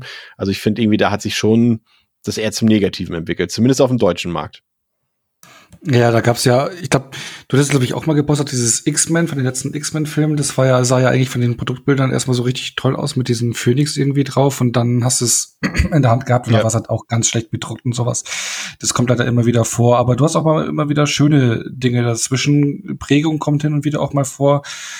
Es wechselt sich halt so ab, ne? Und dann gibt's auch ganz billige, wo dann auch innen drin auch kein Bild mehr oder sowas ist, ne? Also, aber trotz alledem, wenn es schön gemacht ist, ein schönes Motiv ist, stehe ich schon noch auf Steelbooks. Also die hole ich mir trotz alledem schon noch gerne. Also ich bin auch beim, ob jetzt Mediabook oder Steelbook, äh, wenn vom Film erscheint, dann ähm, präferiere ich es nicht unbedingt sofort eins der beiden, sondern wege halt ab, wie ist das äh, Motiv an sich und, und guck, guck mal, entscheide mich dann. Also von Steelbooks bin ich trotz all der Jahrzehnte, seitdem sie Formate schon gibt, bin ich da immer noch angetan. Ja, das Schöne am Steelbook ist halt auch immer so diese, diese Cleanheit. Ne? Du hast halt quasi in der Regel ja. Äh, ganz in den Anfängen des Steelbooks gab es natürlich auch, dass hinten die Produktinformationen noch drauf gedruckt waren. Heutzutage hast du ja dann einen Einleger drauf, sowas, den du am Pappding, was du wegmachen kannst. Aber du hast halt ein cleanes Cover drauf, da steht maximal der Titel drauf und dann irgendwie ein schönes Motiv und es fässt sich einfach haptisch auch irgendwie richtig toll an, so ein Steelbook. Also ich kann natürlich, ja. das ist jetzt alles, was wir jetzt machen, ist natürlich Special Interest. Ich verstehe das auch, wenn Leute das absolut nicht nachvollziehen können. Das muss man natürlich an der Stelle auch sagen. Aber da gibt es so viele Sachen. So, ich kann mich noch erinnern, so eines der ersten Steelbooks, die ich damals hatte, also nicht, ja doch, eines ersten, das war aus dem Ausland, ähm, das Cloverfield zum ersten, äh, zum ersten Cloverfield, was halt äh, diese, diese Blackbox war, die auch im Film eine Rolle spielt, wo quasi alles aufgezeichnet wurde, was da passiert ist. Und so sah auch das Steelbook aus. Das heißt, das Cover war quasi ausnahmsweise mal bewusst zerbeult. Und das sah so fantastisch aus, so, oder wenn ich äh, so an, an, ja, was fällt mir noch ein, so, auch so gerade aus dem Ausland, so aus England, so dieses Nightcrawler Steelbook von HMV, was da exklusiv war, mit toller Prägung und sowas alles. Es gab auch bei uns ein paar schöne, das Ghost in the Shell Steelbook, kennt ihr das zufällig? Das rote? Oh, nee, nee. Müsst ihr euch mal angucken. Das sieht auch so toll aus, äh, auch schön geprägt und sowas alles ist da so und, und selbst vor wenigen Jahren, so als die UHD neu war, noch halbwegs hier das Alita Battle Angel Steelbook, äh, das UHD Steelbook, dieses pink blau-lilane. Das waren alles noch richtig schöne Steelbooks und da dachte man auch, okay, das ist okay, wenn das mal ein bisschen teurer ist. Aber was man heute teilweise äh, irgendwie für 30, 35 Euro da äh, kriegt, äh, Patrick, weiß ich nicht. Sind wir, glaube ich, manchmal auch zu, zu wie sagt man, zu gutherzig, dass wir das trotzdem kaufen, obwohl wir es eigentlich nicht sollten, glaube ich manchmal. Ja, ich finde bei Steelbooks ist das so ein bisschen der äußere Schein, ne? Also das, das Covermotiv ist ja oft ein bisschen cleaner, hast du ja vorhin auch gesagt, als die Blue äh, Emery oder Mediabook Cover. Aber der Ono hat gesagt, Prägung ist nicht häufig mehr vorhanden. Und ich finde, gerade wenn man es dann aufklappt und ein Steelbook ist ja typischerweise ist da nur eine Disk drin und ganz selten noch mal irgendwie Bonusmaterial oder sowas. Da müsste man dann eher zum Mediabook greifen. Und es gibt aber so durchaus so ein paar exklusive Steelbook-Cover, die ich immer noch wahnsinnig schön finde und die auch einen Ehrenplatz bei mir in der Sammlung haben. Aber die Masse ist schon eher Richtung wahrscheinlich auch ein bisschen günstiger produziert, ne, wenn keine Prägung drauf sein muss oder wenn nicht noch mal so ein Glanzfinish oder sowas drüber kommt. Äh, da bin ich schon bei euch und gerade wenn man die UHD Steelbook sich anschaut, die ja mittlerweile ja fast durch die Bank, wenn sie auf den Markt kommen, 40 Euro kosten, natürlich je nach Label 35, 40 Euro sowas. Äh, da muss man schon, auch wenn man mehr Budget zur Verfügung hat, zweimal drüber nachdenken, ob es einem das wirklich wert ist, ja. Ja, das ist irgendwie wirklich so. Ich hatte, fand es so witzig, ich habe ja früher die, äh, Onno hat es gesagt, gab es ja auch mal, also es ist ja mittlerweile selten der Fall, aber früher schon öfter, gerade bei Warner, dass, dass es keinen Innendruck gab bei den Steelbooks und ich habe dann eine Zeit lang, also ich bin handwerklich absolut unbegabt, also ich kann gar nichts, aber ich habe mir äh, durch äh, Videotutorials angeeignet, wie ich selber ein äh, Inlay für Steelbooks machen kann, also wo man da was rausnehmen äh, muss und wie man es einlegen kann und so weiter und so fort und kann ich gerne auch nochmal irgendwo posten. Hab da zumindest für das Drive Angry, für das äh, Machete und für das Sucker Punch Steelbook habe ich mir selber und für Gangster Squad habe ich mir selber Inlays gemacht und die sehen, sahen dadurch auf einmal fantastisch aus. Aber ist natürlich nicht Sinn der Sache, dass man das äh, im Endeffekt selbst macht. Ähm, für dich direkt, Theresa, äh, Steelbooks, Mediabooks, ist das mal äh, vielleicht aus zwei Perspektiven betrachtet? Du hast ja schon gesagt, dass das Budget ist aufgrund deiner studentischen Tätigkeit jetzt äh, vielleicht noch nicht so groß. Ähm, aber findest du das generell interessant, diese Spezialedition? Und, und wenn du die Möglichkeit hättest, würdest du dann auch eher dazu greifen? Oder ist das eine Sache, wo du sagst, ja, aber es ist letztendlich auch nur ein Film, muss jetzt, reicht mir auch die normale Verpackung generell? Also beim Steelbook das finde ich schon auch schick, aber da muss ich halt schon auch sagen, das gibt mir jetzt nicht so großartigen Mehrwert. Weil ich finde, bei Mediabook sieht es nochmal anders aus. Also ich habe tatsächlich auch zwei Mediabooks, die habe ich beide aber geschenkt bekommen. Mhm. Ähm, und da finde ich es halt schon auch einfach cool, was man da halt noch an zusätzlichen Informationen bekommt. Und auch einfach zu sehen, wie viel Mühe sich da teilweise gemacht wird, sowas aufzuarbeiten. Und ich glaube, dass es auch einfach wichtig ist, dass das nicht verloren geht. Also deswegen würde ich da schon auch, glaube ich, an sich in Zukunft irgendwann hoffentlich ähm, häufiger zuschlagen, weil ich es halt einfach wichtig finde, dass solche Informationen irgendwie erhalten bleiben, weitergegeben werden und halt auch die Arbeit von den Menschen, die halt auch einfach wertgeschätzt wird, die sich, die halt die ganze Arbeit machen, ne? Ja, das stimmt. Das wäre übrigens gut, wenn die Leute auch mal gut bezahlt. Ist jetzt, äh, naja, ist ein anderes Thema, aber man könnte die Leute, also ich sag mal, gemessen daran, wie teuer ein Mediabook teilweise ist, könnte man den Leuten, die da die Texte schreiben, auch mal ein bisschen mehr äh, Geld geben. Aber das ist eine andere Geschichte. Ja, aber sehe ich tatsächlich auch wie du. Das ist schon irgendwie, also es ist natürlich, gibt es auch da wieder schwarze Schafe, kommen wir später noch im Label-Talk drauf, äh, dass man natürlich auch einfach, was ja durchaus einige Autoren machen, ihre ähm, Texte komplett von Wikipedia in die Mediabooks reinkopieren. Ähm, das ist jetzt nicht so eine Sache, aber wenn ich so daran denke, irgendwie, wenn man so eine richtig schöne, so eine Filmanalyse irgendwie von unserem ähm, Kollegen ähm, von, von Projektionen von, von Dr. Markus Stiegelegger zum Beispiel hat, was halt auch wissenschaftliche Texte dann einfach auch sind, wo man wirklich auch mehr erfährt als nur, ja, äh, Matt Damon hat auch in Soldat James Ryan mitgespielt, sondern irgendwie auch wirklich Analysen und so, was man halt, äh, wo man merkt, okay, diese Person hat studiert, die hat sich damit jahrelang beschäftigt und so eine Sachen, wo man wirklich was mitnimmt, ähm, sehe ich das komplett äh, wie du auch, bin ich komplett bei dir. Ähm, bin auch dabei, dass ich äh, Steelbooks tendenziell immer weniger kaufe und auch bevorzugt, äh, wenn, wenn Special Edition, dann das Mediabook, weil ich einfach diese Haptik mag. Einfach, dass es auch so ein bisschen dicker noch ist, was so ein bisschen wieder diesen VHS Style so ein bisschen zurückbringt und es ist einfach so, ich mag das einfach, dass du, dass du da noch die Texte mit drin hast und wenn sie wirklich gut geschrieben sind, dann ist das auch wirklich ein Mehrwert, äh, ganz klar. Da muss ich auch mal an dieser Stelle immer, immer schon mal vorweggegriffen, auch Turbine zum Beispiel loben, die immer bei ihrem Booklet sehr viel Mühe geben. Das sind immer tolle Texte bei, die ich mir auch so kaufen würde, wenn sie jetzt in Buchform oder so erscheinen würden. Und das ist dann schon auch für mich dann auch den Preisaufschlag, auch wenn die teuer sind, verstehe ich voll und ganz, wenn man das kritisiert, aber das ist es mir dann irgendwie auch wert, muss ich gestehen, Onno. Mhm, äh, ist, sind die Mediabooks nicht auch ähm, Deutschland exklusiv? Ja, es ist ein deutsch-österreichisches Ding tatsächlich. Im Ausland genau. gab es nur diese, diese Warner Premium Collections damals, aber das sind ja Digi-Books gewesen. Ähm, das war das Einzige, was mal international kam, aber ansonsten ist es im deutschsprachigen Raum eigentlich ziemlich exklusiv, ja. Schon, ne? also das fand ich ja auch, wo ich es mal erfahren hatte, irgendwie ganz spannend.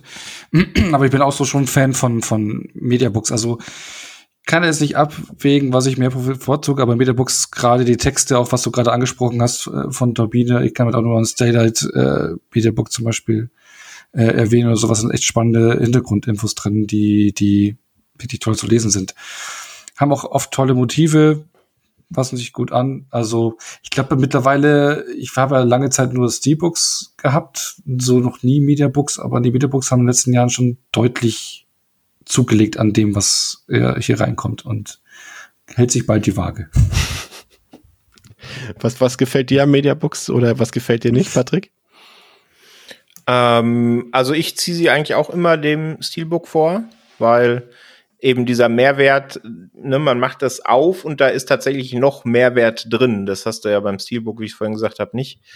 Und ich lese tatsächlich die Texte, auch wenn es da äh, Schwankungen in der Qualität gibt, um es vorsichtig auszudrücken. Aber wenn man beispielsweise sowas wie das Possessor Media Book, was ja vor kurzem oder vor einem Jahr jetzt rauskam, ähm, wenn man überlegt, dass da fast 70 Seiten Booklet drin sind, ja. dann ist das ja wirklich ein echter Mehrwert. Und sowas nehme ich dann auch ganz gerne mit, weil wenn ich mich schon entscheide, ein Mediabook zu einem Film zu kaufen, dann ähm, ja, lasse ich mich ja eh noch ein bisschen mehr auf den Film ein, als wenn ich da bei iTunes auf Play oder bei Netflix auf Play drücke. Und dann mag ich das auch, dass ich dann danach, nicht nur, wenn ich mich irgendwie für einen Podcast vorbereite oder ähnliches, dann natürlich sowieso, aber auch mal so, äh, da noch ein bisschen nach dem Film drin rumzuschmökern. Deswegen bin ich da auch eher Team Mediabook. Auch wenn Steelbook, finde ich, oft das bessere Motiv haben. Findest du, obwohl du hast ja beim Mediabook dann meistens auch die Auswahl zwischen zwei, drei verschiedenen Covern. Und da ist doch meistens doch immer eins bei, was einem gefällt, oder nicht?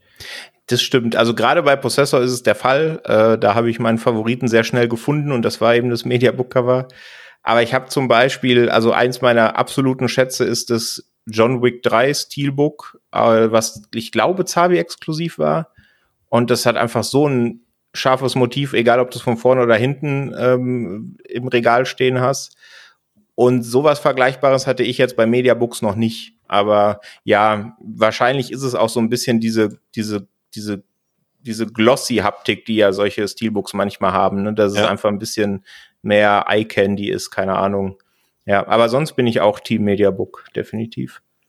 Was ich schade finde, und das ist wirklich eine bedenkliche Entwicklung wäre jetzt aus dieser Hobbyperspektive vielleicht ein bisschen übertriebenes Wort, aber ist diese, es ist das Verschwinden der klassischen guten alten Collectors Edition.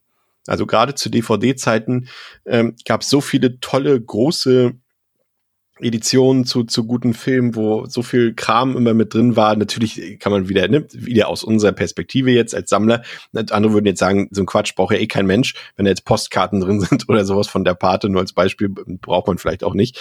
Aber so, so Sachen halt, wenn ich daran denke, ich hatte hier damals von, von Titanic so eine Edition, wo halt die Verpackung äh, aussah wie die Titanic selbst und, und auch quasi äh, das so ein Relief drüber hatte, dass das quasi geprägt war. Und innen drin war halt die Blu-ray in 3D und da waren ähm, Memorials drin, da war ein Booklet drin und allen möglichen Kram. Oder wenn ich so an an diese, ich weiß nicht, ob ihr die noch kennt, diese Ultimate Editions von den Harry Potter Filmen, denke irgendwie, die waren alle so toll aufgemacht. Jeder einzelne Teil sah, hatte diese Edition und da war immer ein Buch mit bei zu einem bestimmten Harry Potter Thema und, und irgendwelche äh, Wackelbilder und allen möglichen Kram und, und, und, und sowas alles. Und äh, sowas gibt's irgendwie heutzutage kaum. Das bringt, ich weiß nicht warum, aber die, weil die Major-Labels irgendwie quasi keinen Wert mehr so, glaube ich, auf physische Medien so groß legen, kommen die einfach, glaube ich, größtenteils nicht mehr raus. Ich weiß nicht, gibt es zu wenig Käufer, ist es einfach zu viel Aufwand. Ähm, wenn man jetzt so eine Box rauskommt, wie jetzt zuletzt bei der Pate, diese UHD-Box, wo dann mal ein paar Lithografien mit bei sind und, und ein Heftchen oder sowas, das ist schon das Maximum, was dabei rauskommt. Oder wenn ich jetzt, jetzt trifft man wieder in den Erotikfilm ab, wenn wir irgendwie bei ähm, bei Kochfilms irgendwie diese Emanuel-Box, wo dann halt mal ein bisschen mehr Aufwand drin ist. Das sind aber die Ausnahmen. Aber früher gab es irgendwie gefühlt zu jedem dritten Film so eine schöne Box, so eine schöne aufgemachte, eine wertige und auch mit Büsten, falls ihr noch diese von diese Predator-Edition kennt mit dem, mit dem, mit der Predator-Büste drin, die halt so fantastisch aussah oder vom Planet der Affen und so weiter, ist alles irgendwie weg, Onno. Kannst du dir das erklären, warum und vermisst du das oder ist dir das wurscht? Also ich hatte solche Editionen nahezu nie. Aber du, du merkst es jetzt gerade eben, den, den Trend, den du jetzt gerade angesprochen hast, den merkst du ja eindeutig zum Beispiel an einer Veröffentlichung aus dem letzten Jahr. Eine Veröffentlichung, wo ich gedacht hatte, okay, auf die warte ich dann, wenn ich auf UHD umsteige. Und dann kam diese Box und ich dachte mir, was ist das? Die Mittelerde-Box. Ne? Also die ja so optisch ein reiner Reinfall ist. Also wenn du das überlegst, was da dargeboten wurde, was für eine lieblose Box. Und wenn du die Veröffentlichungen äh, zurückdenkst, die auf DVD und Blu-ray die Jahre davor rauskam, was das Thema Herr der Ringe betrifft, da merkst du ja schon die große Diskrepanz. Da gab es ja zum Beispiel, glaube ich, einmal diesen, diesen schönen ähm, Buch, diesen Holzhalter. Ja, ja. Ne? Oder äh, auch, auch dann auf DVD so die ersten Veröffentlichungen. Ich hatte die Special Extended Edition, die so wie ein Buch aussah, aber da gab es auch noch Veröffentlichungen mit diesen ganzen Büsten und sowas, die eigentlich auch recht gut aussahen. Oder kennst du diese, diese, äh, ich weiß, eigentlich wollen wir gar nicht über Harry Potter reden aus bekannten mhm. Gründen, aber ich muss es trotzdem erwähnen, äh, diese Hogwarts Edition, wo einfach quasi äh, ganz Hogwarts nachgebaut war, als so Miniatur sozusagen und unten dann so ein Fach war, wo die Filme drin waren und so eine Sache ah, halt, ne? ja, ja, stimmt, an die kann ich mich erinnern. Die war aber sauteuer, ich glaube, die hat schon 300, 400 ja. Euro neu gekostet. Ja, ja, genau. Es war, ja, ich hätte dann eine andere Box geholt damals, weil so mein erster Einkauf für Blu-ray war damals so eine Harry Potter Box, aber so eine abgespeckte davon. Aber ja, solche Editionen kommen raus. Ich meine, ich muss sagen, ich bin generell kein Fan von Büsten. Also da hatte ich noch nie, war ich noch nie Fan. Und ich meine, aktuell gibt's ja andere Labels, die Bürsten rauskommen, aber da kommen wir, dann kommen wir aber an andere Qualitäts. Ist auch schon wieder glaub vorbei, glaube ich. Ich glaube, der, der Nameless-Büstentrend ist schon wieder vorbei. Echt, ja, und dann gab's dann auch noch von, von Astro, oder? Gab's doch jetzt auch hier so ähm, Das ist ein Label, was wir gar nicht, gar nicht äh, wahrnehmen. Gesichter des Todes oder sowas, ne? Gab's doch jetzt vor kurzem. Und war da nicht auch mal irgendeine Leon Bürste, wo du Van Damme hättest erkennen sollen? Ja, das war Maximum Risk, glaube ich, das war auch ein Nameless. Das war aber auch, Maximum auch, auch wenig Ähnlichkeit mit Jean-Claude Van Damme, das stimmt. Aber ja, da, da, da gab es auch eine Scott Atkins Bürste, die war auch, ne? Also die ist bis heute nicht rausgekommen, glaube ich. Die ist immer noch Echt? so in so einer, ich bin mir nicht sicher, ich will jetzt auch keinen Quatsch erzählen, aber ich glaube, die ist immer noch in so einer, in, einer, in so einer Produktionsdimension, die, die, äh, weiß ich nicht, in, ja, andere Dimensionen, glaube ich. Ich glaube, die ist nie rausgekommen. Ja, Ich habe genau. nie Bilder gesehen davon, echte.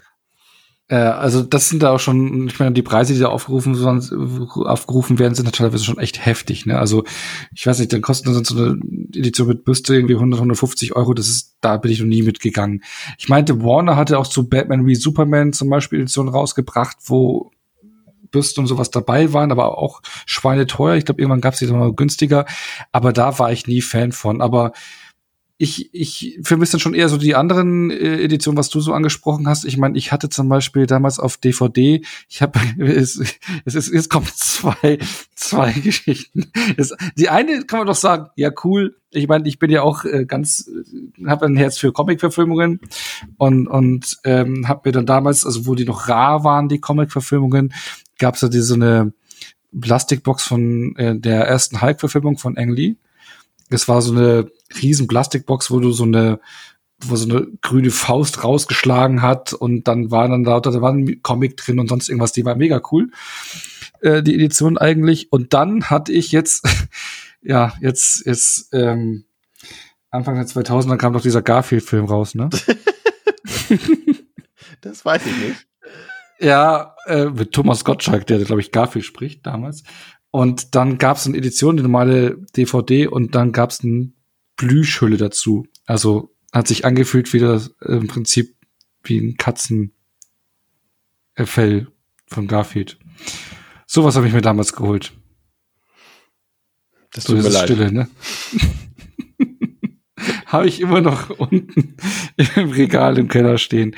Nee, aber sowas gab es damals viel, viel häufiger, auch irgendwie, wo Experimentierfreudigkeit eben mit Thema Verpackung, ne? Also wie ich jetzt gesagt habe, bei Garfield Stoffüberzug oder so. Ich glaube bei Shrek, ah, ich hatte auch bei Shrek irgendein Ding, wo du draufknücken konntest und dann kamen dann irgendwelche Sounds oder sowas. Also das ist alles eigentlich schon recht weggefallen. Also auch eben von den, wie du angesprochen hast, die großen Majors, die haben sich da schon mehr Mühe gegeben bei vielen Veröffentlichungen, was weggefallen ist. Jetzt hast du solche Sachen halt eher so von kleineren Labels, die dann mit Bürsten arbeiten wollen oder sowas. Und von den großen Majors kannst du ja froh sein, wenn noch ein Steelbook rauskommt und das war's. Oder wenn es überhaupt sogar auf UHD dann noch rauskommt, ja. Ja, das ist so ein bisschen irgendwie, ja, ich weiß auch nicht. Ich glaube, das ist einfach, weil sich der Markt einfach geändert hat. Das ist irgendwie, lohnt sich, glaube ich, einfach für die nicht mehr. Ich war auch nie, muss ich auch gestehen, ich war jetzt auch nie einer, falls das irgendwie so rüberkam, habe jetzt auch nie diese großen, teuren Editionen gekauft, weil ich habe halt auch irgendwie so eine Grenze, wie viel Geld ich für einen Film bezahlen würde und die ist damit deutlich überstiegen dann schon. Aber so generell, die Beobachtung ist auf jeden Fall da, dass sowas kaum noch irgendwie rauskommt irgendwie. Also das ist schon ein bisschen, ja, weiß ich nicht, ob es jetzt schade ist. Wobei, also, also ich finde so die Turbine-Geschichten, diese Turbine-Boxen, die gehen schon eigentlich noch in diese Richtung. Also diese Ja. Super Special Edition, also wie jetzt auch Pitch Black jetzt vor kurzem rauskam oder das Ding, was immer Ja. rauskam, oder Hellraiser Box, American Werewolf und sowas. Äh, Das finde ich ist so die, die, die, die mittlere Variante daraus. Ne? Das ist jetzt noch keine riesige Edition, aber das ist so das, was man aktuell, glaube ich, noch als Maximum fast schon definieren kann. Und da muss ich auch sagen, die sind auch immer schön aufgemacht, aber da sieht man ja auch, dass es durchaus noch geht, wenn man will. Und die sind ja auch alle immer ausverkauft, relativ schnell gewesen und die sind schön aufgemacht. Gerade da, also gerade für dann auch für Theresa, weil äh, du ja auch gesagt hast, dass du ja auch, auch die Booklets so magst im Mediabook, das ist dann so bei so die Turbine da rausbringt in diesen Collectors Editions, da sind dann richtig wirklich noch Bücher bei, die nur für diese Edition geschrieben wurden und auch von guten Autoren, wo man wirklich alles über die komplette Entstehungsgeschichte von den jeweiligen Filmen erfährt und allem drum und dran und mit mit äh, raren Fotos und und äh, Storyboards und sowas. Also das äh, ist dann noch mal ein anderes Level auf jeden Fall. Bin ich ähm, sicher aus der Ordnung, ganz klar. oder, oder was von der Rolle hier, ne? Also von der Filmrolle, hier wie bei Hellraiser. Ja, gut, ob das wirklich von der Filmrolle ist, das weiß ich heute. Hallo, ich glaub das. Ja, ja. ich will's glauben. Von der echten, von der, von der einzig nee, existierenden, die haben sie extra zerschnitten, damit du ein Stück von abkriegst. genau das. Das lassen wir dir glauben. Wie sieht's denn, äh, äh Theresa, VHS-Edition? Also wir haben ja vorhin schon gesagt, VHS an sich, aber es gibt ja auch diese quasi Repliken, also wo du dann quasi das aufgemacht wie eine VHS, aber innen drin ist dann eine Blu-ray. Findest du das irgendwie attraktiv oder ist auch wieder zu viel Platz schon, die, dass er verspendet wird? Also ich habe davon heute ehrlich gesagt jetzt das erste Mal gehört. Mir war nicht bewusst, dass es sowas tatsächlich gibt, ähm, weil ich auch selbst, glaube ich, niemals auf die Idee kommen würde, sowas zu produzieren. Also natürlich, so die Hüllen sind irgendwie schon ganz cool, aber vor allem mit ja, begrenztem Raum ich habe halt so schon irgendwie, und es sind jetzt nur 300 Stück, und ich habe jetzt schon Probleme, die irgendwie unterzubekommen. Ich kann mir nicht vorstellen, die durch ähm, ja, VHS-Kassetten auszutauschen oder halt durch die Hüllen auszutauschen. Also das ist, glaube ich, eher nichts für mich.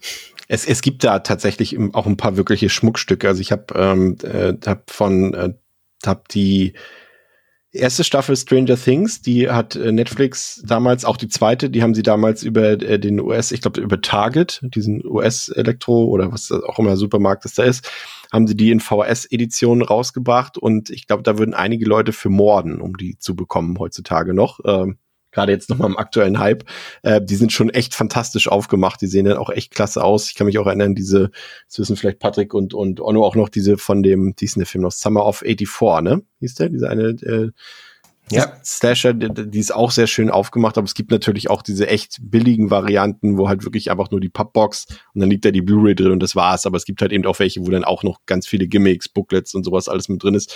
Ich glaube, da würde ich auch die Grenze setzen da, wo noch Mehrwert an haptischen Sachen drin ist, ist es gut, wo halt wirklich nur die, nur die an sich die Hülle ist, äh, Patrick, kann man vielleicht auch darauf verzichten, ne? Ja, absolut. Also ich, ich bin da sowieso kein Fan von. Ich habe genau eine VHS Edition im Regal und der Onno wird wissen, welche das ist. Denn die hat quasi yep. dazu geführt, dass wir uns kennengelernt haben.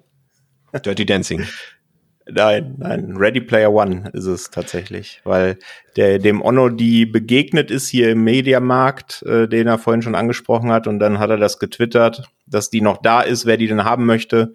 Und dann hab ich, äh, bin ich da hingegangen, habe sie gekauft und das war so ein bisschen der Kickstart unserer äh, Freundschaft, Bekanntschaft. Und seitdem tragt ihr beide regelmäßig, wenn ihr euch seht, die Buttons, die da drin waren. Ja, auf jeden Fall, genau, weil das, also Buttons finde ich auch wahnsinnig unnötig, auch in solchen Editionen. Ähm, wo ich so ein bisschen drauf stehe, sind tatsächlich diese Art Cards oder äh, ja, diese, diese Karten, ne, die kleinformatigen. Ja, die sind ja quasi so eine Anspielung auf, auf die Aushangfotos, die es früher in den 80ern und 90ern im Kino gab, ne, wo dann quasi ein Film beworben wurde und draußen hing dann das Poster und da hingen diese Karten auch immer noch. Und das ist genau, genau. so replikartig dafür, ja. Genau, und weil die finde ich toll, die habe ich hier im Wohnzimmer auch an so Schnüren mit so Mini-Wäscheklammern äh, äh, äh, aufgehangen. Äh, das finde ich eigentlich ganz nett. Äh, die, die, deswegen freue ich mich da immer, wenn da neue drin sind, dann kann ich da mal durchwechseln. Aber ansonsten, das einzige tatsächlich haptische Extra, was ich hier noch rumstehen habe, ist der Leatherface aus der TCM2, aus dieser großen Box von Turbine. Die Aber hat das, mir meine ist so ein bisschen damals von Neckar-mäßig, ne? Das ist doch so eine bewegliche kleine Figur, ne? Genau, richtig, ja. ja. Der sitzt hier im, im Regal und passt auf, dass hier kein Mediamarkt-Mitarbeiter äh, die Blu-ray von vor zehn Jahren äh, wieder mitnehmen will. Ja, ja äh, Hardboxen ist ja auch so ein Ding eher unter Filmsammlern. Äh, das ist quasi auch für die, die das nicht kennen, das glaube ich jetzt ist, ist auch nicht mehr ganz so weit verbreitet, hat aber immer noch ganz viele Liebhaber. Ähm, die sind ja wirklich dann den VHS-Hüllen von damals nachempfunden. Also die sind quasi aus, ich weiß gar nicht, wie das Material nennt, Hartplaste, weiß ich auch nicht so genau. Ähm, ist jetzt eher ja nicht mehr so das ganz große Thema. Ich habe da auch nur irgendwie, glaube ich, eine Handvoll. Ich glaube, ich habe gut dafür aber ein paar schaurige Titel. Ich glaube, ich habe The Cannibal Holocaust, Man Behind the Sun von und ähm, Phenomena, glaube ich, und noch irgendwie zwei, drei Filme. Ähm, ja, ist jetzt nichts, was mich irgendwie triggert, glaube ich. Aber das liegt einfach auch daran, zwar ja, VHS-Nostalgie hin und her, aber ähm, das ist halt nicht das, also ja, damit bin ich zwar aufgewachsen, aber nicht mit, mit diesen gekauften Hartplastikhüllen oder sowas. Also das äh, ruft in mir jetzt nicht so viel hervor, aber diejenigen, bei denen das so ist, äh, passt das schon. Aber kommen wir nochmal zu einer, einer Sache, und zwar die Preisgestaltung, Theresa. Würdest du generell sagen, die Preise für Neuware sind zu hoch, sind angemessen, sind zu billig, kann ja auch manchmal sein, gerade so auch was so äh, Special Editions angeht, aber auch natürlich die normalen Neuveröffentlichungen im, in der Emery. Also finde ich jetzt schwer einzuschätzen. Prinzipiell würde ich aber sagen, dass das schon gerechtfertigt ist. Ich meine, ist jetzt ein Film kostet viel Geld und das Geld muss irgendwie wieder reinkommen. Und prinzipiell finde ich es auch gut und wichtig, halt Geld in Kunst zu investieren. Muss man halt immer überlegen, ob man das Geld dann halt auch wirklich zu dem Zeitpunkt in investieren möchte. Aber generell würde ich schon sagen, dass das Geld gerechtfertigt ist. Also wenn man jetzt natürlich, ja, sehr unmotivierte Mediabooks hat, das ist vielleicht noch mal was anderes. Da sollte man dann kein Geld für ausgeben. Aber wenn da halt auch einfach Arbeit oder viel Arbeit drin steckt und das ein teurer Film war oder auch bei günstigen Filmen. Ne? Irgendwie muss das Geld halt wieder reinkommen und dann bin ich auch bereit dafür zu bezahlen, in der Regel. Ja, ich bin da auch, also ich musste auch gar keine große Diskussion darüber aufmachen. Ich finde auch, also es ist, man muss ein bisschen differenzieren. Es gibt halt so, ich glaube, die, die normalen Preise, die sind einfach ja, die sind so und ich verstehe auch, dass ich jetzt für ein Steelbook fünf Euro mehr bezahlen muss, weil meinetwegen ist das Material ein Euro teurer. Also wir brauchen nicht darüber diskutieren, dass ein Mediabook in der Produktion deutlich billiger ist als im Verkauf und ein Steelbook ist in der Produktion auch deutlich billiger als der Verkaufspreis. Aber dass das nun mal Unternehmen sind, die kommerzielle Absichten haben und auch Geld damit verdienen sollen, so wie auch ähm, Adidas mit einem T-Shirt, was vielleicht für einen Euro produziert wird und für 20 Euro verkauft wird, auch kommerzielle Absichten hat. Da brauchen wir, glaube ich, an dieser Stelle jetzt nicht drüber diskutieren. Aber es gibt halt auch schon so Sachen, äh, finde ich so, wenn ich jetzt auch nur zum Beispiel an wattierte Mediabooks denke, wo dann so ein krasser Preisaufschlag drauf ist, wo die dann irgendwie schon 40, 45 Euro kosten, Mediabook, nur weil da ein bisschen, ein bisschen, naja, ist vielleicht ein bisschen falsch ausgedrückt, aber ein Taschentuch unter der Hülle liegt, damit es ein bisschen äh, wattiger sich anfühlt.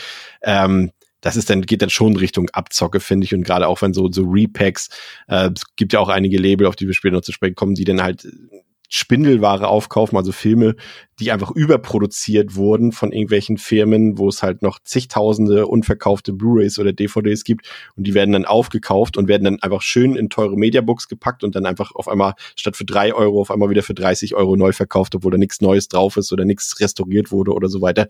Da muss man, glaube ich, auch wieder ein bisschen differenzieren, aber an sich würde ich Theresa auch recht geben und sagen, die Preise sind schon an sich okay. Aber andererseits, wenn wir dann vergleichen, in Italien kosten die Sachen dann halt gefühlt fast die Hälfte, ne? Ja, das ist ja das Krasse, ne? Also ich glaube, aktuell kann man eher nur so sagen, so die Preisgestaltung, wenn man mal ins europäische Umland schaut, wie da die Preise sind, da hat man schon das Gefühl, oh, wir sind hier teurer, ne? Auch was gerade so neue Veröffentlichungen angeht. Aber ich denke. Das Benzin noch, erst, Onno. Das Benzin ja, erst. Ja, das Benzin, ja, aber ich glaube, ähm, was man oft vergisst, wir leben in einem verdammten Schlaraffenland. Ne? Also man muss sich nur mal Werbeprospekte ähm, aus den 80er Jahren anschauen und gucken, was damals so VHS-Kassetten gekostet haben neu. Ähm, ich glaube, dann kommt halt eine, das ist alles nicht mehr so teuer vor. Ich glaube, ich habe letztens irgendwie mal eins auf Twitter gesehen, so aus Anfang, Mitte der 80er Jahre. Ähm, ja, da war halt dann so 150 Mark bis 200 Mark eine VHS-Kassette. Ne? Also Klasse ja, ja, waren die normalen Preise. Ich meine, das ging ja in den 90ern dann schon irgendwann runter, wo es zum Massenmarkt kam, aber in den 80ern war das sauteuer. Und wenn ich jetzt so zurück überlege, ich hatte ja vorhin gesagt, so die ersten DVDs, die ich gekauft hatte, das waren halt 50 Mark. Ja, und dann, das waren nur normale Emery-Höhlen. Und wo dann der Euro kam, habe ich für Neuveröffentlichungen, ich rede jetzt nur rein von Emery, 25 Euro hingelegt. Also ich habe ähm, ganz normale Veröffentlichungen, was jetzt heute Blu-ray, also Emery-Veröffentlichung ist, was halt so 15 Euro ist, war damals 25 Euro. Ja. Also das ist da schon runtergegangen. Ne? Und ähm, klar ist aber natürlich auch, dass, wie du es gerade gesagt hast, Chris, mit diesen ähm, Special oder halt nicht Special Edition, mit diesen ganzen Mediabooks, wattierten Mediabooks, da gibt's ja das ein oder andere Label, was wir vielleicht nachher auch noch mal erwähnen werden ich meine, das ist dann schon, geht dann schon Richtung Abzocke, weil die Preise kannst du jetzt nicht mehr mit früher sowas vergleichen, sondern mit dem, was sonst auf dem Markt gerade ist. Ähm, und vor allem, wenn es dann eben nur so Repacks sind, das, das riecht dann schon nach Abzocke von, da kommt noch das Thema künstliche Verknappung rein, Reseller. Das ist dann schon unschön, ne? Und ich meine, ein besagtes Label, ich meine, die hauen Mediabooks raus für 50 Euro. Ja. Teilweise neu, also neu, nicht, also da reden wir jetzt nicht irgendwie von eBay-Verkaufspreis, ne, sondern äh, neu äh, 50 Euro, das finde ich schon frech. Und teilweise sogar noch mehr. Ne? Also das ist dann schon schon frech. Ja, und es ist, ist teilweise so, habe ich beobachtet, ich gucke ja auch auf, auf YouTube so einige Film-Unboxing-Kanäle und so weiter. Jetzt teilweise nicht, weil ich die besonders gut gemacht finde, aber die unterhalten mich halt irgendwie. Und wenn du dann siehst, wie da Leute, also das ist halt auch dieses, vielleicht den nächsten Punkt, den wir da gleich mit reinnehmen können, was du eben schon angesprochen hast, dieses Reselling, ne? Das teilweise ist es so, dass die Leute sich halt echt verarschen lassen, weil du merkst halt einfach dieses, äh, klar, es kommt neues Mediabook raus um 15 Uhr und um 15.01 Uhr ist es dann ausverkauft und plötzlich siehst du aber zehn Minuten später auf Ebay schon die, die, die Preisscalper dort und Reseller, die irgendwie das dann für einen dreifachen Preis direkt verkaufen, obwohl es noch nicht mal draußen ist. Leute, lasst euch nicht verarschen. Äh, guckt auf Filmbörsen, da kriegt ihr die Teile meistens sogar noch zum Normalpreis dann einfach. Es ist so, dass einige äh, ich nenne jetzt keine Namen, aber es gibt einige Labels, die halten die Ware bewusst zurück und gehen sie nicht komplett in den Verkauf, um sie dann selbst unter irgendwelchen Accounts auf eBay für diese höheren Preise zu resellen und lasst euch einfach nicht verarschen. Und ähm, das ist genau das Ding, was du angesprochen hast. Und dann gibt's Leute, da siehst du die auf YouTube und denken sich, ah krass, hier dieses Mediabook und das war so schnell ausverkauft. Das hat damals zwar 35 Euro gekriegt, aber Leute, ich habe das für einen Schnäppchenpreis gekriegt. 120 Euro hat es nur gekostet. Und ich denk dann so, ey, Brudi, lass dich doch nicht so verarschen von den Leuten, ne? Patrick. Genau. Geht auf den äh, Devils and Demons Discord und fragt danach, ob jemand Erfahrung mit dem Shop hat, bevor er was kauft, oder? Ist eine Option, ja. ist eine Option. Ja, das ist wirklich so. Also, wenn ich da sehe, dass teilweise 30, 40 Jahre alte Filme, nach denen also zumindest aus meiner Wahrnehmung, kein Mensch gefragt hat, auf in, in fünf unterschiedlichen Cover auf Mediabook rauskommen, die 50 Euro kosten sollen, frage ich mich schon, wo da das Publikum dafür ist. Ähm, aber es ist ja auch okay, solange es das gibt, mein Gott. Ähm, wir sind es dann wahrscheinlich nicht oder ziemlich sicher nicht. Ansonsten finde ich die Preise schon okay. Also klar, bei, wie wir vorhin gesagt haben, UAD Steelbook, wenn die dann teilweise 40, 45 Euro aufrufen, das kann mir kein Mensch erklären, dass das irgendwie mit den Produktionskosten oder Rohstoffpreisen oder Pipapo einhergeht. Das ist einfach nur Geldmacherei. Da muss man nicht getriggert sein und da äh, direkt der Erste sein wollen, denn meistens liegen genau diese Editionen dann, weiß ich nicht, zwei, drei Monate später in Anführungsstrichen auf dem Grabbeltisch für 20, 25 Euro. Ähm, das habe ich zum Glück auch manchmal, äh, nicht häufig, dass ich da der Erste sein muss, der es bestellt. Ähm, aber ansonsten finde ich die Preise schon okay. Und es ist, glaube ich, man muss es auch auf die längere Sicht, wie der Ono das vorhin gesagt hat, betrachten. Ne? Es gibt ja auch im Gaming-Bereich gibt es ja oft die Diskussion, ob Spiele zu teuer sind. Ne? Aber dann guckt man sich mal an, was damals Super Nintendo-Spiele gekostet haben, ja. die frisch rausgekommen sind. Und das ist einfach eins zu eins genau dasselbe. Ja. Das stimmt. Lockerer Einschub, Schnellfragerunde. Wie wichtig sind uns Filmcover oder Artworks, Theresa? Was meinst du? Also mir ist das persönlich auch nicht so wichtig. Ist zwar schön, wenn es schön aussieht, aber prinzipiell ist das für mich eher zweitrangig. Für mich ist immer am wichtigsten, Hauptsache der Film funktioniert. ja, das ist doch pragmatisch. Kann ich auch nachvollziehen. Was sagst du, Onno? Wie wichtig ist dir das Cover? Vielleicht, man, ja, man muss natürlich vielleicht ein bisschen differenzieren. Bei einer Amaray ist man vielleicht immer ein bisschen nachsichtiger als jetzt beim Steelbook oder Mediabook, ne? Ja, stimmt. Ja, das stimmt. Also dann, also wenn es um, um Steelbooks oder Mediabooks geht, auf jeden Fall deutlich wichtiger. Also wenn das dann nicht taugt, dann wird auch die Steelbook oder Mediabook nicht gekauft. Aber auch bei Emirates freue ich mich schon, wenn das, wenn das Cover und das Artwork wichtig ist, weil äh, wichtig ist, äh, ist weil äh, ich, ich, ich, ich, ich mag schön designte Covers und äh, Filmcover und, und wenn man sich da Mühe gegeben hat und tolle Motive hat, dann, dann, dann freue ich mich auf jeden Fall. Aber es ist nicht so wichtig, dass ich sage, ich kaufe dann den Film nicht, wenn ich einen Film haben will aber ich freue mich, wenn es schön ist. Wir haben euch gefragt, ihr habt gesagt, 58 Prozent ist wichtig, 33 Prozent mittelmäßig wichtig und 9 Prozent sagen unwichtig. Was sagt Patrick?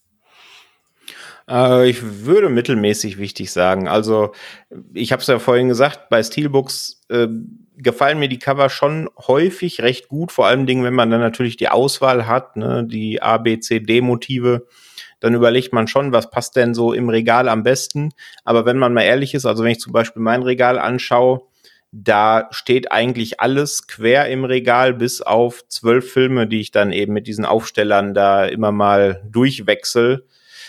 Und das ist ja ein verschwindend geringer Anteil von der Sammlung. Und von dem her ist es mir auch nicht so wahnsinnig wichtig, muss ich gestehen.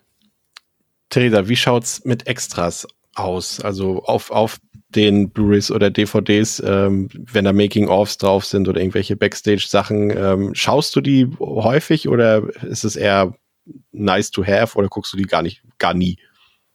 Also die gucke ich eigentlich tatsächlich fast immer, weil ich finde, dass es der größte Vorteil ist, den man halt hat, wenn man Sachen physisch kauft, dass man halt einfach so enorm viel oder halt im besten Fall enorm viel Zusatzmaterial hat, ohne dass man jetzt halt irgendwie noch Ewigkeiten im Internet rumsuchen muss und dann auch nicht weiß, ist das jetzt irgendwie eine gute Quelle oder nicht. Dann hat man es halt einfach von einer guten Quelle und kann sich das angucken noch nach dem Film. Und das finde ich eigentlich auch immer so ganz nett, so als Ausklang, sich das nochmal anzugucken. Und das stört mich halt auch tatsächlich, wenn ich halt ähm, Filme streame. Da denke ich mir danach wirklich oft so, okay, irgendwie hätte ich jetzt das Bedürfnis, noch mehr darüber zu sehen, aber ich habe jetzt keine Lust, es mir anzulesen, weil man halt einfach noch 20 Minuten Making-of hinterher gucken kann, ist das natürlich total nice. Also das nutze ich sehr, sehr viel. Wie sieht's bei dir aus, Arno? Ähm, schaue ich eigentlich fast gar nicht. Aber äh, also so gut wie gar nicht. Was schade ist, was ich ändern will, aber ich denke mir immer so, ja, die Zeit kann ich nehmen, kann mir einen neuen Film gucken und meinen Pile of Shame abbauen. Aber ich, ich würde bei der Therese noch was anfügen. Also zumindest bei iTunes, wenn du Filme kaufst, da sind auch Extras dabei. Okay, also die gleichen, gleichen iTunes, wie bei Blu-ray. Deswegen. Genau, ja. Also da sind Extras zumindest mit dabei. Ja. Aber ich muss auch sagen, ich finde es zum Beispiel ähm, gut, wenn ich nicht noch mal Zeit habe, einen weiteren Film zu starten, aber irgendwie noch so eine halbe Stunde, bis ich ins Bett gehen möchte. Ja, das Und wenn sich dann noch nicht lohnt, irgendwie was Neues anzufangen, kann man damit trotzdem gut die Zeit füllen, ohne dass es sich jetzt verschwendet anfühlt. Eigentlich gute Idee, weil ich ziemlich häufig nämlich nach dem Film schon irgendwie mit der Müdigkeit, also schon zu kämpfen habe, geht noch einer, geht noch einer äh, und dann besser ich besser statt einen neuen Film zu starten, der sowas zu starten, stimmt eigentlich. Ich ähm, benutze das eher ähm, für die Podcast-Vorbereitung tatsächlich. Also wenn wir jetzt irgendwie einen Film besprechen und da bietet sich das an, weil da irgendwie auf der Blu-ray noch Making-ofs, Interviews und sowas drauf sind, dann gucke ich mir die schon an, um eben diesen Mehrwert dann an die Hörerschaft ähm, weiterzugeben. Jetzt so privat, ja, ab und zu, würde ich mal sagen, schaue ich mir die an, aber es ist jetzt nicht unbedingt, also wenn da jetzt irgendwie eine Blu-ray rauskommt und da sind gar keine Extras drauf, dann bin ich da aber auch nicht besonders böse. Wie sieht's bei dir aus, Patrick? Ja, im Grunde genauso wie bei dir. Also klar, wenn eine Podcast-Vorbereitung ansteht, schaue ich da auch mal ganz gerne rein. Ähm, und wenn der Film irgendwas getriggert hat, dass ich unbedingt ein Making-of sehen will, also ein recht aktuelles Beispiel war Crawl, ne, dieser Kroko-Film, ja. ähm, weil ich da einfach wissen wollte, wie sie es gemacht haben und wie viel davon CGI ist und wie viel davon echt war. Also echt in Anführungsstrichen. ähm, da habe ich es tatsächlich geguckt. Ansonsten ja Podcast-Vorbereitung. Und ich muss aber gestehen, dass ich manchmal, wenn ich da diese besagte halbe Stunde, von der ihr gerade geredet habt, ähm, noch hab, dann gucke ich da manchmal auch tatsächlich lieber äh, die YouTube-Videos zum Film. Also schau, ob es da einen Kill-Count so gibt von Dead Meat oder sowas der das ja dann auch noch mal alles ein bisschen kondensierter verpackt, ne? Der ja auch ganz viel Making-of-Infos da reinpackt in seine Videos und das alles noch mal so unterhaltsam präsentiert. Das finde ich dann fast noch ein bisschen reizvoller, als mir die Extras oder das Making-of auf der Disc dann selber anzugucken, muss ich gestehen, manchmal.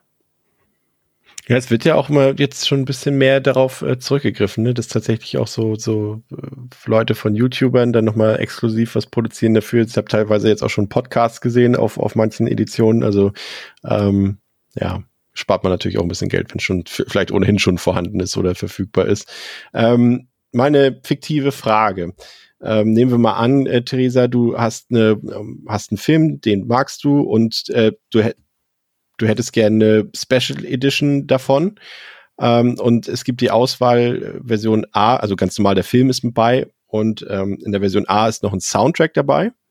In der Version B ist noch ein Booklet oder ein Buch dabei. In der Version C ist, sind Poster oder Postkarten dabei. Und in der Version D ist vielleicht eine Figur oder eine Büste dabei. Welche würdest du bevorzugen? Also besser gesagt die Frage auch, welches von diesen vier zusätzlichen Gimmicks findest du am coolsten als Beilage zu einem Film? Also am coolsten wahrscheinlich D, aber gleichzeitig auch am unnötigsten. Ich würde tatsächlich B wählen. Also A würde ich nicht wählen, weil ich kein Abspielgerät habe für, also außer halt den Laptop, für irgendwelche, äh, also wenn da jetzt irgendwie noch eine CD dabei wäre oder eine Vinyl, damit kann ich eh nichts anfangen. Ähm, Poster ist halt auch sowas, das brauche ich im Grunde genommen eigentlich nicht. Da weiß ich ganz genau, ich werde das nicht aufhängen. Und ja, bei so Büsten oder so, das ist auch eigentlich nicht so meins. Es ist halt irgendwie ganz fancy, aber ich würde dafür, glaube ich, kein Geld ausgeben. Und ja, wie man jetzt schon mitbekommen hat, ich bin großer Fan von zusätzlichen Infos. Entsprechend würde ich halt auch, glaube ich, vom Booklet am meisten profitieren und würde es mir halt auch tatsächlich angucken. Otto? Auch das Booklet. Patrick? Unter der Voraussetzung, dass es die Booklet-Infos auch online gibt, äh, bevorzuge ich die Kartenedition einfach, weil es da neues Futter für meine Wand gibt. Sehr gute Antwort. Ja, ähm, wir haben euch auch gefragt, ihr habt zu 59 Prozent auch Booklet oder Buch gesagt, 15 Prozent Poster oder Karten, 19 Prozent Figuren und 8 Prozent äh, eine CD. Ich äh, bin auch, äh, würde auch Booklet und oder Buch bevorzugen, war aber doch ein bisschen enttäuscht. Also ich mag es eigentlich schon, wenn irgendwie ein Soundtrack beiliegt. Also klar, man legt ihn jetzt eher selten rein, aber allein so die Tatsache doch ein zusätzliches Medium. Naja, ähm, bei mir ist es so, dass es nicht nur einen Film gibt, äh, den ich äh, mehrfach besitze. Also es ist jetzt auch nicht so, dass es jetzt irgendwie 20 Filme sind, die ich äh, irgendwie mehrfach besitze. Es gibt natürlich Leute, die irgendwie gefühlt äh, jeden Film mehrfach besitzen, aber so manche Sachen, bei mir ist es zum Beispiel Phenomena von Dario Argento, den ich, glaube ich, acht oder neunmal besitze. Lost in Translation habe ich acht oder neunmal. Ich kann da, ich kann es irgendwie auch nicht erdulden, wenn eine Version rauskommt von dem Film und ich habe sie nicht. Ich weiß auch nicht, woran das liegt. Ähm, aber das ist dann eher wirklich schon quasi Ausschmückung der Sammlung als irgendwie, irgendwie, ja, wirklich von Nutzen, weil gerade bei Lost in Translation ist halt die Disc irgendwie bei allen neuen Versionen gleich, dieselben Extras sind auf allen gleich, dieselbe Bildqualität äh, ist da drauf. Also ähm, ja, weiß ich nicht. Aber Onno, wie sieht's bei dir aus? Hast du ein paar Filme mehrfach und äh, wie willst du das vor mir rechtfertigen? äh, also ich bin da nicht so unterwegs wie du. Also bei mir ist es eher so, was ich habe, ist äh, über mehrere Formate. Also ähm, Filme auf DVD, Blu-ray oder UHD. Ähm, ich glaube alle drei ganz selten, aber eben die ich zur jeweiligen Release-Zeit äh, geholt habe, auch gerade zu Lieblingen. Aber innerhalb eines Formats verschiedene Editionen, das mache ich dann nur, wenn ich von einem Film nicht gern mag, sagen wir mal, die Emery habe und dann kommt zum Beispiel, also es war zum Beispiel bei der Leuchtturm so, da kam am Anfang zu Release ein, ähm, eine Emery-Version äh, raus, habe ich mir geholt, weil ich den Film mochte und in der Sammlung haben wollte. Und dann kam halt ein Jahr später ein Steelbook raus. Dann habe ich mir das Steelbook gekauft, dann landet das aber im Regal und das Emery, die Emery-Version sortiere ich aus. das war's dann aber auch. Also eigentlich hole ich mir dann nicht verschiedene Versionen von einem Film. Also da bleibt es dann eigentlich immer bei einer dominanten Version, die jetzt gerade da ist. Außer manchmal, wenn ich, wie ich gerade gesagt hatte, wenn ich so Upgrades mache, da sind zwar, ich habe noch alte DVD oder Blu-ray-Editionen, habe ich dann noch im Regal, weil da dann noch so ein gewisser nostalgischer Wert dranhängt. Aber so innerhalb einer, eines Formats gibt es nicht verschiedene Editionen. Patrick? Ich, also es gibt natürlich den Fall, dass ich den auf Emery Hub und dann auf Steelbook Mediabook UHD upgraden will. Bestes Beispiel hat der Ono mir gerade weggenommen, Lighthouse, der ja unverständlicherweise erst nur auf Emery veröffentlicht wurde. Dann verkaufe oder verschenke ich die Emirates aber sehr häufig. Es gibt, glaube ich, aktuell nur zwei Filme, die ich doppelt habe. Das eine ist Alien, weil da kam ja auch, ich glaube, letztes Jahr diese Jubiläums-Edition raus im Steelbook und die fand ich halt so scharf, dass die musste ich einfach haben. Und da habe ich auch die, die alte, in Anführungsstrichen, Version noch. Und Parasite habe ich zweimal, einmal in dem Mediabook und einmal als Teil von dieser Bong Joon-ho Collection. Aber das sind, glaube ich, auch die einzigen. Wie wichtig ist dir, Patrick, äh, die Bild- und Tonqualität bei einem Filmkauf? Ja, also ich will den schon immer in der am besten, also in, in der bestmöglichen Qualität haben, wobei da bei mir ganz klar die Grenze bei der Blu-ray ist, habe ich ja vorhin schon angerissen. UHD finde ich dann cool, wenn es tatsächlich auch noch einen Mehrwert bietet und den ich auch wahrnehmen kann. Ähm, aber da habe ich noch nicht so viele. Aber wenn es den auf Blu-ray gibt und alternativ gäbe es auch noch eine DVD, auch wenn die dann ein paar Euro günstiger ist, dann greife ich doch zu Blu-ray. Ähm, was Ton angeht, bin ich da tatsächlich nicht so, weil ich keine große Anlage hier habe. Ich habe so eine Soundbar, damit ich eben zumindest ein bisschen besseren Ton habe, weil die Lautsprecher von meinem Fernseher nicht sonderlich gut sind. Aber da bin ich keiner, der irgendwie auf äh, Surround Sound, Dolby Atmos und Co. Wert legt, muss ich sagen. Äh, Theresa, du hast ja schon ein bisschen erzählt vorhin, dass, dass äh, bei dir das technische Equipment jetzt nicht unbedingt hergibt, dass du da jetzt äh, aus dem Vollen schöpfen kannst. Und äh, gerade beim Sound hast du ja gesagt, hier geht's auch wegen der, wegen der Bundesstraße vor der Tür nicht. Äh, dennoch ist dir das äh, irgendwie zumindest ein gewisses Maß an, an audiovisueller Qualität der Scheibe an sich äh, doch wichtig? Also nicht so richtig eigentlich. Ich glaube aber, das ist halt auch einfach echt so den Umständen geschuldet, dass es halt auch irgendwie ein bisschen unrealistisch ist, wenn man halt einen mittelmäßig guten Fernseher hat und DVDs, so, da kannst du halt doch einfach nicht viel erwarten. Ähm, ich meine, wenn ich halt einen Film in richtig guter Qualität sehen möchte, dann gehe ich halt ins Kino und deswegen ja. versuche ich auch immer im Kino halt mitzunehmen, was geht. Und ja, ich muss halt echt sagen, es ist mir wirklich fast peinlich egal zu Hause. Aber ich glaube, das ist, dass ich halt auch einfach nicht häufig, aber ab und zu manche Filme auch wirklich sehr passiv gucke und dann fällt einem das halt auch fast gar nicht auf. Und ich kann mir auch vorstellen, dass das so ein bisschen der Grund ist, warum DVDs immer noch besser laufen als Blu-rays. Einfach weil viele Menschen, während sie einen Film gucken, auch extrem viel am Handy hängen und halt einfach auch davon nicht so super viel mitbekommen. Und so Tage habe ich halt leider auch. Und vor allem da ist dann halt auch egal. Und ich denke halt immer, wenn ein Film halt richtig gut ist, dann ist der auch in, also halt in einer schlechten Qualität richtig gut und dann das holt er mich auch trotzdem total ab. Und wenn ein Film halt scheiße ist, dann bringt es mir halt auch nichts, wenn ich den halt in 4K mit geilem Sound gucke. Und ich glaube halt, so einen quali qualitativ hochwertigen Film, den erkennt man auf jeden Fall trotzdem. Da hast du auf jeden Fall zwei schöne Punkte äh, genannt. Zum einen natürlich, also wenn ich das optimale Erlebnis haben will, ja, dann gehe ich ins Kino und da gibt es auch, glaube ich, äh, da sind wir uns vermutlich auch einig, nichts Besseres. Ähm, und ja, ähm, also ich glaube auch eine, wenn eine Bildqualität fantastisch ist und der Sound äh, fantastisch ist, dann ist das ein Bonus und kann einen Film deutlich besser machen, aber ein, ein, schlechter Film wird dadurch nicht super und ein super Film wird dadurch auch nicht unbedingt schlechter, wenn die Bild- oder Tonqualität nicht so gut ist. Aber andererseits denke ich mir auch so, wenn ich äh, ein Regisseur wird sich natürlich auch vieles gedacht haben, wenn man so mal als Beispiel einen Brian De Palma nehmen oder einen Dario Argento, aber selbst Leute wie Steven Spielberg und so weiter und so fort, ähm, die verdienen es natürlich auf einer gewissen Art und Weise auch, dass man natürlich den Film so sieht, wie sie ihn damals gedreht haben und wie er damals auch ins Kino kam. Und äh, da bin ich dann auch eher den Aspekt, dass ich sage, für mich kann es theoretisch nicht gut genug sein, sozusagen. Also ich bin da immer doch für, für technische Fortschritte sehr aufgeschlossen und freue mich auch, wenn es da irgendwie meine Lieblingsfilme noch bessere Auflösungen oder bessere Bildqualität gibt, weil ich dann noch immer wieder neue Sachen auch entdecken kann. Ähm, kommen wir jetzt äh, zu einem Thema, das ähm, wir sind jetzt schon sehr lange hier im Gespräch und ihr habt ke keine Sorge, liebe Zuhörerinnen, ähm, alle unsere Gäste haben auch noch äh, weitere sechs Stunden Zeit eingeräumt für den Rest der Folge. Aber äh, wir haben hier, wollten auch so ein bisschen über, über die äh, wie, wie habt ihr es vor einem Vorgespräch äh, gesungen, Onno, mit der gute Zeit und schlechte Zeit Melodie, gute Labels, so, schlechte gute Labels? Labels? Genau, ja. ja. ähm, ich sehe in deine Sammlung, sehe gute Labels und schlechte Labels. Ähm, da wollen wir natürlich ähm, ein bisschen diskutieren, aber wir wollen auch nicht äh, ins Detail gehen an dieser Stelle. Vielleicht mal generell ein bisschen Name-Dropping betreiben und euch kurz erklären, was vielleicht bei dem Label gut ist, was nicht so gut ist und, und was man da finden kann bei denen, aber wir wollen es jetzt auch nicht übertreiben. Ähm, wir machen es aber so, ich, ich, ich würde es mal grob zusammenfassen ähm, oder ein bisschen schneller ausformulieren. Und äh, wenn ihr, liebe GästInnen, ähm, was beitragen wollt, äh, gebe ich euch danach kurz äh, die Option, da noch rein zu grätschen. So machen wir es, glaube ich, am, am, am schnellsten, würde ich mal sagen, weil das sonst äh, vielleicht auch ein bisschen langweilig und dröge sein könnte. Und ich habe jetzt mal ein bisschen die äh, deutschen Labels ist so ein komisches Wort.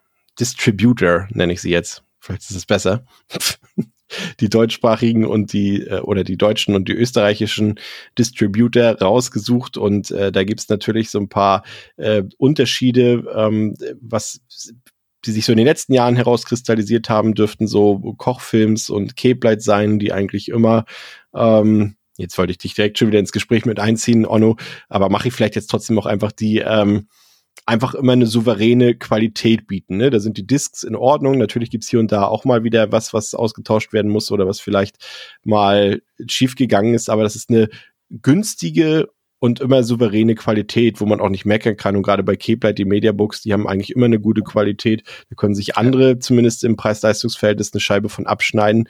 Allerdings haben die natürlich auch meistens nicht diese oder ganz selten diese Titel, die jetzt von die jetzt vom Index geholt werden müssen oder die jetzt irgendwie schwierig sind zu vermarkten ne, und so weiter und so fort oder die man nur über Österreich releasen kann, die haben die natürlich selten im Angebot. Manchmal so wie Battle Royale, bevor er vom Index runter war, ja, okay, ähm, aber sonst eher selten. Aber Qualität kann man eigentlich nie meckern bei den beiden, ne?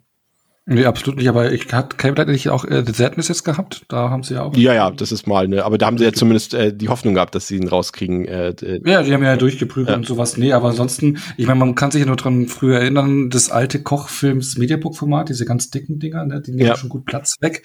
Ich glaube, jetzt haben sie die ja ein bisschen schmaler gemacht, das ist das, was mir noch so auffällt, aber ansonsten kriegst du da wirklich, äh, gehören für mich auch zu den, zu den besten Labels in Deutschland. Aber also für mich. Obwohl viele ja meckern, ne, über das Kochfilmsformat. Also ja, äh, die Breiten damals, die waren, die haben sie rausgenommen, aber sie haben immer noch ja. diese Blu-ray-Größe und nicht diese DVD-Größe. Das muss man an der Stelle für die Leute, Ach. die sich mit Mediabooks zum Beispiel nicht so auskennen, die ja, haben stimmt. halt, auch wenn eine, auch wenn eine Blu-ray drin ist, haben sie einfach das normale Format wäre halt DVD-Höhe. Und äh, die einzigen, glaube ich, die das nicht einhalten, äh, das ist, glaube ich, Kochfilms, ja. Und ab und ja, zu, ab und zu Leonin, ja. Ja, genau, aber wenn du dann zum Beispiel dann irgendwie, sollte es mal sein, du mehrere Labels Filme hast, eine Reihe, die dann, ich glaube, bei einem Ding habe ich das, hier bei Candyman ist es so, da habe ich, glaube ich, den zweiten Teil des Mediabook von Koch, vom ersten von Turbine. Ähm, und dritten von NSM, das sieht dann schon strange aus in der Reihe, ja. Ja, aber generell könnt ihr da eigentlich immer bedenkenlos äh, zuschlagen. Die holen sich auch eigentlich theoretisch immer die besten Bildtransfers aus dem Ausland oder lassen sie selber anfertigen und das passt eigentlich.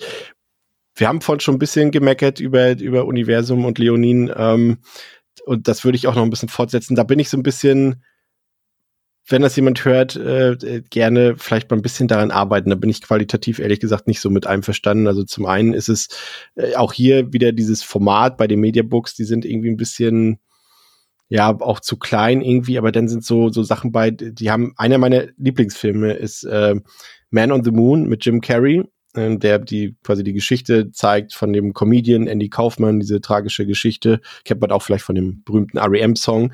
Und äh, da habe ich mich wirklich drauf gefreut, dass der auf Blu-ray rauskommt und dann bringen sie den auch noch im Mediabook, habe ich mich total drauf gefreut. Und dann ist da einfach groß ein aufgedruckter Flatschen nur auf dem Mediabook drauf, wo drauf steht mit den Songs von REM. Also kein Sticker, sondern es ist aufgedruckt. So, als wenn es ein Sticker wäre. Und das denke ich mir so, ey Leute, ihr macht es doch nur für Sammler und ihr wisst doch, dass das kein Sammler gebrauchen kann.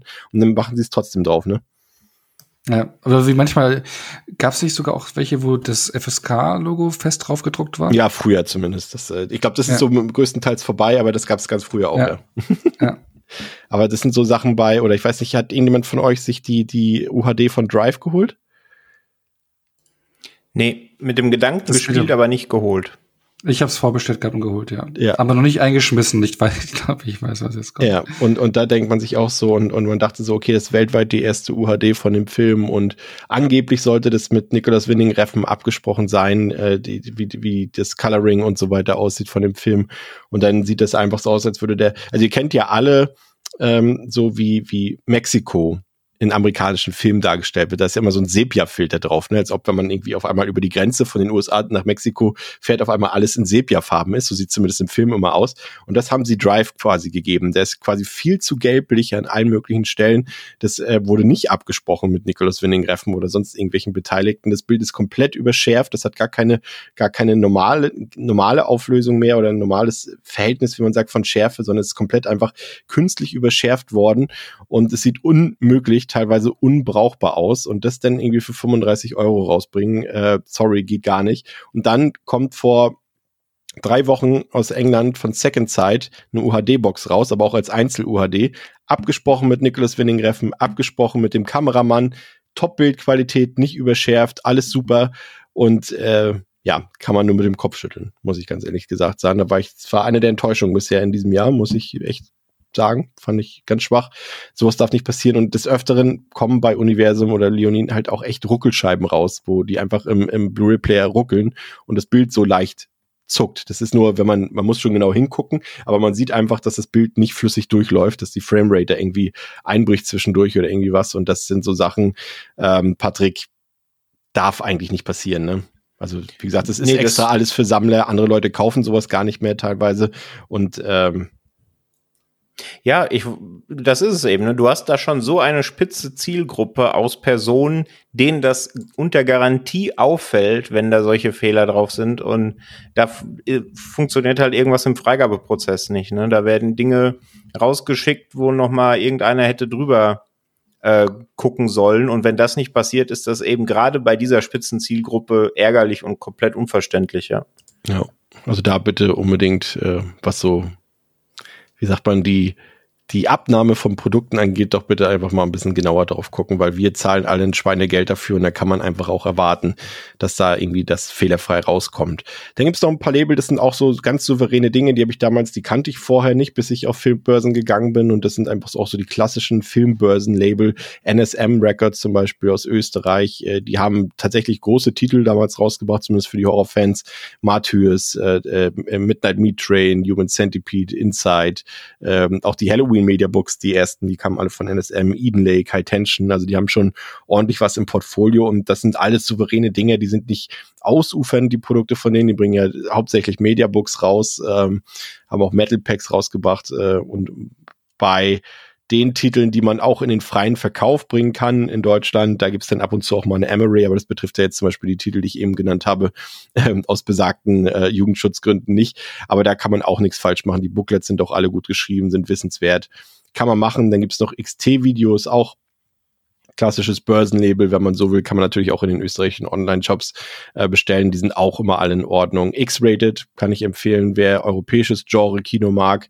Ähm, die haben sehr viele Giallo im, im, im Programm und äh, Polizeifilme, italienische.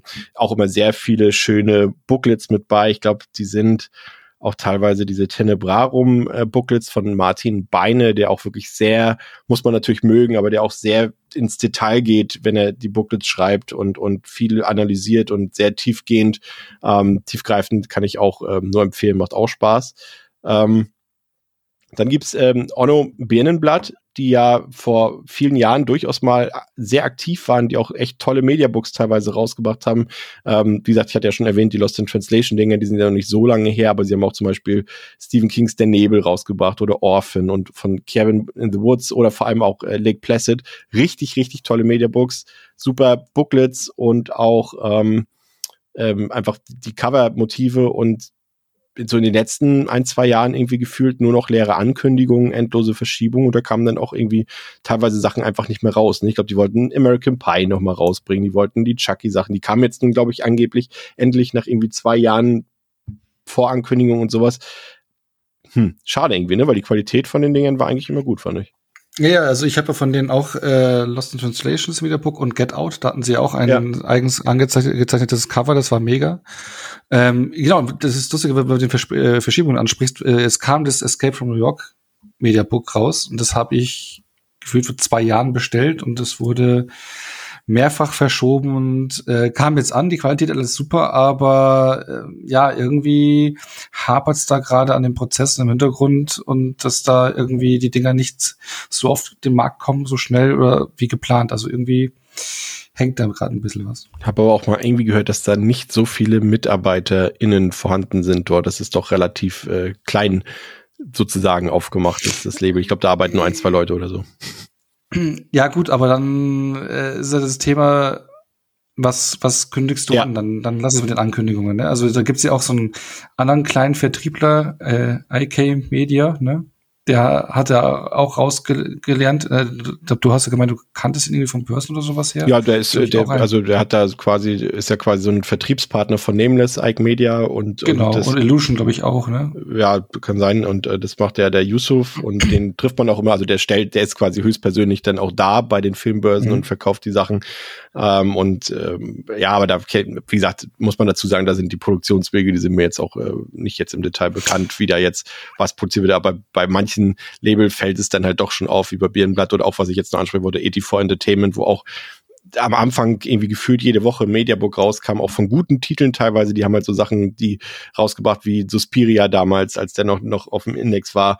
Äh, Bloodsport, dieses heiß begehrte Mediabook auch mit den, mit den, mit den alten Cover-Varianten und, und Phantomkommando und sowas. War alles tolle Sachen, waren alle auch gut aufgemacht und normalpreisig, aber irgendwann Ähm, habe ich auch gehört, ist das so ein bisschen, weil so Lizenzverhandlungen mit den größeren Studios und so weiter, die haben da wohl sehr viel Stress gemacht und seitdem wurden dann nur Sachen angekündigt und selten erfüllt. Viele Repacks kamen einfach nur raus. Also Repacks sind quasi ähm, einfach nur Filme, die es schon auf dem Markt gab, die Discs einfach nochmal in neuer Verpackung rausgebracht sozusagen, ohne dass da irgendwas dran gemacht wurde, restauriert wurde und so weiter. Und so sind jetzt zum Beispiel diese ganzen Carpenter-Filme hier, ähm, ähm, Sie leben und so weiter, die hat er jetzt nochmal da bei 84 Entertainment als Mediabooks, als Wattierte rausgebracht. Urs teuer, Vampire zum Beispiel auch. Und das sind einfach nur die alten Discs, die du auch für fünf Euro woanders hinterhergeworfen kriegst. Und auch so Sachen, damals diese Wattierten, also der hat, hat er quasi als erstes Mal in dem deutschsprachigen Raum Freitag der 13. und ähm, ich weiß gar nicht mehr, was Nightmare on M Street auch, waren die auch? Nee, die waren von Warner, glaube ich, direkt, ne? Ähm, auf jeden Fall rausgebracht und, und das war auch alles irgendwie so nichts Halbes und nichts Ganzes und äh, alles ganz komische Themen und das war ja eh so eine Sache mit den Friday und den Nightmare Media Books, die dann auf einmal, da fehlten dann die Teile, die von Warner sind, die hat Warner selbst rausgebracht, aber in ganz schlechter Qualität, wo die Booklets wirklich nur zwei Seiten hatten und wo dann nicht mal Text drauf war und so eine Sachen. Also da ist auch viel Dünnpfiff, was da betrieben ist, aber generell ja so diese leeren Versprechungen, diese Ankündigungen, die nicht gar eingehalten werden, das ist, äh, Ono gebe ich dir recht, das ist schon irgendwie ein bisschen, man kann ja auch ein bisschen zurückhaltender sein, ne? Die Leute sind ja nicht böse, wenn man sagt, Leute, wir haben das jetzt fertig, die kommen in zwei Wochen raus und dann sind sie in zwei Wochen da, die werden ja trotzdem verkauft. Ne? Eben. Also bei IK, was ich wollte ich noch anmerken, genau, bei der IK, IK oder wie auch immer ausgesprochen wird. IK, ja genau. Da war es halt wirklich so, da hatte ich nämlich, glaube ich, die Hatchet-Filme, oder nee, was war das, glaube ich, da bestellt und dann hat er die angekündigt und dann kamen die halt, wurden halt immer wieder verschoben, verschoben, mhm. verschoben, ähm, weil er halt die Ankündigung rausgehauen hat und dann irgendwie hat ja nichts passiert und ich habe irgendwie das irgendwo vorbestellt. Und mittlerweile hat er eben daraus gelernt und er bietet die nur noch an, wenn sie auch wirklich schon auf Lager sind. Das heißt, wenn er die dann sagt, so jetzt sind die raus, ja, dann kann ich die auch gleich verschicken. Und das hat auch so ein Learning raus, was ich auch richtig finde dann. Ja, finde ich auch. Ähm, ansonsten gibt's Rapid Eye, die haben sich ja sehr auf, auf Asia-Stuff äh, spezialisiert. Die haben auch so damals schon auch viel auf DVD rausgebraucht. Theresa hat ja von Visit the Q zum Beispiel schon erwähnt. Das wäre jetzt quasi auch der deutsche Verleih dafür gewesen. Und diese ganzen japanischen Titel dort haben tolle DVDs damals rausgebracht. Bringen heutzutage auch noch ab und zu ein paar Sachen raus. Ist jetzt zum Beispiel ähm, okay, wenn ihr das hört, letzte Woche, äh, Drive My Car, den besten auslandssprachigen Film vor den Oscars dieses Jahr, haben die zum Beispiel rausgebracht. Ähm, aber generell, wie gesagt, vor allem asiatischen ähm, Stuff. Und da ist auch so ein bisschen so, ja, ist ein sehr unterstützenswertes Label, aber auch da muss ich sagen, waren jetzt auch zuletzt ein paar schwierige Sachen bei, ein paar von den letzten Releases. Drive My Car fällt da jetzt aber nicht drunter da wurden eben die, die, die Discs auch nicht mehr gepresst, sondern fast wie Bootlegs einfach nur ge gebrannt. Ich bin auch so nicht so ein Fan, ich weiß nicht, wie es dir da geht, Patrick. Die arbeiten ja sehr viel mit so Papphüllen, mit so Digi, ja, Digi-Packs, kann man auch nicht so richtig sagen, wo quasi alles Pappschuber letztendlich sind. Bin ich nicht so ein Fan von, muss ich sagen. Finde ich immer nicht so hochwertig irgendwie. Das ist sehr schön, dass du es sagst, weil just in diesem Moment habe ich äh, das von Rapid Eye Movies Sonatine von Takeshi Kitano hier in der Hand, ja. weil ich es extra hingelegt habe, um es zu erwähnen.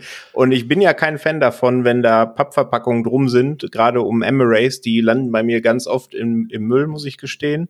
Aber die Rapid Eye Veröffentlichungen, die ich habe, sind die einzigen, wo ich finde, die haben eine Daseinsberechtigung, weil die ja da ein anderes Cover haben. Ne? Also da hat die Pappumhüllung ein anderes Cover und auf der, auf der Emery-Umhüllung, die da drin ist, ist dann auch beispielsweise gar nicht mehr der Filmtitel aufgedruckt. Da ist dann ein Bild, was sich über Vor- und Rückseite erstreckt.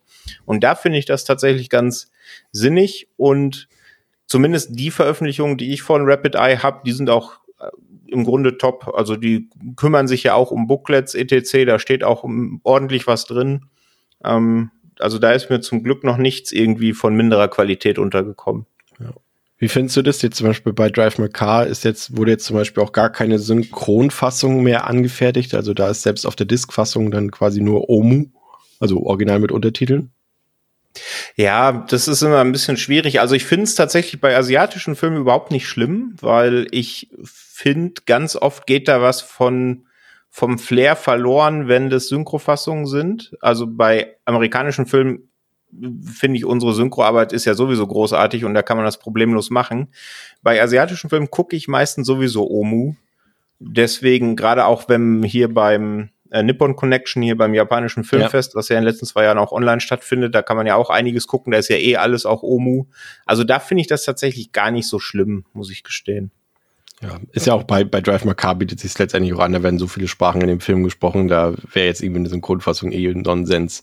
Ähm, lobenswertes Label, wie gesagt, zu, zu 95 Prozent würde ich sagen, ist äh, Turbine, die wirklich äh, zum einen tolle Lizenzen sich ranholen, die auch dann mit den sage ich mal, zum Beispiel mit Arrow Films viel zusammenarbeiten und die sich quasi die Bildtransfers von dort schnappen. Also qualitativ kann man da nie meckern und auch die Mediabooks haben immer eine tolle Qualität. Ähm, wenn ich da so dann denke, was sie so mit dem Texas Chainsaw gemacht haben, Candyman haben sie, Twister war eine tolle VÖ, ähm, aber auch so kleinere Titel wie Bereavement zum Beispiel, die ja auch lange gesucht waren in Deutschland, die Daylight ähm, Edition bei Super Processor haben wir eben auch schon erwähnt, Crash auch, toller Film. Und dann natürlich äh, auch nur die Boxen, ne, irgendwie, die sie immer rausbringen, die wir eben schon angesprochen haben. Hellraiser, das Ding, Pitch Black, American Werewolf oder die Wixer-Box. das klingt immer so weird, aber ja, ähm, das ist äh, schön. Aber du weißt, welchen Kritikpunkt ich jetzt natürlich bringen will.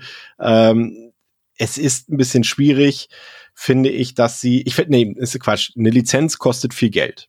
Das ist ganz klar. Und das sind alles auch keine kleinen Titel, so Texas Chainsaw und so weiter, Hellraiser, das sind alles große Titel äh, die müssen bezahlt werden und man muss das Geld dafür auch wieder reinkriegen. Man geht ja quasi in Vorleistung, wenn man sich dann die Lizenz erwirbt und muss die Sachen dann natürlich auch erstmal an den Mann oder an die Frau bringen. Ähm, und dementsprechend ist Turbine halt das Label, was, glaube ich, wie kein anderes äh, Filme so oft in zigtausenden Versionen rausbringt, kommt erstmal eine super Special Box, dann kommt ein Mediabook, dann kommt ein Steelbook, dann kommt eine Emery, dann auf einmal kommt eine UHD-Version raus, dann gibt's von der UHD-Version noch ein Upgrade, weil dann plötzlich HDR in der UHD-Version mit bei ist, siehe Texas Chainsaw zum Beispiel, und dann gibt's noch irgendeine Neuauflage. Da fühlt man sich manchmal bei all der Qualität vielleicht auch ein bisschen verkackeiert, Onno. Ja, ähm, also ich mag es ja mit was von einer Leidenschaft sehr an die Projekte rangehen. Also du merkst halt auch, dass da Fans dahinter sind und, und da Herzblut dahinter steckt. Aber die Transparenz bezüglich der Veröffentlichungsstrategie ist halt ausbaufähig. Ich meine, dann sind auch Sachen, die recht schnell weg sind, äh, teuer oder sonst irgendwas, und dann kommt natürlich doch noch eine Edition raus, die dir vielleicht mehr gefallen hätte als die oder noch eine bessere von der Qualität und sowas. Das ist dann schon, ja, was ist ja fragwürdig, aber ausbaufähig. Da könnte man eher so ja ein bisschen mehr Transparenz walten lassen. Aber ich denke mal, ich weiß nicht, wie, wie die Produkte, die danach kommen, entstehen, ob die von Anfang an geplant waren oder ob das sich dann einfach ergibt aufgrund der Nachfrage, aufgrund der Möglichkeiten im Nachgang. Das weiß ich natürlich nicht, wie es da Prozess, wie der Prozess da ist, aber wenn man das alles vorab wissen würde und so eine, was ich, wie beim, beim Videospiel, ne, wie du so Season Pass hast und ja. so, ja, dann, dann, da äh, releasen wir das, ne? Ich meine, die releasen ja auch so einen Plan, wann kommt welcher Inhalt, ne? Also wenn die schon vorher wissen würden, dann finde ich, sollte man das kommunizieren. Wenn es dann im Nachgang alles kommt, ja, da sollte man wirklich dran arbeiten, das irgendwie vorher klar zu haben. Ne, ich meine, die schlachten ihre Lizenzen gut aus. Du hast es auch gesagt, die sind teuer. Aber ich meine, Candyman 1 und Texas Chainsaw Massacre werden ja, glaube ich, bis heute ständig neue Sachen rausgeballert, ne? Ja, Beispiel wäre jetzt so vielleicht nochmal vom anderen Label bei Koch äh, Films wäre American Psycho, der jetzt auch schon gefühlt zum tausendsten Mal rausge rausgekommen ist, ne? Also, ja. ja. vielleicht ist das eine Sache, aber vielleicht, ich verstehe es auch, wie gesagt, heutzutage äh, muss man halt da auch irgendwie überleben, glaube ich. Ähm, ein etwas neueres Label oder was jetzt so ein bisschen ins, in die Präsenz gerutscht ist durch die vielen Filme, äh, Veröffentlichungen von äh, koreanischen Filmen ist äh, Bush Media. Die haben zum Beispiel, bringen vieles von den Filmen raus, die auch auf dem Fantasy Filmfest laufen, zum Beispiel The Witness, äh, Midnight, Spirit Walker haben sie rausgebracht. Jetzt haben sie zuletzt auch Believer rausgebracht, den äh, koreanischen Thriller, ähm, da gibt's eigentlich nicht viel zu meckern, schöne Auswahl, auch schöne Booklets und so weiter in den Mediabooks. Also sie bringen ihre Sachen auch direkt auf Emery raus, aber die Mediabooks haben meistens irgendein Feature bei, was in der Emery nicht mit bei ist, zum Beispiel ein Extended Cut oder irgendein Special Feature, mehr Extras, Bonusdiscs und so weiter. Ähm, Finde ich, ist ein sehr nettes Label, könnten aber an der Qualität ihrer Mediabooks ein bisschen, also an der physischen etwas arbeiten, die sind ein bisschen, äh, wie sagt man so schön umgangssprachlich, wabbelig. Kleiner Disclaimer an dieser Stelle. Ich behaupte gleich, dass die Kino-Kontrovers-Reihe äh, mittlerweile eingestellt wurde, beziehungsweise dass da aktuell nichts mehr nachkommt. Hat sich jedoch herausgestellt, dass das nicht der Fall ist, ähm, denn ähm, ein Film, der vor kurzem im Kino gestartet ist, Animals, wie wilde Tiere, der erscheint dann auch auf Disc im Mediabook wieder in der gewohnten Kino-Kontrovers-Qualität und Form. Das wollte ich an dieser Stelle schon mal vorab richtigstellen. Vielen Dank und weiter geht's mit der Episode. Kennt ihr eigentlich noch, äh, vielleicht äh, Patrick und Onno, kennt ihr noch Kino Kontrovers, das Label? Nur vom Namen nach. Ja, ich, ich habe aber von denen nichts. Okay. Das ist, ähm, finde ich. Oder nee, doch, doch, ich habe eins. Ich habe Funny Games davon. Ja, genau, zum Beispiel, ja. Das, ja, genau, das, doch, das habe ich, ja, das Weiße. Die haben ja viele, gerade eben äh, sehr, sehr Special Interest Kino rausgebracht, äh, aus dem französischen, österreichischen und deutschsprachigen Raum. Ähm, vermisse ich ein bisschen, wurde ja eingestellt, die Reihe damals. Ich weiß gerade leider nicht, wer die, wer diese Reihe überhaupt betreibt. Vielleicht kann es jemand mal wieder parallel von euch googeln. Ich weiß gar nicht, habt ihr das andere überhaupt gegoogelt vorhin, was ich wissen wollte? Was war das noch? Ja, Avril Lavigne, nee, das habt ihr. Genau, ja, ja, ja das, ja, das okay. haben wir gemacht. Ich nehme alles also zurück. Ich glaube, ich glaube von Kino Kontrovers, ich habe auf jeden Fall Ex-Drummer im Mediabook und die haben den mal vertrieben. Ich weiß aber nicht, ob das die Version von Kino Kontrovers ist, die ich habe, ehrlich gesagt. Mhm. Ja, ich weiß es gerade auch nicht. Aber das finde ich ein bisschen, bisschen, schade, dass die Reihe eingestellt wurde, weil das wäre das wäre auch für Theresa, glaube ich, was Interessantes gewesen. Es ist halt wirklich, sag ich mal, keine Mainstream-Filme, sehr kontroverse Filme. Da ist Funny Games eigentlich schon das, das, das bekannteste, äh, was sie ausgebracht haben und auch immer sehr schön viel Extras und auch die Booklets sehr wissenschaftlich angelegt und so weiter und äh, sehr interessante Filme, die man sonst vielleicht gar nicht äh, so auf dem Schirm gehabt hat, wenn man nicht eben gerade so diese Reihe verfolgt hat. Ähm, aber ich kenne das vom Namen her tatsächlich auch, aber ich habe da auch ähm, keinen Film von, also von denen zumindest gekauft. Also wenn du da mal ein bisschen, bisschen into the deep gehen willst, ist wie gesagt alles sehr speziell, auch ne, durchaus auch ein paar Sachen bei, die vielleicht ein bisschen grenzwertig sind, aber das ist so, da kann man einiges entdecken und die kriegt man, glaube ich, auch alle gebraucht. Äh, kann man mal gucken. Kannst ja mal berichten, ob du da was findest. Ähm, Kommen wir mal vielleicht mal ein bisschen zu ein paar negativen Sachen. Und äh, das sind die so, die mir in den letzten Jahren aufgefallen sind, auch gerade jetzt zuletzt sehr häufig, sind Labels, bei denen man ganz klar, und das ist jetzt meine persönliche Meinung, die ich hier äußere und äh, ne, die ich auch frei rausspreche, sind Labels, bei denen man halt merkt, dass sie sich einfach kaum bis keine Mühe geben, äh, wo quasi einfach maximaler Effort äh, einfach nur im Vordergrund steht, finanzieller. Da werden Leute abgezockt mit Repacks, da werden Versprechungen äh, gemacht, die dann nicht eingehalten werden und so weiter und so fort. Und teilweise auch dubiose Lizenzsachen sind dabei. Ähm, will ich jetzt auch nicht alle unter einem Kamm scheren, aber da sind einfach ein paar Sachen dabei. Zum Beispiel ähm, gibt ja dort ähm, ein, nee, vielleicht erwähne ich das jetzt gar nicht. Ich weiß nicht, ich habe gehört, da gab es mal Morddrohungen, als das mal jemand in, einem, in der Facebook-Gruppe oder so oder in einem Forum angesprochen hatte, dass dort da dubiose Sachen herrschen und der hat dann irgendwie per E-Mail Morddrohungen bekommen von dem Label. Aber die meisten, so wie ich es kenne, ähm, ähm, kürzen wir es mal mit IP ab, dann wissen die meisten auch Bescheid. Ähm, da weiß ich ehrlich gesagt gar nicht, ob die überhaupt irgendwie mal Lizenzen oder irgendwas rechtlich erworben haben. Das würde ich gerne auf jeden Fall mal irgendwo nachgewiesen sehen. Also da sind manchmal Titel bei, die international irgendwie gefühlt niemand bezahlen konnte und dann bringt so ein Kleinstlabel die Sachen raus mit Booklets, die und, und Mediabook-Qualität, die zum grauenvoll waren. Ich habe mittlerweile da auch nicht mehr so drauf das Auge drauf, weil das Label bei mir No-Go ist. Ähm, und und ähm, weiß nicht, da kam größtenteils echt Schund raus äh, bei denen und äh, jetzt aktuell ist es so ein Mischding. Es gibt da wohl mittlerweile eine Verbesserung. Ich bin mir nicht sicher, angeblich gehören die zu diesem IP dazu. Ist jetzt Mediax, Colors of Entertainment, die quasi ihre Mediabooks komplett bei Müller exklusiv rausbringen. Aber da sind halt, wurde nachgewiesen, dass der Autor der Mediabooks oder der Booklets äh, quasi komplett von Wikipedia kopiert hat und äh, die Sachen auch ohne Quellenangaben dort reingeschrieben hat. Das ist natürlich ein absoluter absolute Verarsche, weil du zahlst ja letztendlich auch dafür. Das heißt, der Mediabook, weil es einen Buchanteil hat und was ich auf Wikipedia gratis lesen kann, das muss man mir hier nicht verkaufen. Und da gab es jetzt zum jetzt letzte Woche irgendwie von Kinder des Zorns Neuauflagen und da sollte angeblich erstmals die Unrated-Version drauf sein. Haben die Leute Mediabook gekauft oder in, in, in Emirates und haben schon auf Schnittberichte berichtet, war gar nicht drauf zum Beispiel, obwohl damit groß geworben, beworben wurde und so eine Sachen. Und das sind Sachen einfach, ähm, die gehen nicht finde ich. Also, Onno, weiß nicht, wirst du mir wahrscheinlich recht geben, aber es gibt halt so ein paar schwarze Schafe bei, bei denen man sich denkt, so, weiß ich nicht, was da für Geschäftspraktiken hinterstehen. Ich habe jetzt auch von, von Shock Entertainment einen meiner Lieblingsslasher, Slumber Party Massacre, gekauft und da gab es irgendwie fünf verschiedene Cover-Varianten und auf allen Fünfen waren die Cover-Artworks, waren total verpixelt und sahen komplett unscharf aus. Und da dachte ich mir schon, okay, ihr habt bestimmt nicht bei den Künstlern angefragt und gefragt, ob ihr die darauf, also ob ihr diese, die, die Bilder oder die Zeichnung nutzen dürft für eure Cover, weil dann hättet ihr garantiert eine höhere Auflösung bekommen. Und das sind alles so dubiose Sachen, die sich da leider auf dem Filmmarkt eingeschlichen haben. Schwierig. Absolut schwierig. Also ich, ich kenne von diesen Labels, glaube ich, gar nicht. Ich weiß nicht, ob ich davon was im Regal habe, müsste ich nachschauen. Aber ja, also das ist ja eigentlich wirklich nur, also das ist eigentlich kriminell. Ne? Also das ist ja Diebstahl von Eigentum, von geistigen Eigentum, von Lizenzen, Verarsche von, von den Verkäufern. Also im Prinzip, ja, es ist, geht halt, geht halt gar nicht. Ja, das irgendwie wirkt manchmal wie so ein rechtsfreier Raum. Wie gesagt, ich will jetzt auch nicht äh, da jetzt nicht falsche Leute beschuldigen, aber es sind halt, äh, das kann man in diversen, wenn man selber die Teile in der Hand hatte oder auch in Vor- und Nachliest und so weiter. Wie gesagt, das ist so, das sind teilweise eben Bootlegs, das sind irgendwie Sachen, wo keine Lizenz für geholt wurde und so weiter und so fort. Aber das interessiert irgendwie keinen.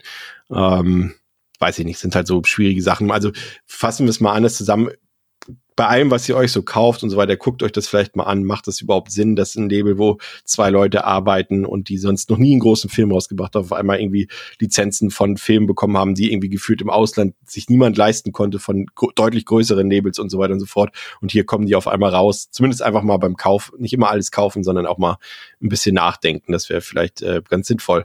Ein Label, das ich anfangs sehr kritisch gesehen habe, äh, Patrick, ähm, und mittlerweile sich das doch deutlich geändert hat, ist Nameless ähm, die am Anfang ja so überrascht haben. Da dachte ich auch, okay, das ist doch auch irgendwie nicht ganz sauber, die auf einmal aus dem Nichts irgendwie Evil Dead rausgebracht haben in so einer tollen Edition und auch Maniac und so weiter und so fort. Aber mittlerweile weiß man, dass sie auf dem Mediabook-Sektor, muss ich gestehen, was so die Gestaltung der Mediabooks angeht, was so die Wertigkeit der Mediabooks angeht und, und auch die Covergestaltung und so weiter und so fort, wirklich, und damit meine ich jetzt erstmal nicht die Discs, sondern wirklich nur das reine Mediabook, mittlerweile für mich eigentlich der Marktführer sind. Ja, ich denke, da würde ich mitgehen. Ich finde teilweise die Preisgestaltung auch ein bisschen an der Grenze zu abenteuerlich bei den Neuveröffentlichungen. Aber da kann ich auch empfehlen, äh, nameless-media.de, also da kann man auch direkt quasi beim, ähm, beim Verlag kaufen und da gibt's auch immer ganz nette Angebote im Sale. Äh, da sind die Preise dann auf jeden Fall vertretbar. Und ansonsten habe ich auch ein paar Nameless-Sachen, eben nicht zuletzt die ähm, das Ice of the Devil Media Book. Gut, die den Fail mit dem Korea Cut mit der Disc mal außen vor, ist es auch eine sehr sehr schöne Edition. Und das Media Book hat auch vorne so eine Art Prägung, also das macht es definitiv wertiger und finde ich auch. Also alle, die ich da bisher hatte, die haben mir getaugt. Wie gesagt, mit dem Preis muss man manchmal aufpassen und vielleicht nicht, äh, nicht sofort zuschlagen und warten, bis es da ein Sale gibt vielleicht. Ja. Wo, wobei du da, das ist ja wieder der Nachteil, bei dem es mittlerweile sofort kaufen musst, sonst kriegst du die Sachen halt nicht mehr, ne? Weil sie sind halt wirklich. Ja, das Minute ist das, was wir vorhin gesagt haben. Ne? Ja. Künstliche Verknappung ist einfach überall Kacke und hier ja. genauso. Ähm, ich verstehe nicht, warum man da ein bisschen mehr an der Nachfrage sich orientiert, weil dann kann man ja auch mehr verkaufen. Und ob es dann im Resale dann jetzt ich weiß es ehrlich gesagt Doppelte nicht, ob man ob man mehr verkaufen kann, wenn man die die quasi die das Angebot erhöht, weil ich glaube ja viele kaufen mir auch, weil sie denken, sie kriegen sonst nichts mehr, es gibt keine Zeit mehr zum Überlegen. Wenn ich mehr Zeit habe zum Überlegen, kaufe ich es dann am Ende vielleicht doch nicht und so weiter und so fort. Und du hast ja quasi generierst einen Hype zum Beispiel, die, sie haben ja irgendwie vor zwei Wochen Ghost Chip rausgebracht. Ghost Chip ist eine ja. 5 Euro Wegwerf-Blu-ray in Anführungszeichen.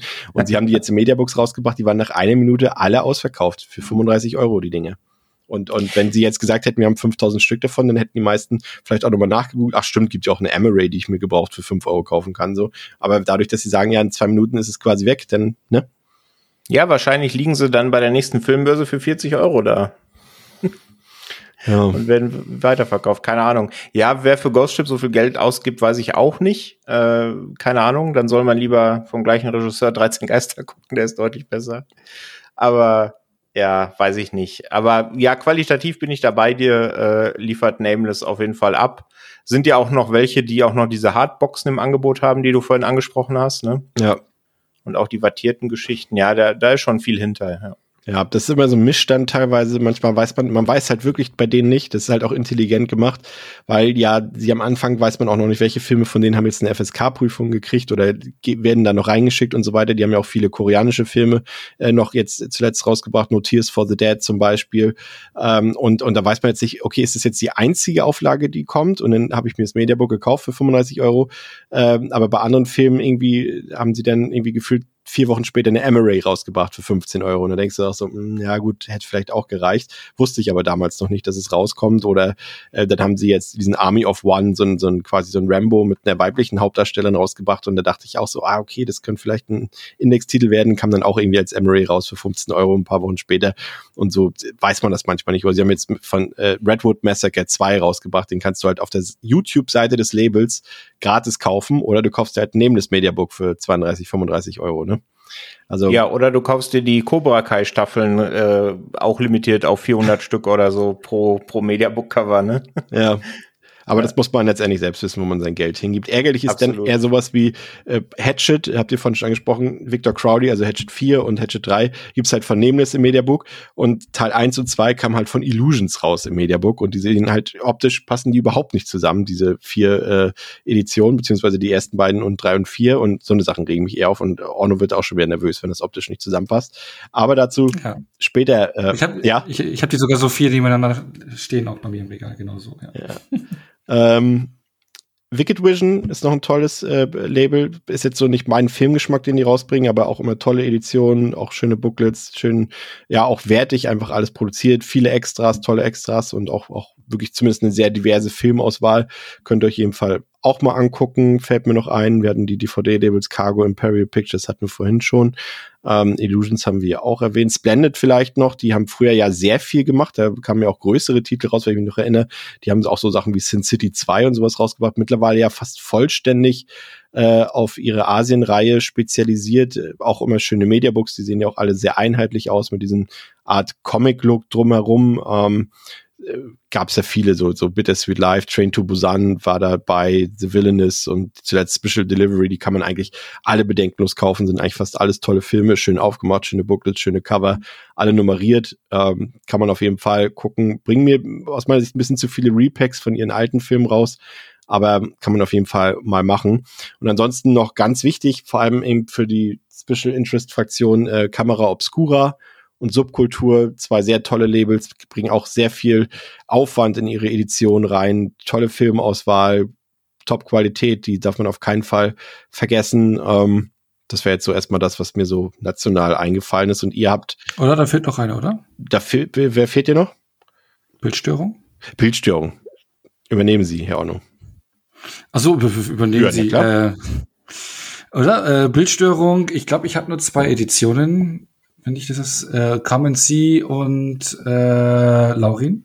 Toller Film. Genau, und die, ja genau, und die bringen ja äh, ja auch immer so ein bisschen obskurere Sachen, unbekanntere Sachen raus. Äh, also wie gesagt, ich kenne jetzt nur die zwei, die haben noch weitere ja abgefahrene Veröffentlichungen äh, bei uns, glaube ich, äh, aus dem Dings, im Film, im Filmtoast-Team sind noch einige Fans von Bildstörungen, die da die Filme mögen, ähm, machen da auch immer, ja, eine gute Aus, Auswahl an ja etwas anderen Filmen. Ich glaube, warte, wie heißt dieser deutsche? Jetzt habe ich auch noch davon. Ähm, sie stehen hinter mir, aber es ist schon zu dunkel, ich kann nichts mehr sehen, deswegen. Aber sie haben, sie haben waren damals auch die ersten, die die die Henry Henry Portrayal of a Serial Killer rausgebracht haben. Genau das. Genau, Loose, Loose meinst du, oder? Loose meinte ich, genau, genau, den wollte ich noch, genau. Loose, ja. den sie rausgebracht haben, Eyes of My Mother, genau. was war es noch, dieser White Boys? Ja. Wild Boys. Genau, also die, die immer so ein bisschen, ja, schon viel Genrefilm, obskure Filme rausbringen. Auch lange Zeit hier ähm, Possession drin hatten. Ja. Stimmt. Und dann habe ich ihn, ver ich habe ihn verpasst zu kaufen und jetzt ist er unbezahlbar geworden. Ähm, ist ja un unbezahlbar nee, gut, der Film. Ja, ich habe ihn nur noch nicht gesehen, das, weil, weil ich nicht zugeschlagen hatte. Aber die haben auch immer äh, ja auch so kleine Büchlein, glaube ich, mit drin, mit sehr viel Infos, sehr liebevoll, auch gut kuratiert. Ähm, die kann man schon auf jeden Fall auch empfehlen.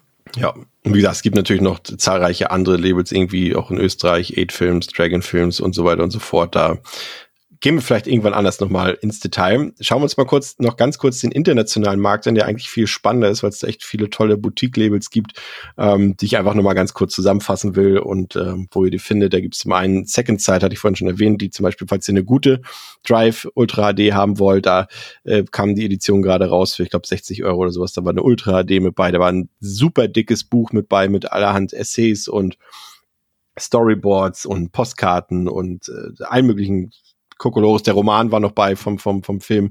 Ähm, tolle Edition. Dasselbe haben sie auch für Dawn of the Dead damals rausgebracht. Die ganzen Schnittfassungen waren da drin und auch mit Roman und Discs und Soundtrack und so weiter und so fort. Aber auch so ein Film wie Host, äh, wer den äh, physisch will, diesen fantastischen Desktop-Horrorfilm, den gibt's zum Beispiel bei Second Sight, also auch sehr empfehlenswertes Label aus Großbritannien.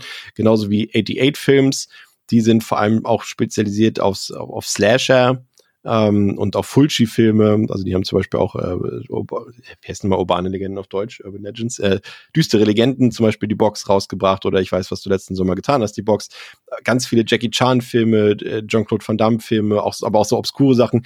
Äh, Theresa hat es vorhin erwähnt, da musste ich schon so lachen. Carrie 2 zum Beispiel auch, wer den im Regal braucht, den gibt's zum Beispiel bei 88 Films, aber auch wie gesagt Hongkong-Produktion, Robotrix, Black Cat, Story of Ricky und so weiter und so fort. Und zuletzt gerade The Seven's Curse, auch ein sehr gesuchter Film oder die Species Books, äh, Box. Ähm, immer tolle und Schuhe. Was? Ja, und Troma-Filme auch noch. Da habe ich zumindest zwei von 88 Films bei mir. Einmal Toxic Avenger im Steelbook und Surf Nazis Must Die. Die sind aber, glaube ich, raus mittlerweile schon. Die sind nicht mehr in der Lizenz. Das kann sein, ja. Die dürfen sie, glaube ich, nicht mehr verkaufen. Aber ja, sein, die kamen auf jeden Fall von denen. Ja. Auch viele Shaw Brothers Filme, auch aus Hongkong, wie gesagt. Und immer schön im Schuber äh, Poster mit bei, Booklets mit bei, tolle Artworks, immer exklusive, also sehr empfehlenswert. Dann der Klassiker Arrow Films natürlich, äh, kann man auch stundenlang drüber reden. Die haben quasi auch so dieses Boutique-Label-Dings so ein bisschen mit mit begründet, vielleicht mit Criterion, gab es auch so viele tolle Sachen und da gerade, äh, deswegen ist auch schön, dass Theresa da ist, äh, für Fans äh, äh, von, von einer berühmten japanischen Schauspielerin äh, kann man da auch sich satt kaufen mit der Stray Cat Rockbox oder mit Female Prisoner Scorpion. Ich habe gehört, du bist großer Fan, Theresa, ne? Du hast zumindest ein T-Shirt. Ja, ja, genau.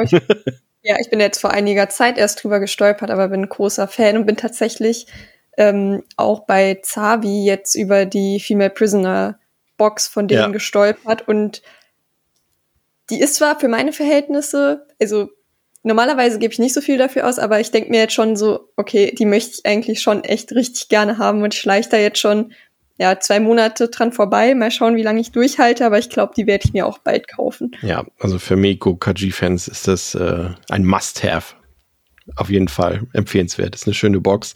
Und, und ansonsten, sie haben auch die ganzen Argentos rausgebracht. Von Phänomenal bald kommt Tenebrae raus und, und auch die älteren Argentos, aber auch so tolle Filme, die sonst nirgendwo bisher irgendwie ein, Blu-ray-Release bekommen haben, wie äh, William Freakins Cruising zum Beispiel. Generell viel Italo-Stuff, Slasher, aber auch japanische Sachen. Und sie haben immer tolle Booklets, immer tolle Cover-Motive und auch immer größtenteils so das Maximum an Extras ähm, was es so auf dem Markt gibt, sind immer dabei und ähm, haben jetzt auch viele Upgrades rausgebracht mit UHDs, äh, also viele von den Filmen, die sie schon letztendlich auch über das, was ich vorhin gemeckert habe, Repacks, aber ähm, aber irgendwie bei denen fällt es mir irgendwie leichter, das zu unterstützen. Dann gibt's noch Eureka, die haben sich, haben waren anfangs viel auf Klassiker spezialisiert, haben sich dann aber auch qualitativ und von der Auswahl, von der Range im Laufe der letzten Jahre gesteigert. Da gibt's auch so Filme, die hier noch gesucht werden, größtenteils in Deutschland, also Cujo von Stephen, die Stephen King-Verfilmung, ähm, House, den japanischen Klassiker, ähm, Daughter of the Nile, auch viele Jackie Chan-Filme wie City Hunter, Police Story und, und Johnny To-Filme, Sammo Hung-Filme,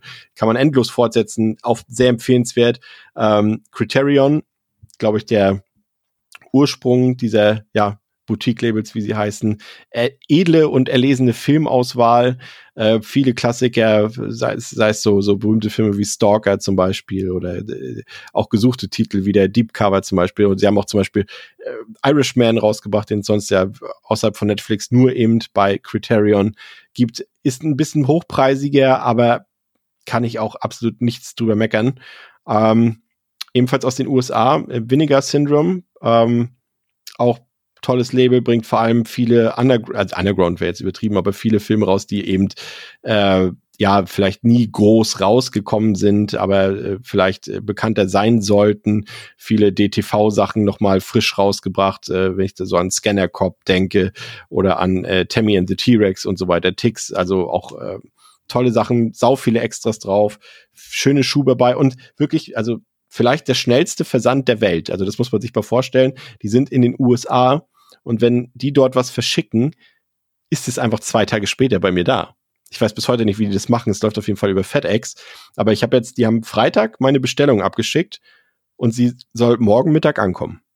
Da, äh, das schaffen nicht mal äh, manche deutsche Labels oder die deutsche Post auch noch, ne?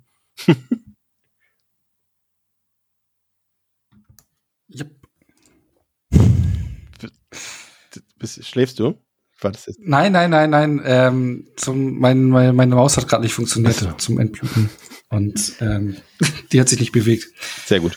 Genau. Sehr gut. Ja. Ist denn ähm, Tammy and the T-Rex von Vinegar Syndrome? Weil ich habe den hier in meiner Liste zu 101 Films. Die haben quasi Und, das ich. äh, von dort eingekauft, den Bildtransfer von Ah, okay, Vinegar Syndrome okay, und so okay. weiter. Also du kannst aber bedenkenlos beide Versionen holen. Es gibt, ja, auf jeden Mhm. Fall.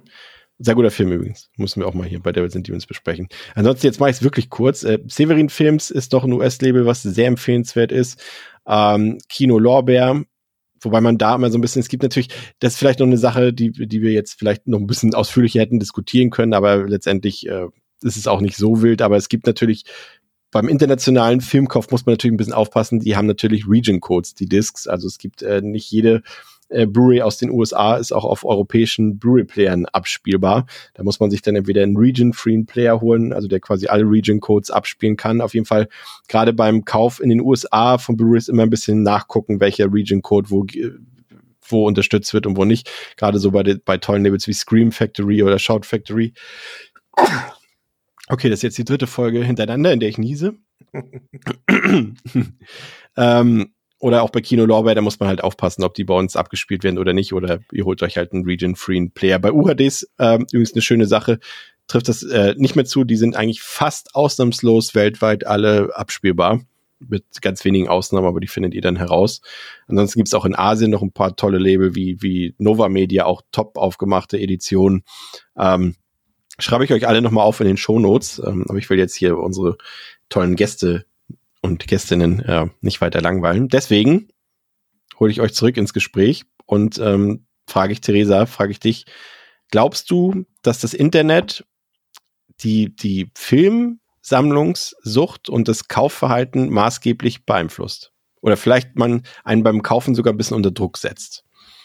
Weil man das Also Druck weiß ich nicht, aber ich würde schon sagen, dass es einem beeinflusst, alleine dadurch, dass man halt jederzeit und immer Sachen kaufen kann, ohne halt auch allzu viel drüber nachzudenken. Also bei mir geht das schon auch oft so, dass ich dann zu Langeweilekäufen neige. Bestes Beispiel sind langweilige Wochenendseminare, in denen ich dann sitze und dann denke, ah, was könnte ich jetzt, wofür könnte ich jetzt Geld ausgeben? Und dann lande ich halt auf irgendeiner Website und gebe da dafür Geld aus. Und das hat man natürlich nicht, wenn man halt erst in den Laden gehen muss. Und ja, da kann man sich, also genau, ich glaube halt, es ist halt auch so eine Impulssache, die dadurch halt sehr gefördert wird. Aber unter Druck setzt es mich jetzt nicht, aber ist wahrscheinlich auch was anderes, wenn man jetzt halt eben spezielle Editionen, wie ihr das eben schon besprochen habt, halt sucht oder gerne haben möchte, hat man natürlich irgendwie einen Kaufdruck. Wenn man halt, ja, vor allem wenn man die Sachen dann zum Teil auch nur im Internet wirklich kaufen kann, wenn man schnell ist. Und, und würdest du sagen, dass jetzt auch äh, Seiten wie Letterboxd oder irgendwie auch Podcasts, äh, wie zum Beispiel unsere oder natürlich auch andere, dass, äh, dass äh, die auch eher dazu verleiten, dass man mehr Filme als notwendig kauft? Kaufen nicht unbedingt, gucken ja, aber ich sehe das eher so als Inspiration an und nicht als Druck. Also vor allem kaufen bin ich eher skeptisch. Wenn ich dann halt irgendwie was, wenn mir was über den Weg läuft, wo ich weiß, oh, da haben irgendwie Leute in meiner Bubble drüber gesprochen, das könnte mir gut gefallen, dann schon. Aber in der Regel gucke ich die Filme doch auch lieber gerne irgendwo anders, bevor ich sie mir kaufe. Das mache ich nicht immer, aber eigentlich mache ich es schon ganz gerne. Das ist, glaube ich, auch so ein Geheimnis, warum ich so wenig ungesehene Filme habe. Liegt halt einfach daran, dass ich halt gerne Filme kaufe, die ich schon kenne. Du bist mein neues Vorbild. Du musst mir so eine Dankeschön. Anleitung fürs Filme gucken geben, wie man das, wie, wie ich mich da besser kontrollieren kann und erst Sachen weggucke. Du bist quasi die, die Masterin des Pile of Shame. Genau. Ja. Ähm, Patrick, wie sieht's bei dir aus? Äh, Lässt du dich leicht äh, durch die Meinungen im Internet und äh, durch die ganzen Verführungen dort eher dazu verleiten, Sachen zu kaufen, die du vielleicht sonst nicht kaufen würdest, wenn du sie nicht irgendwo im, auf YouTube oder in irgendwelchen Podcasts oder auf Letterboxd oder so gesehen hättest? Mit Sicherheit, ja. Also Podcast, da wart ihr gerade äh, für, die, für den einen oder anderen Kauf in den letzten zwei Jahren verantwortlich. Aber für so Dinge wie den Hinweis zur Schwarz-Weiß-Version von Der Nebel werde ich euch auf ewig dankbar sein. Äh, da hat sich das wirklich gelohnt. Und ansonsten, also da äh, kann es eigentlich, finde ich, nicht zu viel Input geben, weil man kann sich das ja selber schneiden, wie viel man davon wahrnimmt und wie viel man annimmt. Also nur weil irgendeiner aus meiner Letterbox-Bubble einem Film vier Sterne gegeben hat, heißt noch nicht, dass ich den übermorgen im Regal haben muss. Da bin ich tatsächlich dann eher ein bisschen wie Theresa, dass ich dann eher Filme kaufe, die ich schon kenne, bei denen ich mir sicher bin, dass ich da jetzt auch die 20, 30 Euro für die Edition hinblättern möchte. Aber ansonsten lasse ich mich da schon inspirieren. Also sei es von irgendeinem Twitter-Post neu im Regal-Style, die ich immer sehr, sehr cool finde, gerade als Inspiration oder eben diverse Podcasts oder YouTube-Videos. Also da bin ich immer für Input eigentlich dankbar und nicht selten führt der dann auch zu einer Kaufentscheidung. Wie sieht's bei dir aus, Onno? Also bei mir ist es wirklich so, wenn ich äh, nicht so viel im Netz surfe oder längere Zeit irgendwie rumstöbern kann, dann kaufe ich weniger ein. Also bei mir ist es wirklich, äh, wie du auch gesagt hast, das Letterbox bei mir so mega Treiber gewesen. Weil wenn man da mal sich mal so ein bisschen so durchwurschtelt, kommt man so viele Filme, wo ich mir denke, ja, will ich haben und dann kann man sie sich nicht irgendwo leihen oder sowas. Dann werden sie gekauft oder sind Dinge, wo ich sage, die möchte ich schon in der Sammlung haben. Ah, das gibt's auch. Ähm, da auf jeden Fall, da hole ich mir sehr viel Inspiration und auch, ja, Twitter auch so, Podcast gar nicht. Ähm, aber so das Stöbern oder dann auch dann Stöbern durch Shops oder sowas, ähm, was, äh, ja, das, das gibt dann Gelegenheiten. Also wenn man dann Filme entdeckt, dann die passen, die etwas ansprechen, was man mag, da kann es schon sein, dass es recht bald klingelt an der Tür und der Postbote dann das Paket da hat. Schon gefährliche Social Media Bubbles, ne? Gerade unsere. Ja, ja. Und das ist dann wieder der Druck so ein bisschen, ne? Dann denkt man so, ah, brauche ich die nicht vielleicht auch, die Edition? Ah, und Onno hat die jetzt ja, auch nee, gekauft und die sieht so gut nee, aus. Ja, es ist nicht mal dieser Druck, sondern irgendwie so, äh, ja, will ich äh, auch da haben, einfach nur so, so, ich weiß nicht, wie ich beschreiben soll, aber möchte ich auch haben oder also ist nicht mal, also Twitter ist am wenigsten dann viel mehr Letterbox, einfach so Filme entdecken, die man nicht kennt. Und ja, bei mir ist es dann so 80-Stuff, Sachen aus den 80er Jahren, weil da kruschel ich auch gerne mal durch Letterbox durch die Jahrzehnte durch, durch die Genres durch oder Horror und, und ähm, entdecke da halt sehr viele Dinge und bei 80 Stuff bin ich sofort hooked und oder was ich jetzt ähm, letztens auch, ich wusste, ich kannte den Film You Might Be the Killer nicht. Ich kannte, glaube ich, nur das Co äh, Cover und dachte so, ah, irgendwie billig Ding. Und hab dann gelesen, ah, Meta-Horror-Slasher. Ja, okay, gekauft, Bumm, sofort bestellt. ah, fantastisch, ja. So einfach bei mir dann. Kommen wir zu den Community-Fragen, die hier noch über Instagram ähm, an uns eingegangen sind. Ähm, erste Frage, für welche Edition haben wir am meisten Geld ausgegeben, Patrick? Weißt du das? Vielleicht äh, sagen wir mal, für, für, vielleicht sollte man differenzieren zwischen einem einzelnen Film und vielleicht einer Filmreihe. Wenn jetzt zum Beispiel Onno sagt, er hat jetzt irgendwie 200 Euro für alle Herr der Ringe und Hobbit-Filme ausgegeben, ist das natürlich eine andere Wertigkeit, als wenn er jetzt für einen Halloween-Film 200 Euro ausgegeben hätte. Also, ich glaube, das meiste Geld für Filme oder für Boxen in meiner Sammlung hat meine Freundin ausgegeben und mir das dann geschenkt. Nämlich einmal für die Black Edition von Hellraiser 1 bis 3 und für die Twin Peaks from Z to A Box. Ich glaube, das sind die zumindest, also wenn man jetzt monetär dahinter schreiben will, die wertvollsten Editionen. Und ich glaube, am meisten Geld ich aus, selbst ausgegeben für die Mandy ähm, Edition, obwohl die eben in Anführungsstrichen nur 50 Euro kostet und jetzt für 200 Euro weggeht. Aber bei den 50 Euro habe ich schon wirklich auch sehr, sehr lang überlegt, ob ich den haben möchte. Ich glaube, das ist das, wo ich am meisten Geld für ausgegeben habe. Äh, Theresa, ich weiß, bei dir reden wir von einem anderen, anderen Limit, aber hast du vielleicht schon mal ein bisschen, vielleicht auch mal bei irgendeinem Film schon mal unvernünftig viel Geld ausgegeben? Nee, tatsächlich nicht. Ähm, ich glaube, dass den hochwertigsten Film, den ich habe, ist das Psycho Gorman ähm, Media Book. Das habe ich aber geschenkt bekommen. Das habe ich also nicht selbst bezahlt, aber ich habe tatsächlich so eine Stanley Kubrick Collection. Ähm, für die habe ich ein bisschen mehr bezahlt. Aber wenn man das dann halt im Endeffekt auf die einzelnen Filme runterrechnet, ist das dann am Ende auch gar nicht mehr so viel. Prinzipiell gebe ich für fast, habe ich für fast keinen Film mehr als 10 Euro ausgegeben. Und ich kann mich nicht erinnern, dass ich für irgendeinen Film mehr als 20 Euro ausgegeben habe. Also kann man hier wirklich nicht von großen Summen sprechen. Nehmt euch alle mal ein Beispiel an Theresa. Ich finde das wirklich sehr bemerkenswert. ja gut, aber ich sag mal so, ich fördere halt auch eben nicht, wie ich es eben schön gesagt habe, wie ich es gerne tun würde, dann halt eben Leute, die viel Mühe in Mediabooks stecken und viel Arbeit ist ja auch gut, wenn es Leute gibt, die das dann auch tatsächlich kaufen und nicht nur gern kaufen würden. ja, aber du tust da vielleicht was gegen die Abzocke, weil wie gesagt, wir haben ja auch genug schwarze Schafe, die die Leute abzocken wollen und dann. Nee, abgezockt werde ich nicht, das stimmt. Das ist mir noch nie passiert, weil, wie gesagt, wenn es mal schief geht, dann sind halt irgendwie zwei Euro verloren und dann ist das, glaube ich nicht, dass man von Abzocke reden kann. Ich habe festgestellt bei der Frage, dass ich äh, auch eigentlich noch nie so krass unvernünftig viel Geld ausgegeben habe. Also es war jetzt so, die Patebox jetzt 110 Euro aber letztendlich auch für drei Filme in UHD fand ich jetzt auch nicht so krass viel. Ähm, Reseller-Zeug, also Sachen gebraucht für viel Geld, so wie ich vorhin erwähnt habe, wenn man sich irgendwie so die YouTube anguckt, die dann sagen, oh, 130 Euro, obwohl ja, schön, dass ich das Schnäppchen machen konnte, sowas mache ich sowas sowieso grundsätzlich nicht. Diese Drive-Box jetzt von Second Sight, die hat mich 80 Euro gekostet. Das war schon verhältnismäßig viel für einen Film, aber da war halt noch sehr viel mit bei. Aber ich glaube, an sich die teuerste Sache, die ich bisher gekauft habe für einen Einzelfilm, war, ich weiß, die meisten Leute hassen den Film, war der erste Suicide Squad, weil da diese tolle Harley Quinn Figur dabei war. Und äh, das war ja ähm, so eine ähm, sehr hochwertige Figur, also nicht so eine Plastikfigur, sondern eine von diesen, ich weiß gar nicht mehr, wie die, ich habe mich schon ewig nicht mehr mit beschäftigt, wie dieses, diese Firma heißt, die diese hergestellt hat, aber äh, Collect, nee, DC Collectibles, ach, weiß ich auch nicht mehr genau. Auf jeden Fall, die ist ja eine sehr, sehr hochwertige Figur und diese Edition war ja super schnell ausverkauft und im Nachhinein, als viele festgestellt haben, ähm, oh, da ist ja eine krasse Figur mit bei, gingen die Preise ganz schön steil auf dem Gebrauchtmarkt ähm, oder auf dem Reselling-Markt und dafür habe ich, glaube ich, 160 oder 170 Euro bezahlt. Aber das war auch das einzige Mal, wo ich ein bisschen unvernünftiger war. Und da habe ich es aber auch nicht bereut, weil die Figur echt fantastisch war. Und da war dann auch noch ein Mediabook mit bei, was man einzeln nicht kriegen konnte, glaube ich. Und äh, das fand ich dann nicht so schlimm. Wie sieht's bei dir aus, Onno? Wo hast du mal unvernünftig viel Geld ausgegeben?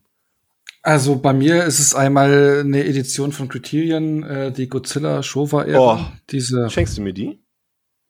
Wieso? Oh, einfach so, weil du heute im Podcast hier dabei sein darfst. Ach so. Äh, die, die macht sich da oben auf dem Regal ganz gut eigentlich. Ich weiß nicht, ob ich die noch mal runterkriege. ähm, genau, für 175 Euro, glaube ich, kostet die. Geht aber eigentlich, wenn man überlegt, wie viele Filme da drin sind. Die ist halt echt schön, ne? Und, aber ich glaube, der äh, teuerste Einzelfilm, das ist dann eigentlich letztlich eine Enttäuschung gewesen. Ich will es eigentlich gar nicht sagen. Oh, doch. Lass uns raten, das ist von, uns einen Tipp. Ja, genau, äh, von Kochfilms. Kochfilms.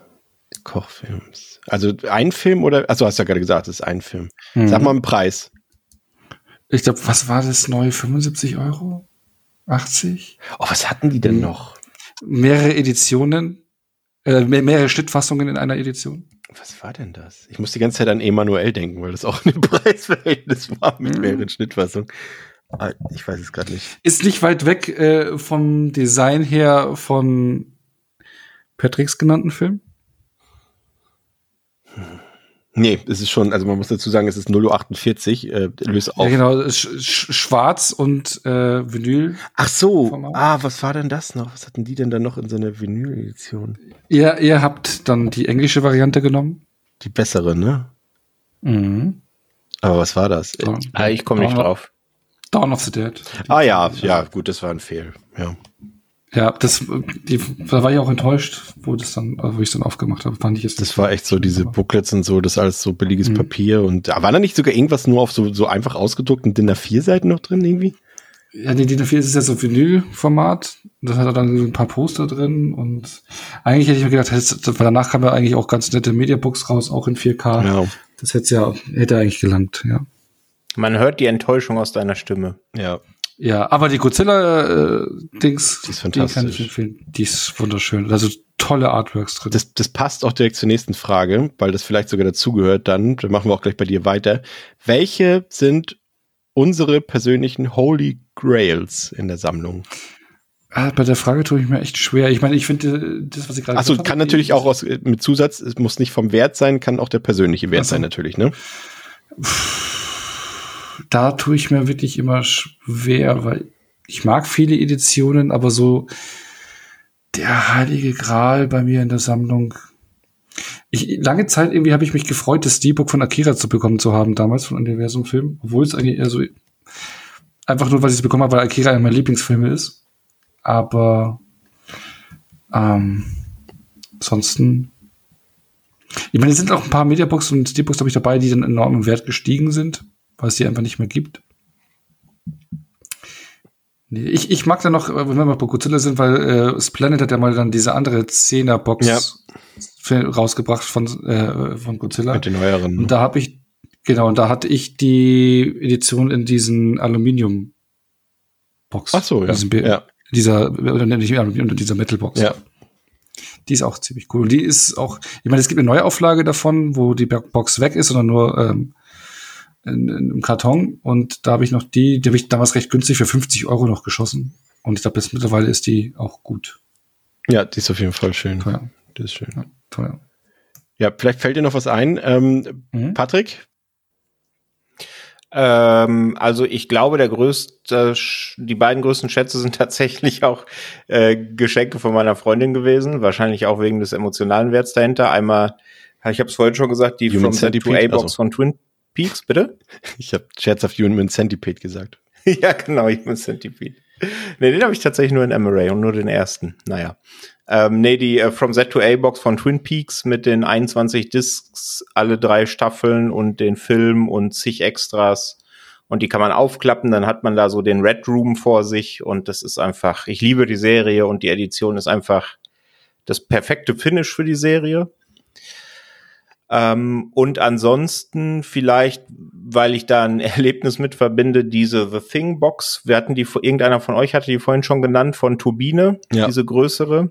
Ähm, weil ich die irgendwann entdeckt habe, da habe ich mein Filmregal äh, entstaubt und dann stand die da auf einmal noch eingeschweißt und ich dachte, hä, woher kommt denn diese Box? Und dann habe ich das meiner Freundin geschrieben und da meinte sie, ja, die hat sie schon vor drei Wochen in das Regal gestellt und sie hat sich schon gewundert, wann ich die endlich entdecke. Oh. ja, und einfach, weil es auch aus meiner Sicht der beste Horrorfilm aller Zeiten ist, deswegen würde ich The Thing noch wählen, ja, die beiden. Sehr schön. Ja, ich habe ähm, auch ein paar, ähm, die so, so mischt sind aus entweder aus persönlichen, weil es irgendwie Lieblingsfilme sind und eine besondere Edition äh, betreffen oder teilweise auch vom Wert her. Ähm, da wären jetzt zum Beispiel ähm, das, das äh, berühmte 84 Entertainment Bloodsport Mediabook mit dem äh, berühmten gezeichneten Cover Artwork, was ja mittlerweile irgendwie, keine Ahnung, weiß nicht, ob man dafür schon einen Kleinwagen kriegt oder so, wenn man das verkaufen sollte, aber das äh, ist halt, weil da der emotionale Wert, weil es eben dieses Motiv von der Video, von der allerersten Videokassette, die ich gesehen habe, war, ne, die meine Eltern damals hatten. Das war dasselbe Covermotiv und das hat dann schon irgendwie einen schönen Wert für mich.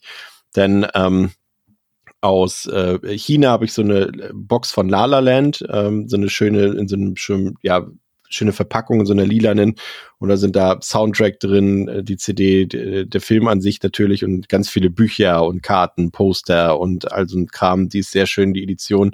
Dann von einem anderen meiner Lieblingsfilme, von Sucker Punch, da gab's äh, damals so tolle Motive auf der San Diego Comic Con, ähm, ich weiß nicht mehr aus welchem Jahr und Dazu gab es dann auch äh, von HDC da auch in China so eine so eine Full Slip äh, Steelbook-Edition, wo genau diese Motive auch verwendet wurden, die sie damals exklusiv auf der Comic-Con hatten. Und das wollte ich unbedingt haben und ich habe es nicht gekriegt, als es rauskam. Und irgendwann hat es auf der Berliner Filmbörse, äh, hat, hat jemand das verkauft, neu und eingeschweißt. Und ich habe ihn, ich will nicht sagen, ich, ja, vielleicht habe ich ihn abgezockt. Das kann sein. Ich glaube, er wusste nicht, wie viel das Teil wert ist und ich habe es ihm auch nicht gesagt. Aber ich bin sehr froh, dass ich das Ding deswegen in der Sammlung habe. Ähm, dann das, äh, das äh, Drive Media Book von Birnenblatt tatsächlich. Ähm, das ist ein sehr schönes, weil es wattiert ist, aber es hat halt äh, die, äh, erinnert euch ja an die Jacke von Ryan Gosling, ne? Diese, diese geplusterte Jacke mit dem Skorpion hinten drauf und äh, das Mediabook hat quasi ähm, das Cover von seiner Jacke mit dem Skorpion. Es hat aber auch diese Struktur mit den Nähten und sowas alles drin und das ist echt cool. Lediglich der Reißverschluss geht nicht, also der ist nur aufgedruckt und und geprägt quasi, aber das wäre noch mal ein Höhepunkt gewesen, aber eine sehr tolle Edition. Ähm, dann habe ich ähm, ähm einen unserer sehr oft hier erwähnten. Hast du ihn eigentlich gesehen? Gonjiam Asylum, Theresa? Auf Shudder? Ja, den habe ich vor einiger Zeit gesehen. Mochtest du den? Ähm, also mir hat der schon ganz gut gefallen, aber es war auch jetzt so ein Film, ob ich den jetzt geguckt habe oder nicht, ist relativ egal. Also man muss halt sagen, er ist halt schon im Found-Footage-Bereich eigentlich ein sehr guter Vertreter. Aber nicht, also nicht, weil er so unbedingt überragend ist, aber auch einfach, weil er nicht viel falsch macht, würde ich sagen. Aber sonderlich viele frische Ideen bringt er auch nicht. Also eigentlich in dem Bereich was Gutes, aber ja. Ja, ich, ich bleib da mal bei der Meinung und sage irgendwie so, dass es für die Leute, die noch nicht so viele Horrorfilme geguckt haben, die werden, glaube ich, die Zeit ihres Lebens haben, aber die, die alle anderen Found-Footage-Filme kennen, werden sagen, okay, kenne ich schon so, ne? Ja. ja, genau. Also da gibt's halt viele Found-Footage-Filme, die halt einfach tausendmal schlechter sind und ich finde, das ist so ein bisschen die Stärke von dem Film. Ja. Ja. Und die, die Scares sitzen, auch wenn man schon ein paar Found-Footage-Filme gesehen hat, finde ich. Es ist halt, ist halt typisch koreanisch, ne? die nehmen das, was es schon gibt, aber sie machen es halt auf so einem Production-Value, dass es einfach nochmal dann wieder ein Level höher ist als bei den anderen, ne? Irgendwie. Ja. Äh, auf jeden Fall, da, da habe ich von äh, Nova Media die, die Disc-Version von dem Film und da war dann auf einmal äh, eine signierte äh, äh, Artcard drin vom Regisseur. Das wusste ich aber vorher nicht, weil der Shop halt auf Koreanisch ist und dementsprechend auch die Extras auf Koreanisch äh, quasi im Shop beschrieben sind und das war eine schöne Überraschung.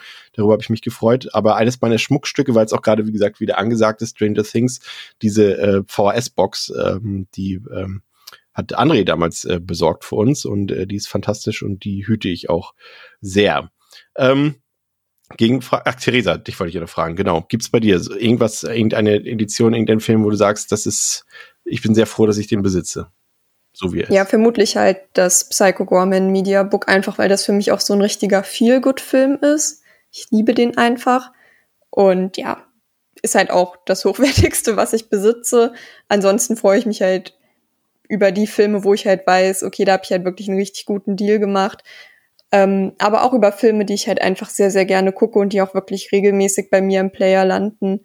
Also zum Beispiel, ich bin auch großer American Psycho-Fans mhm. mit einer meiner Lieblingsfilms, auch so ein Feelgood-Film von mir. Und es ist eigentlich eine Schande, dass ich den auch in so einer richtig ranzigen DVD-Version habe, dafür, dass ich den so oft gucke.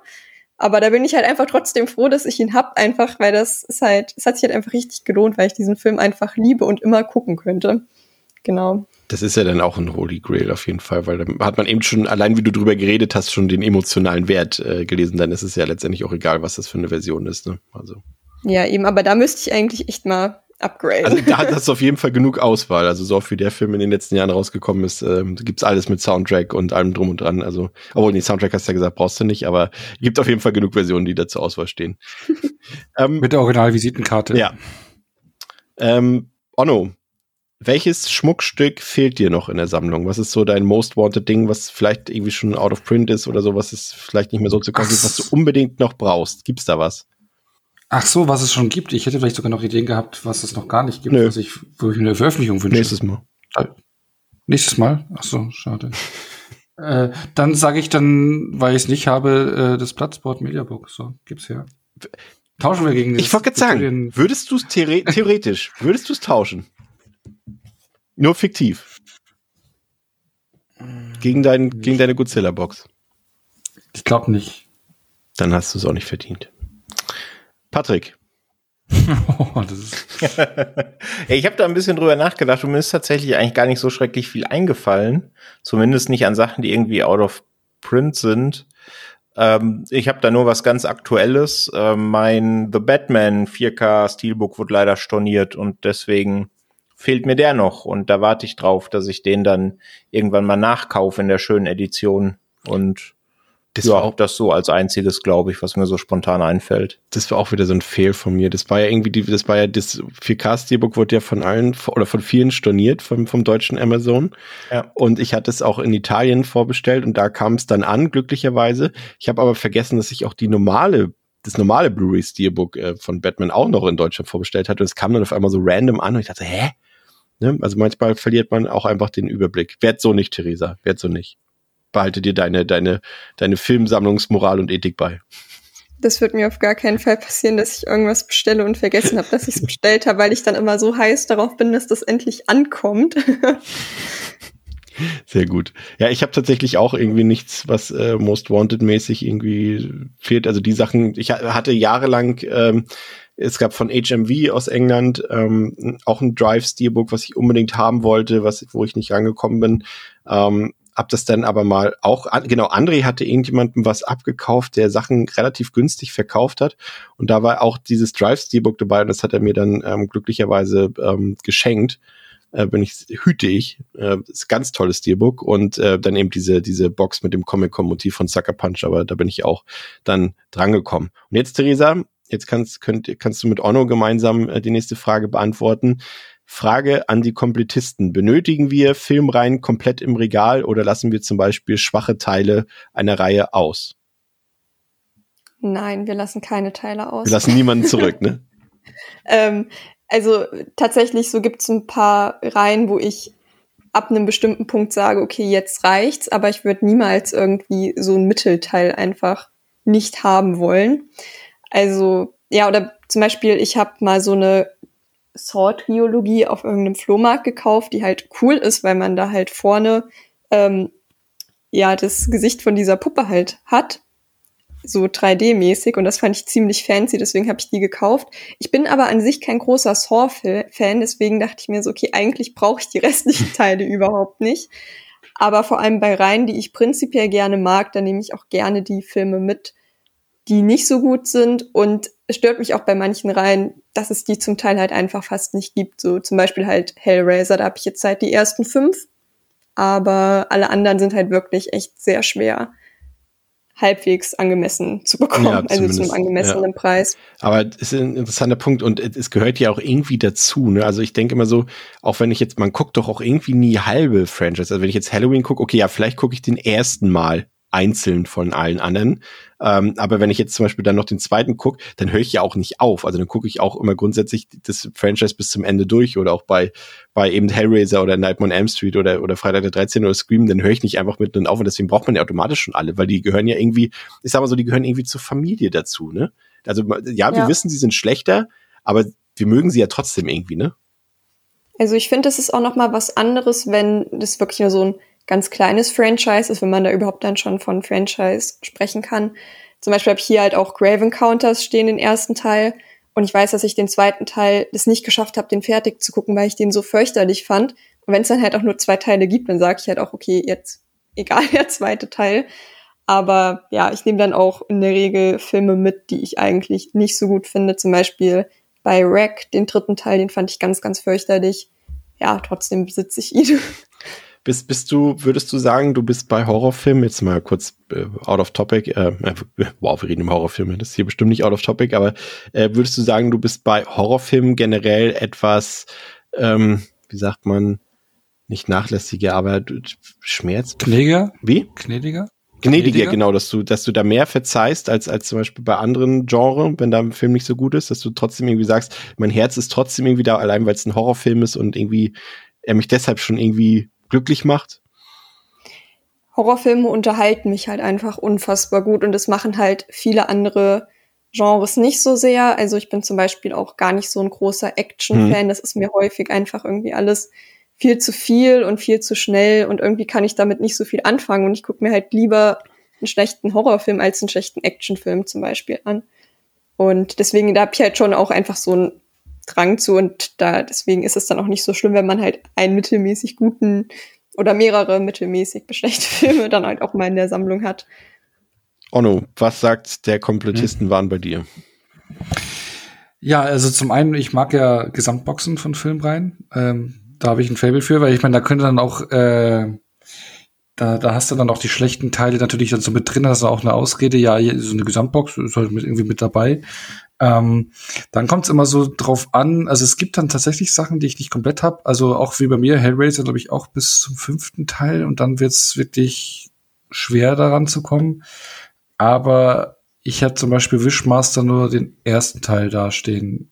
Der zweite Teil geht ja noch, den hatte ich, glaube ich, mal irgendwann im Streaming gesehen und Teil drei und vier auch im Streaming. Und ich weiß nicht, ob ich mir die ins Regal packen würde, weil die sind wirklich schlecht. Ich meine, Du hast ja vorhin Halloween-Reihe angesprochen oder wenn du Freitag der 13. Reihe anschaust, äh, ansprichst, da hat man auch schlechte Teile. Aber die schlechten Teile da sind ja immer noch Welten besser als ein Wishmaster 3 oder 4, weil die Direct-to-Video-Hölle, die kann ziemlich tief sein. Ich weiß nicht, also da gibt's dann gewisse Grenzen, aber ansonsten, äh, wenn man ein gewisses Produktionsniveau hat, würde ich mal so betiteln, dann äh, versuche ich schon die Dinger voll zu kriegen, sofern machbar.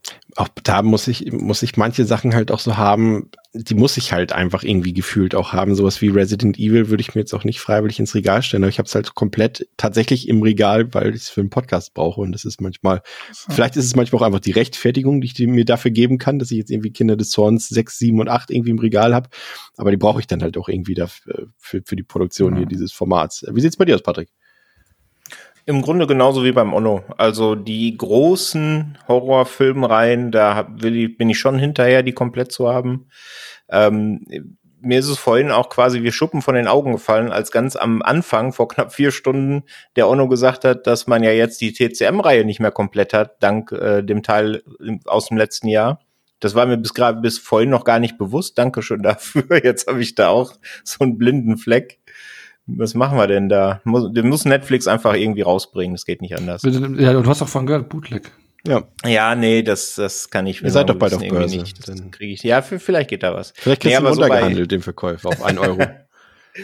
so bei Halloween, Freitag der 13., Elm Street, Scream und so, da muss es schon sein. Also, also für mich, für mein Wohlbefinden muss es sein, dass die alle da sind und alle im Zugriff sind.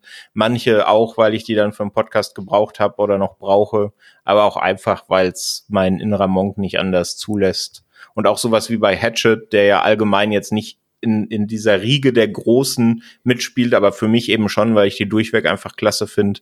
Da muss es auch so sein. Aber ja, bei manchen Reihen, Hellraiser habt ihr angesprochen, ist es halt einfach schwer bis unmöglich, das in einem einigermaßen monetär vertretbaren Raum zu realisieren. Und da ist es dann auch okay für mich, wenn da mal was fehlt. Ich überlege gerade, ob das wirklich so schwer ist. Also ich habe die komplett, aber aber man hätte das noch auf DVD rausgekommen. Ja, ja, aber das sind ja auch Filme. Mittlerweile, glaube ich. DVDs sind ja auch Filme. Also so ist ja nicht. Ich weiß nicht, aber das ist halt schon länger her, meine ich damit. Und teilweise sind so Sachen auf Out of Print, meine ich. Ja, da, aber da ist halt der Blick ab und zu äh, bei Rebuy oder Medimobs halt gut, weil ab und zu verkaufen halt Leute die und dann kannst du die halt für zwei Euro schießen mhm. oder sowas. Also das, das klappt schon manchmal. Und ich habe die, glaube ich, den vierten, nee, den fünften und sechsten habe ich bei Amazon als UK-Version gekauft. Die haben dann zwar keinen deutschen Ton, aber bei dem Film ist es ja dann wirklich egal. Und die haben, glaube ich, auch nur 5,99 Euro oder so gekostet, neu. Also einfach mal ein bisschen da gucken, dann, dann klappt das. Holt euch die Tipps hier bei mir. Sammeln wir auch Film-related Merchandise, Theresa? Also irgendwelche. Ich, jemand hat auch explizit gefragt, ob wir unsere Sammlung, und das setze ich jetzt in Anführungszeichen, mit Funko Pops verschönern. ich wollte erst sagen, auf jeden Fall, und jetzt möchte ich sagen, auf gar keinen Fall. ähm, also auf jeden Fall Merchandise, aber dann auch eher, in der Regel kaufe ich das bei Redbubble ein und jetzt nicht in irgendwelchen normalen lizenzierten Shops tatsächlich. Ähm, hab da halt verschiedene, also hab halt einen ähm, Sasori-T-Shirt zum Beispiel oder von der Seite Veras Eye Candy. Ähm, die machen auch ganz coole Klamotten, ähm, ein Ghostface-T-Shirt und ein American Psycho T-Shirt und dann habe ich noch eins von einer auch eigentlich sehr coolen Seite, wo sich aber dann herausgestellt hat, dass der Betreiber ziemlicher Schwurbler ist. Deswegen möchte ich die jetzt nicht nee. genauer nennen, aber noch ein Freddy Krüger T-Shirt und eins äh, von Jason, was mir leider ein bisschen zu klein geworden ist. Und ich habe noch eine Ghostface Kette und ähm, dann habe ich noch zwei gute Beutel, ein American Psycho und ein Silent Hill Beutel, genau. Aber dann, das, dann schon quasi einfach, äh, ähm, wie sagt man, Bekleidungsstücke oder Accessoires dann hauptsächlich, ne? Genau. Ja. Ja. Also das ist halt so, aber das ist dann halt auch was, was ich halt richtig nutze und dann halt auch regelmäßig trage. Und es ist halt einfach so ein bisschen halt wie, es hat für mich ein bisschen so das Band-Merch ersetzt. Da geht man ja irgendwie auch dann raus, so damit alle Leute sehen, dass man coole Musik hört. Und jetzt gehe ich halt raus, damit alle Leute wissen, dass ich coole Filme gucke. ja. Ja, das ist so richtig. Ja, aber jetzt so an Figürchen oder so habe ich hier tatsächlich gar nichts, aber da habe ich auch nicht das Bedürfnis nach. Nee, da sind wir auf einer Wellenlänge so ein bisschen. Also ich bin auch so T-Shirts gerne, äh, auch so wie du, auch viel bei, bei Brad Bubble, muss ich sagen, weil es liegt halt zum einen gar nicht mal so, also ich würde schon auch gerne den lizenzierten Kram kaufen, aber der ist in den USA halt mit jedes Mal Zoll zu bezahlen für ein T-Shirt und sowas und da kaufst du dich dann dumm und dämlich irgendwie. Also das ist dann auch in dem Fall dann doch ein bisschen zu viel. Gerade bei Klamotten geht es eigentlich fast nie durch den Zoll durch. Also äh, da muss man immer irgendwie drauf zahlen. Ähm, Und ansonsten bin ich da noch so, also ich bin auch so Figuren, wie gesagt, nur die paar Figuren, die mal in der Filmedition mit bei waren, aber so separate Figuren kaufe ich mir eigentlich auch quasi gar nicht. Bin auch nicht so ein großer Fan von. Funko Pops finde ich scheußlich. Also ganz am Anfang, als die so neu waren und man so so so ein Wackel-Jason oder, oder Michael Myers oder sowas hatte, das fand ich noch ganz witzig. Da hatte ich auch welche, die habe ich dann aber alle verschenkt und äh, finde sie mittlerweile furchtbar, weil sie auch vor allem so so generisch sind, weil es halt von jedem, also es gibt bestimmt auch äh, bald Ruhe im Saal oder Devils and Demons Funko Pops, wenn es so weitergeht, weil irgendwie jeder Mensch seinen eigenen Funko Pop hat und das finde ich dann so irgendwie generisch und langweilig und irgendwie auch nicht schick irgendwie, weil die auch nicht hochwertig sind, das da bin ich kein Fan von, aber Filmbücher kaufe ich ganz viele. Also alle irgendwie related, irgendwie, wo ganze Genre besprochen werden oder einzelne Filme, Making-of-Bücher, Artbooks und sowas, da bin ich, äh, habe ich sehr viel und äh, kaufe ich auch gerne und äh, mag ich auch sehr gerne. Was gibt's bei dir so außerhalb der Filme selbst an, an Kram, was du dir zulegst, Onno? Kann ich noch Ähm, einmal kurz ja. einhaken? Ja. Ich habe nämlich noch einen Sparfuchs-Tipp für Leute in größeren Städten zum Thema Filmbücher. Und zwar gibt's in Kassel tatsächlich in der Stadtbücherei ähm, auch ziemlich viele Filmbücher, hätte ich gar nicht so mit gerechnet. Ähm, hab da zum Beispiel mal einen Tim Burton, also ein Buch über Tim Burton halt gelesen oder auch irgendwie so eine ja, Horrorfilm-Zusammenfassung. Also da kann man auf jeden Fall auch mal gucken. Da gibt's in so Stadtbibliotheken gibt's immer viel, viel mehr, als man denkt. Sehr guter Tipp. Onno. Jo, ähm, bei mir sind es auch hauptsächlich T-Shirts und Hoodies.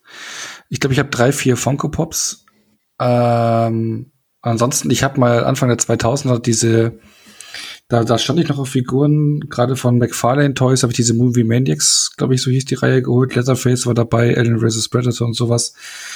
Die fand ich cool, aber die Zeiten sind bei mir auch vorbei. Nee, aber sonst abseits von Kleidung ähm, eigentlich gar nichts. Muss ich so sagen.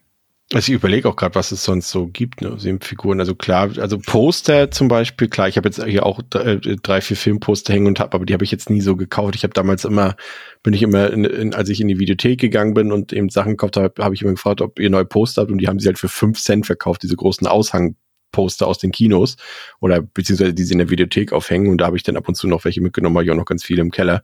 Muss ich irgendwann mal, vielleicht verkaufe ich die, äh, ver, ver, äh, verlose ich, meine ich, verlose ich die. an, an euch, äh, liebe ZuhörerInnen.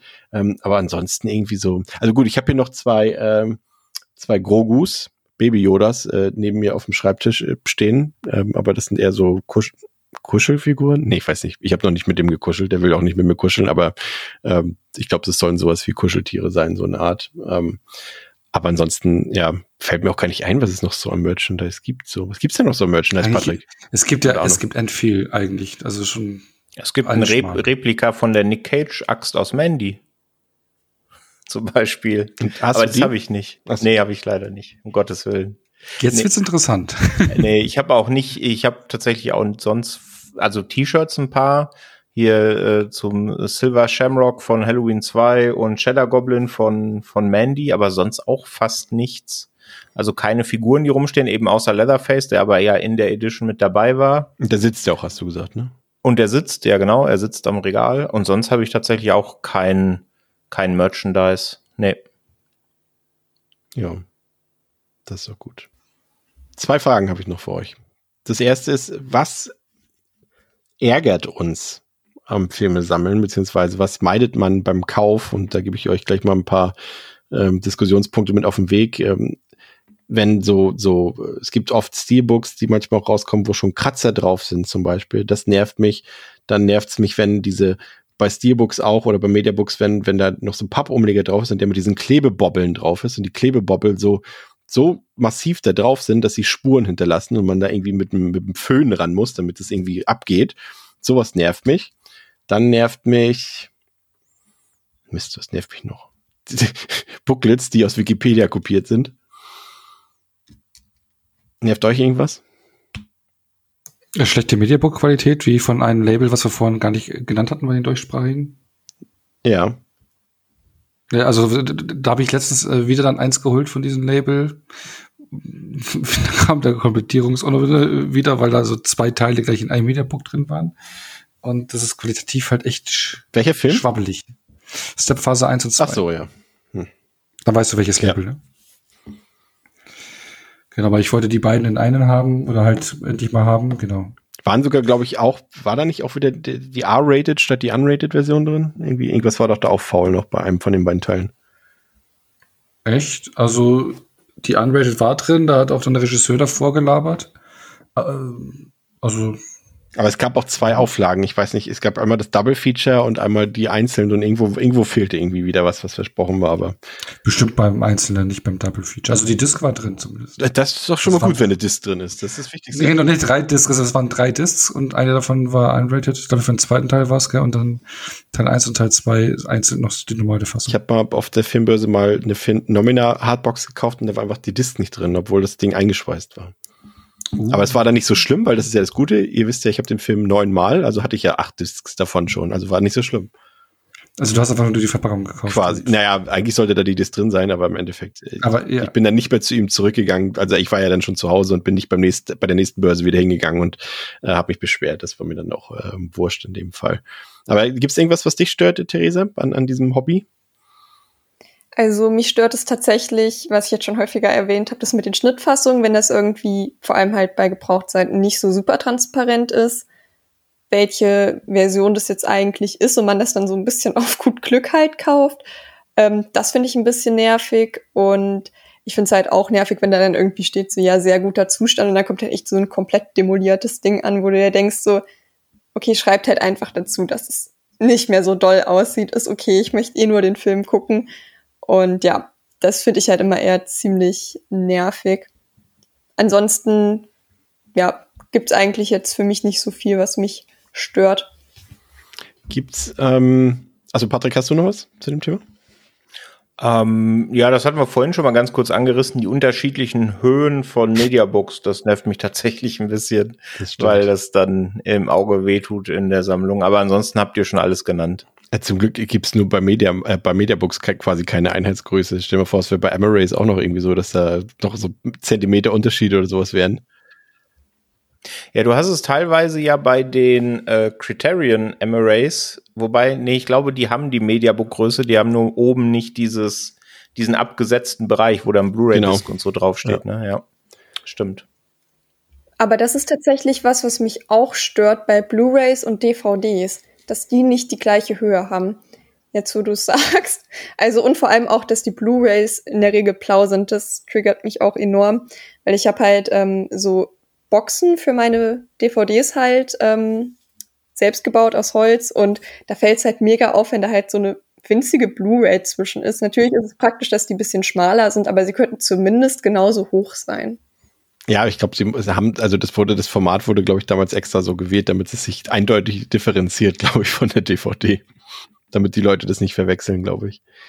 Ähm, was glaubst du, Theresa, äh, wie wird sich äh, die, die Zukunft des physischen Filmmarktes entwickeln? Glaubst du, das wird weiter rückläufig sein? Ähm, wie man es jetzt schon beobachten kann, wir haben es ja schon gesagt, im Saturn und so weiter werden die Filmregale immer kleiner. Es kommen immer weniger aufwendige ähm, Editionen heraus. Ähm, und ähm, geht es mehr Richtung, Richtung Digitales? Was glaubst du, wo wird das hinführen? Oder sind wir also quasi am Ende, wir, wir, wir Special Interest Leute wirklich die einzigen, die am Ende irgendwie nur noch physisch Filme kaufen? Ich kann es mir tatsächlich schon vorstellen, einfach, weil man halt so viel, wenn man zum Beispiel auch eine Konsole hat, dann kann man darüber ja auch so viel kaufen und gucken. Da muss man ja eigentlich gar nichts mehr ähm, physisch kaufen. Und ich kann mir schon vorstellen, dadurch, dass es halt auch ein platzintensives Hobby ist und ja, Wohnraum jetzt ja auch nicht gerade was ist, wovon die meisten Leute zu viel haben, dass es auch einfach dann ja unattraktiv ist, vor allem halt, sag ich jetzt mal, für das Mainstream-Publikum, das halt eh jetzt nicht den größten Wert auf Filme legt und das halt eher wirklich so als es soll sich, soll sich nicht so ab, abwertend anhören, wie es sich jetzt wahrscheinlich anhört, die das halt aus reiner Unterhaltung gucken ohne da jetzt irgendwie genau ein bisschen mehr auf Details zu achten, auf Einstellungen, auf den Score und so weiter. Und ich glaube halt, dann lohnt sich für viele auch einfach nicht. Und ich glaube schon, dass es eher dann so ein Nischending bleibt oder vermehrt noch wird. Orno, was würdest du sagen? Da gehe ich auch mit. Also ich glaube, dass es immer mehr in der Spitze Richtung Richtung ja, Nische und halt Special Interests geht. Also du siehst ja auch schon, dass die großen Majors oder Disney oder sowas wie wie wie wie Stief was ist stiefmütterartig? Nee. Was, was, was? Also frag mich ja. bitte nicht nach Redewendung. ähm, mit dem Thema umgehen, physische Releases. Also das wird ja echt immer krass. Also ich meine, du merkst ja auch schon, dass die UHD, das Nachfolgemedium von Blu-ray, eigentlich auch nur rein Special Interest ist, eigentlich nicht am Massenmarkt angekommen ist. Ich meine, die Blu-ray hätte auch Jahre gebraucht, aber die UHD wird nie am Massenmarkt ankommen. Wer weiß, ob es noch ein Nachfolgeformat geben wird. Irgendwann wird es vielleicht, aber das wird dann wirklich noch mehr Special Interest sein. Also äh, Streaming ist halt, wenn du die Masse anschaust, ich hatte ja vorhin mal das Beispiel gebracht bei Müller, was der Verkäufer da gesagt hatte, dass halt eben die Leute, die früher sich dann irgendeinen Til Schweiger Marvel-Film, Disney-Film mitgenommen haben, beim Zahnputzzeugs kaufen, die fallen alle weg. Weil die sagen sich jetzt, ja, okay, ich kann es mir auch auf Netflix anschauen oder warten ein halbes Jahr auf Netflix oder auf Disney Plus und hast nicht gesehen. Die kaufen es nicht mehr. Und ähm, da so, so, je krasser die Masse halt einfach wegfällt, weil sie einfach digital, digital schaut, desto kleiner wirkt der Markt. Und man sieht es in den letzten Jahren, das schrumpft und ich denke, es wird noch mehr schrumpfen. Und das ist halt wirklich am Ende so ein Sammlerding wird, so ein Tick wird. Stimmt. Also ich glaube, der Massenmarkt, der Massenmarkt wird nicht mehr in Zukunft erreicht werden damit. Es ist auch irgendwie komisch, ne? Ich beobachte, also es ist auch ganz selten. Also ich bin ja schon, also wie gesagt, Orne, du kennst ja unseren Saturn in Hamburg, dass es immer noch so viele Blu-rays, DVDs und so weiter dort gibt, weil wenn man so die Leute beobachtet, wie sie einkaufen und auch später an der, an der Kasse und so, ich sehe eigentlich fast nie jemanden, der irgendwie, also da, da, kaufen die Leute eher gefühlt noch CDs und bringen sie mit zur Kasse zum Kaufen als irgendwie ja. Filme. Ich sehe das fast nie irgendwie. Ja. Ja, es ist auch bei mir in den Abteilungen sowas so. Ja, es ist, also ich glaube, das ist wirklich, also die, weil ich meine, so ein, so ein Ding, es kommt immer von der Masse, ne? Und ich glaube, die Masse schwindet. Und deswegen wird es irgendwann Liebhaberthema werden. Aber es ist, glaube ich, auch so ein bisschen, glaube ich, Theresa, einfach durch dieses Streaming, ne, du, viele Leute, die sich jetzt eben, du hast es ja vorhin schon gesagt, eben das zur Unterhaltung gucken und sich nicht tiefgehender damit beschäftigen, für die ist halt das Angebot von Netflix halt auch die komplette Filmwelt dann, ne? Und die sagen sich dann, wieso, ich habe doch hier quasi alles dabei und äh, was soll ich mir denn da noch kaufen? Obwohl eben Netflix vielleicht nicht mal 0,05 Prozent des äh, der Filmwelt widerspiegelt, ne? Ja, oder wenn man halt noch Prime zusätzlich hat, dann kann man halt noch mal günstig sich einen Film leihen. Da muss man halt seinen Hintern auch nicht rausbewegen, um irgendwie einen Film zu kaufen. Und ich denke halt mal dadurch, dass es halt auch so diese Masse an ähm, Streaming-Diensten gibt, aber halt auch eben welche, wo man halt Filme leihen und kaufen kann für wenig Geld, wird das halt einfach immer unattraktiver, das halt physisch zu kaufen, weil halt alles auch wirklich so nah ist. War das ein Punkt? Ja. Gut. ähm, Patrick, wie sieht's bei dir aus? Was glaubst du, wohin sich die Film, äh, also die Filmsammelwelt entwickelt? Ja, ich sehe das genauso wie ihr. Also ich glaube, die Zielgruppe wird noch ein bisschen spitzer. Ähm, ich glaube, dass viele von den Phänomenen, die wir vorhin angesprochen haben, im Saturn nur noch halbes, halbe Regalmeter Anzahl und im Müller auch, dass da schon auch einiges auf die Corona-Pandemie zu schieben ist. Ich glaube, ohne die hätte es nicht, hätte sich das nicht so krass zurückentwickelt. Aber ich glaube, ich hätte da auch kein Problem mit, wenn das eben mehr Richtung Liebhaber äh, läuft, weil es dann vielleicht weniger Labels gibt, die aber hochwertigere äh, Editionen rausbringen, um eben um die sehr spitze Zielgruppe zu buhlen. Das finde ich eigentlich ganz okay. Ähm, denn ja, ich bin da eher, wie gesagt, ein Fan von dieser Koexistenz. Ne? Ich sehe nicht, warum Streaming Medium bashen muss und genauso andersrum ähm, weil beides absolut die Daseinsberechtigung hat. Und ich glaube nicht, dass Medium ausstirbt. Ne? Da gibt's ja auch schon so die Unkenrufe, die das prophezeien. Aber ich glaube, dass es weniger wird, aber dafür vielleicht ein bisschen exklusiver, irgendwie sowas in die Richtung. Es ist ja, ich hatte ja vorhin erwähnt, dass das, jetzt fehlt mir schon wieder das Wort, äh, konservieren war das Wort, ne? Genau. Ja. Ähm, dass letztendlich ja auch das Film sammeln ähm, und damit meine ich jetzt nicht mal, und da, da komme ich jetzt ausnahmsweise und nehme auch das Digitale und sogar das illegal Digitale, nämlich das irgendwie irgendwelche Files auf dem Rechner haben und so weiter von Filmen, dass das ja letztendlich die Konservierung von Filmen darstellt. Ne? Also wenn man bedenkt, ich habe letztes Mal einen Artikel gelesen, und äh, wie sich so über die Laufe, über, über die Laufe, es ist jetzt gleich, es ist halb zwei, äh, wie sich im Laufe der Zeit quasi, wie Filme einfach verschwunden sind von der äh, Bildfläche, Bild, mein Gott, wie heißt das? Von der Bildfläche verschwunden. Das, ist war, schon glaube ich, richtig, richtig. ähm, das so, das von Filmen aus den 30ern, 40ern und 50ern irgendwie jetzt schon nur noch irgendwie 30 oder 35 Prozent verfügbar sind, weil die meisten den Sprung in andere Medien quasi nicht mehr überstanden haben und weil es natürlich auch die alten Filmrollen vielleicht nicht mehr gibt und wir jetzt schon nur noch einen absoluten Bruchteil ähm, der ganzen Filmwelt überhaupt zu Gesicht bekommen können, dass es quasi jährlich immer, immer weniger wird, weil natürlich viele Filme schon den Sprung jetzt von der V, also von der VHS zur DVD zum Beispiel nicht mehr geschafft haben und das dann gerade ich hatte, ich glaube, es ging darum in Frankreich, was irgendwie so eine Gruppe von Leuten, die äh, illegal, also in Anführungszeichen illegal Filme digitalisieren und so weiter und versuchen irgendwie zu retten quasi dadurch. Ähm, aber vieles wird äh, verschollen bleiben für immer, Patrick. Ne? Und das ist letztendlich, ich will jetzt nicht uns auf so ein hohes Ross stellen und sagen, wir sind jetzt dafür verantwortlich, dass Filme vom irgendwie vom Aussterben äh, befreit werden oder gerettet werden, aber im Grunde gehört das ja schon irgendwie dazu, ne?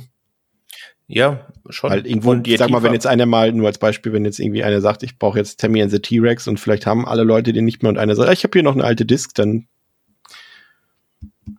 Ja, dann wird irgendwann die Währung Tammy and the T-Rex Discs. nee, aber ja, das sieht man ja auch in anderen Bereichen, ne? Um noch einmal den, den, den Bogen zum Gaming zu spannen. Ähm, Nintendo ist ja auch ein Konzern, der sehr exzessiv gegen ja, ROMs vorgeht, was nichts anderes ist als digitale Kopien, legal oder illegal, sei mal dahingestellt von den Spielen. Aber auf der anderen Seite kündigen sie auch nach und nach ihre alten E-Shops ab und dann gibt's zigtausend DS, 3DS-Spiele, die es einfach schlicht nicht mehr zu erwerben gibt, ne? Und da gibt's dann keine Chance mehr. Und das verstehe ich dann eben nicht, wie man dann mit dem, was man selber erschaffen hat, in der Konservierung so nachlässig sein kann. Und das ist bei Filmen genau das Gleiche. Und das ist, ja, deswegen glaube ich auch, dass das Medium nie ausstirbt.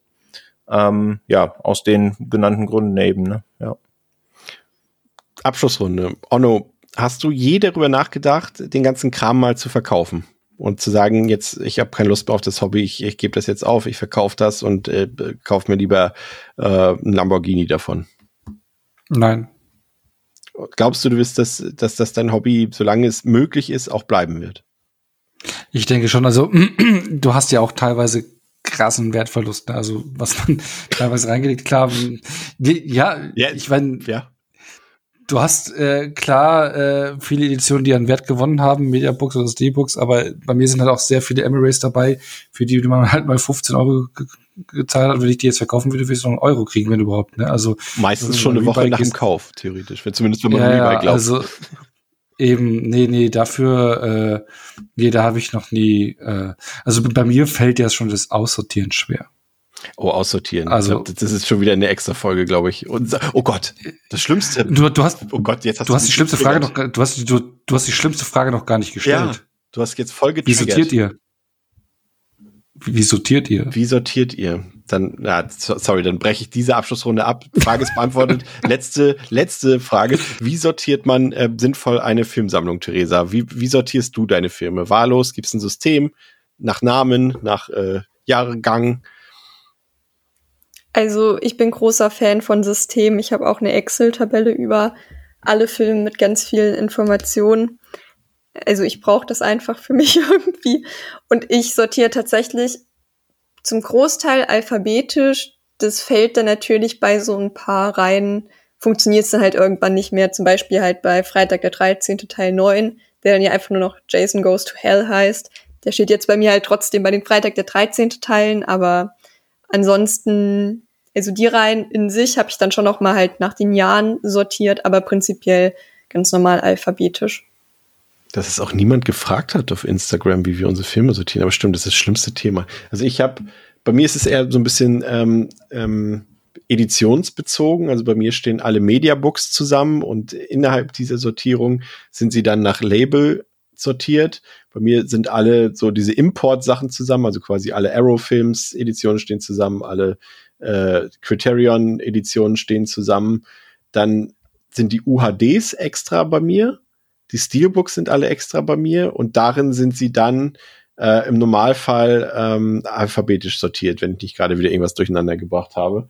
Und die Emirates sind sozusagen dann auch nochmal alle auf einem Haufen, aber die sind dann äh, nicht mehr alphabetisch sortiert, weil es einfach viel zu viele sind und äh, mir fehlt quasi immer noch, wir, wir würden ja gerne umziehen. Äh, jeder kennt in den Großstädten den den äh, Immobilienmarkt oder den, den Wohnungsmarkt und äh, deswegen kann ich aktuell die Sammlung nicht, noch nicht, nicht wieder so ausbreiten, wie sie eigentlich ausgebreitet sein müsste. Wie sortierst du, Onno? Ja, bei mir ist gerade so ein Kuddelmuddel. Ähm, also ich bin mal überlegen, ob ich noch mal ganz anders mache. Also ich habe so ein paar Sachen wie du. Also ich habe jetzt so die Steelbooks zusammen, die dann auch nach ja so ein bisschen nach die nach Genre, dann die UHDs zusammen, da innerhalb auch im Genre Mediabooks, dann nach Label und dann die Emirates nach Genre. Und da versuche ich immer Genreübergänge zu machen. Sei es zum Beispiel, was weiß ich, dass du Science Fiction, Horror, dazwischen Horror, Science Fiction irgendwie so immer so äh, Übergänge Wäre zu machen. Alien jetzt der Genau. Übergang? Zum Beispiel? Alien zum Beispiel zwischen Science Fiction und Horror, genau. Sehr gut.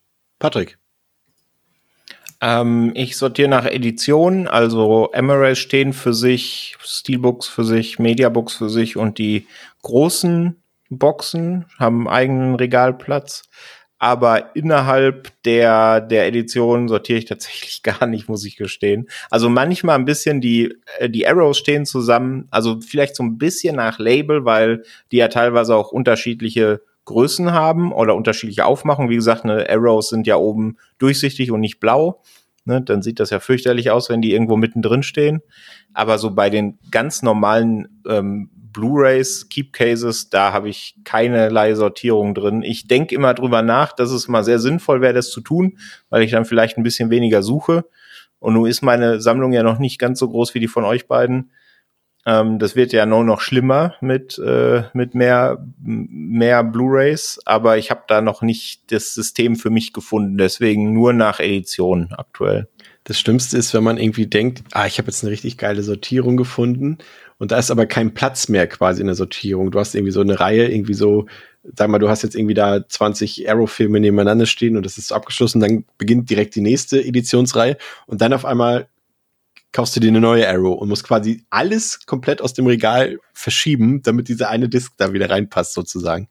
Das Ja, es ist fürchterlich. Ich hatte auch, wie oft ich schon das ganze Regal, also äh, zum Abstauben, klar, aber auch so leer geräumt habe, um es zu neu zu organisieren. Und irgendwann so nach einer Stunde oder zwei Stunden sitzt du da vor so einem Scherbenhaufen und denkst dir, was zur Hölle stellst du eigentlich mit deinem Leben an? und räumst dann genauso wieder ein, wie es vorher war. Das, Das- hatte ich schon ein paar Mal. Das gehört aber komplett dazu. Immer dieses, ich, mache das bestimmt einmal, mindestens einmal im Monat, dass ich quasi alle Filme einmal aus den Regalen, also nicht gleichzeitig, sondern so immer stückchenweise raushole und mir dann äh, die angucke und, und daraus auch neue Watchlisten und sowas basteln. Dann so, ah, den Film müsste ich nochmal gucken, den will ich nochmal gucken. Hier gucke ich, will ich mir mal die Extras angucken. Ob ich das später alles mache, ist dann eine andere Geschichte, aber das äh, mache ich auch. Und was ich jetzt auch mache, ist, ähm, diese wundervolle Runde zu beenden nach äh, wunderschönen fünf Stunden. Ähm, ich bedanke mich äh, zum einen äh, natürlich äh, für die Geduld unserer ZuhörerInnen, dass ihr heute wieder dabei wart und diese quasi nennen wir sie mal Sommerpausen-Episode hoffentlich genossen habt, dass wir alle eure Fragen beantwortet haben. Falls nicht, ähm, weiß ich nicht, ob wir das nochmal fortsetzen. Ich glaube, heute wurde alles beantwortet. Ähm, aber vielmehr gilt äh, mein Dank euch dreien, dass ihr euch äh, so viel Zeit genommen habt, dass wir hier, glaube ich, ein bisschen maßlos übertrieben haben, was die Länge angeht. Ähm, aber vielen Dank, ähm, Theresa, zum einen. Äh, wir hören uns ja auch bald schon wieder. Wir haben dich ja ohnehin für eine weitere Episode eingeplant und da freue ich mich schon besonders drauf. Danke, dass du heute hier warst. Ja, vielen Dank. Also ich habe mich auch gefreut, dass ich hier sein durfte. Wunderbar. Onno, vielen Dank, dass du da warst. Äh, dich hört man natürlich äh, bei Ruhe im Saal ähm, in den nächsten Wochen und auch in den letzten Wochen. Danke, dass du da warst. Ja, danke für die Einladung. Das war sehr schön. Sehr gerne. Und natürlich auch Patrick, äh, den man natürlich auch äh, im Filmtoast-Podcast hören kann und äh, seine Leidenschaft für Filme. Vielen Dank, Patrick. Danke für die Einladung. Es war mir ein Fest. Und wir hören uns in vollständiger Besetzung mit Pascal und André in der nächsten Woche wieder. Und da weiß ich jetzt nicht, ob es fünf Stunden werden, aber vielleicht kommen wir dicht dran, denn wir sind euch noch ähm, eine dritte Episode zur Kinder des Zorns Reihe beschuldigt. Dann geht es um die letzten verbleibenden drei Filme. Freut euch drauf. Danke fürs Zuhören. Bis zum nächsten Mal bei Devils and Demons. Macht's gut. Ciao. Ihr dürft Tschüss sagen. Tschüss. Tschüss. Ciao.